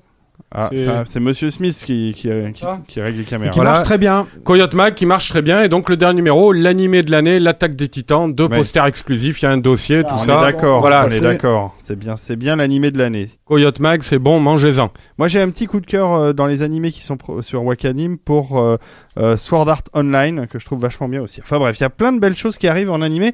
Euh, Julien, je sais pas si tu seras d'accord avec moi, mais ça faisait longtemps qu'on n'avait pas vu arriver autant de belles séries. Et il y a des belles choses qui arrivent là. Euh, J'ai entendu parler euh, d'une série Gundam qui a l'air très attirante. Hein, on vous Non, en reparlerait euh, peut-être bientôt. hmm. Bon bah voilà, on arrive au bout de cette émission après deux Euh, heures et, et, bientôt trois heures. on la musique, hein. la Ouais. musique. Bon bah on va passer en effet à la musique de film. Euh, Il y a un petit rapport avec le sujet de ce soir, n'est-ce pas, euh, Rafik Oui, sélectionné Il y a par un petit rapport avec par- le sujet de ce soir, par oui, puisque, Rafik. puisqu'on va parler d'un d'un score rejeté. Euh, Oui. On fait pas souvent cela. Euh, Tu me dis quand tu veux que j'envoie. Eh ben vas-y, envoie-le. Il s'agit donc euh, du score que Graham Revel avait composé pour un film qui s'appelait Eaters of the Dead et qui allait euh, sortir l'année suivante sous le titre Le 13e guerrier. Euh, donc euh, Revel en fait avait été engagé au moment où le film est en production normalement, voilà, avait bossé avec John McTiernan et a arrêté sa a fini sa composition en février 98, c'est-à-dire au moment où commençaient les gros problèmes pour Maxi Mhm, et où Michael Crichton a repris le pouvoir sur sur la production du film et a décidé de transformer en gros les Eaters of the Dead en 13e guerrier au prix de euh, d'un certain remontage, même si McTiernan euh, tente de nous affirmer qu'il n'y a pas grand-chose de changé. Ça, ça, Euh, c'est marrant parce qu'en fait, lui, il sait ce qu'il dit, Ouais. mais en fait, quand on lui pose les questions, d'un seul coup, il y a des trucs qui reviennent. C'est-à-dire c'est que. Ouais, plusieurs parce fois. qu'à la cinémathèque, ça a été hallucinant. Il a dit, il y a juste un truc à la fin sur le bad guy qui a changé. ouais, et le reste, Et, le- et le- nous, quand on lui a posé la question, par exemple, je lui dis, mais alors le prologue à Bagdad? Ah oui, c'est vrai, il y avait le prologue à Bagdad. Et, c'est ainsi de suite, on, parlait quoi. Ouais, Voilà. Il l'a préféré, il l'a évacué de son esprit un peu. euh, Voilà. Donc comme on, l'entend un peu en, arrière-plan, euh, la musique que Grevel avait fait, c'était vraiment la mode euh, à cette époque-là à Hollywood, ce qu'on appelait le score multiculturel, c'est-à-dire de mélanger euh, des sonorités orientales avec euh, du sakwachi japonais, euh, voilà, avec de la thin whistle celtique, etc. pour Ça obtenir bien, voilà, une espèce de, de, de, de sonorité un peu out of this world. Celui qui avait un petit peu amené ça, faut lui rendre un peu justice, Bah c'est Peter Gabriel euh, sur la dernière tentation du Christ de, de, Scorsese. Tout à fait. Voilà. Et ça a été popularisé, j'ose- j'ai du mal à prononcer son nom par. Ah, c'est difficile, excusez-moi. Par Hans, Hans Zimmer, Hans euh, voilà, Zimmer. sur Gladiator. euh, Oui. euh, avec la voix de Lisa Gerhardt, qui a été engagée euh, pour bosser sur, euh, avec Graham Revel sur euh, Eaters of the Dead, alias le 13e guerrier. Donc c'est en partie sa voix que- qu'on entend sur euh, sur ce Sur ce score morceau, euh, ouais. là, voilà. Euh, Crichton donc a remplacé, euh, a viré le score de Revel pour lui préférer Jerry Goldsmith, tout simplement parce que Goldsmith avait fait toutes les musiques des films réalisés par Crichton dans les années 70 et 80, hein, dont euh, La Grande Attaque du Train d'Or, euh, Coma, etc. Et Runaway, le film préféré de, de Stéphane. Et de moi aussi. Là. Mais euh, Tom Selleck voilà, beaucoup de beaufophiles avouent préférer le score de Goldsmith à celui de Revel parce qu'effectivement le Je peux- tu tu m'as pris pendant que je mange une chips. Je peux pas même pas répondre à ta connerie. Tu as raison, beaucoup de gens préfèrent le score de Goldsmith à celui de qui, Revel. est, qui est beaucoup plus mélodique, beaucoup plus épique, et puis bordel, c'est Goldsmith, point final. C'est évident que Revel n'a pas les capacités d'un Goldsmith. Néanmoins, ça serait intéressant euh, de voir euh, euh, vraiment concrètement ce que le score de Revel peut représenter sur le film, parce que euh, cette idée de, de truc multiculturel est quand même au cœur du récit du film. Et- Euh, McTiernan avait quand même une démarche d'anthropologue en faisant le 13e Mm. guerrier, et c'est vrai que la musique de Goldsmith, aussi épique et héroïque soit-elle, elle n'est pas en phase avec ce C'est projet-là. ça le truc, c'est que c'est- la, la musique est magnifique, Oui. mais c'est clairement une musique héroïque Voilà. qui, qui dans un film qui ne l'est pas en Et fait. c'est- d'une Ouais. certaine façon, la musique de C'est Goldsmith, un peu la même que la Bobby Ouais. euh, C'est- sortie, Qui plus euh, est, c'est voilà, c'est entre la momie et Mulan, euh, voilà. sortie six mois plus tard. Quoi. Alors que le score de Revel, comme on peut l'entendre derrière, semble se rapprocher un peu plus du côté euh, découverte d'un monde inconnu euh, que, que, que, que McTiernan essayait de mettre en place. Euh, chose intéressante, euh, ce, ce, ce, ces tripatouillages là auxquels Revel s'est amusé, euh, en- et on l'entend dans le morceau euh, suivant, là, le morceau qu'on va mettre juste après, euh, ont un peu préfiguré, ce qui allait faire beaucoup de tort d'ailleurs à la musique de film, c'est l'arrivée des, des studios spécialisés dans les bandes annonces, comme euh, X-Ray Dog et compagnie. Donc dans ce Je vais lancer le morceau suivant. euh, morceau suivant qui est donc euh, Escape from the Cave, euh, qui correspond donc à après le meurtre de la de la mère de La mère Wendell, de Wendell. ouais. voilà, où les héros euh, les héros euh, s'enfuient. Et, euh, et ce style donc multiculturel, euh, très rythmique, etc., très euh, métronomé. Euh, va d'une certaine façon préfigurer ce que des studios comme X-Ray Dog vont faire pour les bandes annonces de films et on, on a plus l'impression d'entendre une musique de bande annonce qu'une musique de film.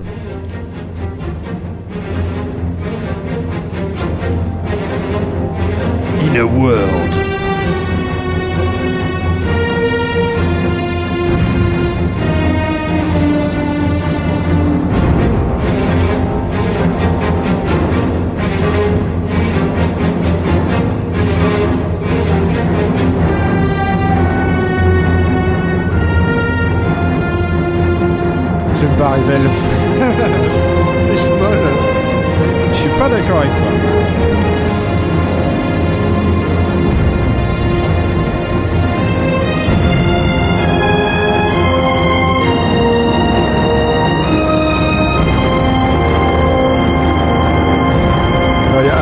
Anonymous euh, 1070 qui demande si on peut trouver le score facilement, mais en fait, Oui, bah, vous allez sur le forum euh, FF Shrine, Ouais. euh, vous, vous le trouverez en téléchargement euh, pro- proto Il est, sur, illégal. il est sur.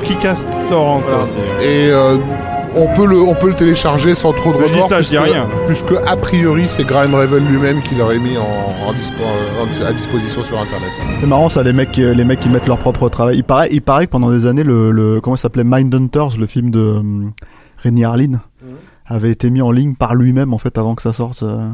Hmm. Ouais. Non, je parle de ça en 2003 quoi. vois, et et, euh, c'est marrant les mecs comme ça qui. Moi, qui je dois dire que quand, foutent, euh. quand, quand, euh, excuse, excuse-moi Stéphane, quand Ouais. Rafik m'a proposé euh, euh, tout à l'heure de récupérer cette musique pour la passer ce soir, j'étais vachement content. Parce que je suis comme toi, Julien, je suis pas un grand fan de Graham Re- Revel, mais par contre, j'avoue que ce score de- du 13e guerrier, je le trouve vachement bien. Je le trouve euh, réussi. euh, je l'ai écouté très souvent quand je l'ai eu à l'époque, euh, quand il a. Moi ce que j'aimerais bien c'est que c'est que quelqu'un qui, qui touche un peu en, en technique nous, nous fasse un fan edit du Avec 13e la guerrier musique. avec la musique de Revel. Pas être facile. Il y, a- il y a certains gars qui l'ont fait sur les James Bond en remettant du John Barry à la place de Michel Legrand, ce qui est toujours très vertueux. Mais, mais voilà, de, de- c'était sur le film Jamais Jamais, jamais, jamais, ouais. Euh, Bon, bah, c'est pas voilà. ce qu'il a fait de pire. hein. Mais mais euh, mais j'ai- j'aimerais bien voir revoir le 13e guerrier avec le score de Revel juste pour pour essayer d'approcher ce qui à mon avis était l'intention de de de, de Surtout que, surtout départ. que McTiernan, on lui, a, on lui a carrément, on lui avait posé la question en 2003, on lui avait dit est-ce que vous, si on vous donnait les moyens, est-ce que vous feriez le director's cut? Parce que fondamentalement, faut regarder les choses en face. Le director's cut à proprement parler, terminé, fini, n'existe pas. Il existe un cut euh, qui a peut-être, enfin, qui a été montré apparemment euh, en sneak preview. Mais il n'a jamais été étalonné, terminé. Voilà. Donc le, et McTiernan en fait, allez, en 2003, nous avait dit ah non, c'est- il rejetait le truc. Aujourd'hui, cette année, il était plus euh, loquace sur le sujet. Il disait, il disait. euh, John est mort entre temps. oui, Christian est mort. Et, ouais, mais même c'était, c'était quand on l'a interviewé en 2003, c'était 3-4 ans après le drame, tu vois, de- du 13e guerrier que ça représente dans un carrière d'un cinéaste, c'est dur, tu vois. Surtout en plus après Rollerball par-dessus le marché euh, Hmm. qui est arrivé. Mais le truc, c'est qu'en fait, cette année, il nous a dit, vous savez, euh, la scène qu'on voulait faire à la fin du 13e guerrier, on voulait faire une scène à la Zulu, en fait, euh, Mm. où ça s'arrêtait pas, en fait. Voilà, c'est pas parce qu'on tue le, le, le, le, chef des Wendell en fait que ça s'arrête et qu'il Mm, se casse mm. en fait. C'est ça continuait ça continuait ça continuait. Et ça il, il nous a dit je l'ai jamais tourné. Donc, fondamentalement je, je je pourrais pas faire ce film euh, refaire ce film. Donc autant le laisser là où il est et, et voilà. Mais euh, ouais ça c'est intéressant les director's cut qui se font des années après. C'est comme Tony Scott qui avait refait un director's cut sur Revenge. Il y avait 20 minutes en moins euh, mais c'est pas, c'est comme aussi le director's cut de Payback. On parlait de Payback tout à l'heure et film Hardboiled. euh, C'est pareil, c'est un director's cut où ils ont été obligés par la force des choses de changer la musique.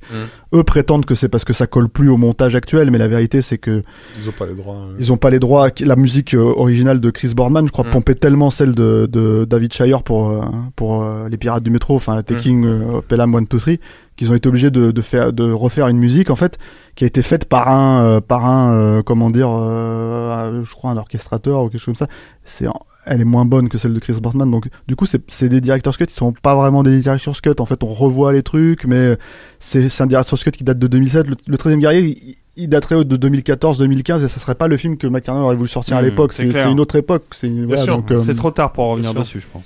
C'est trop tard pour espérer en tout cas un director's cut tel que lui l'aurait fait à l'époque. Ouais, voilà, c'est ça c'est sûr.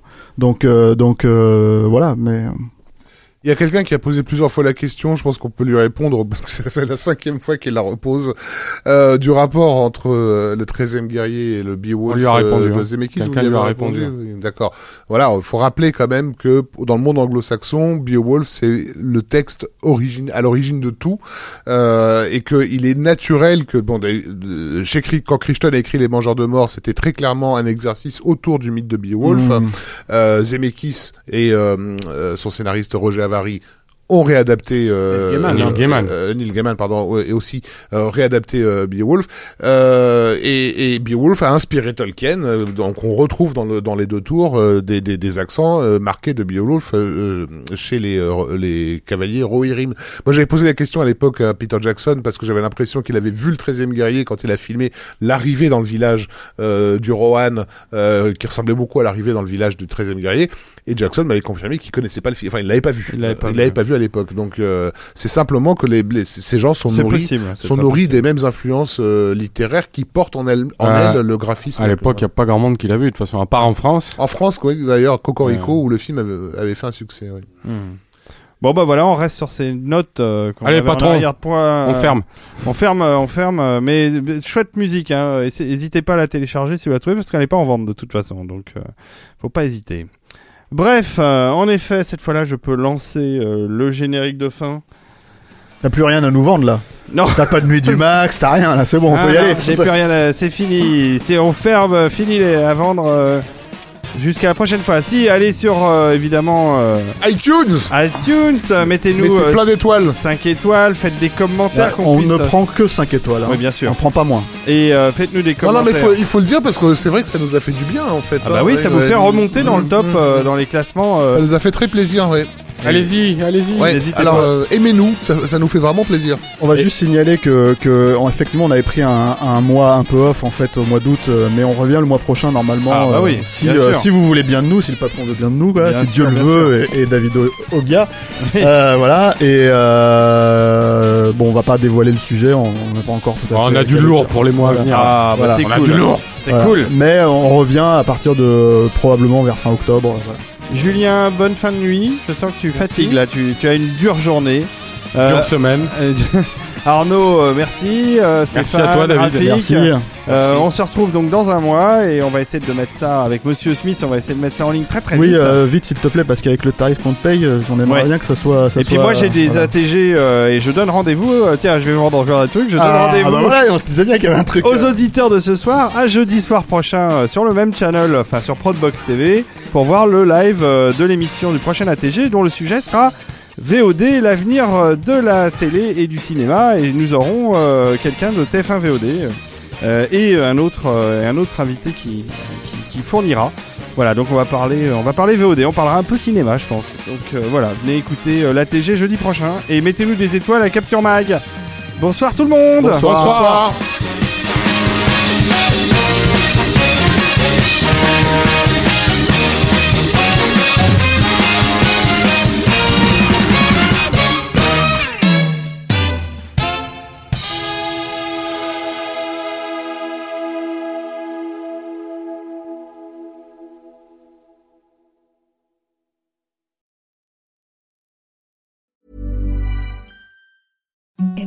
the softest sheets you've ever felt. Now imagine them getting even softer over time. That's what you'll feel with Bowl and Branch's organic cotton sheets. In a recent customer survey, 96% replied that Bowl and Branch sheets get softer with every wash. Start getting your best night's sleep in these sheets that get softer and softer for years to come. Try their sheets with a 30-night guarantee. Plus, get 15% off your first order at bowlandbranch.com. Code BUTTERY. Exclusions apply. See site for details.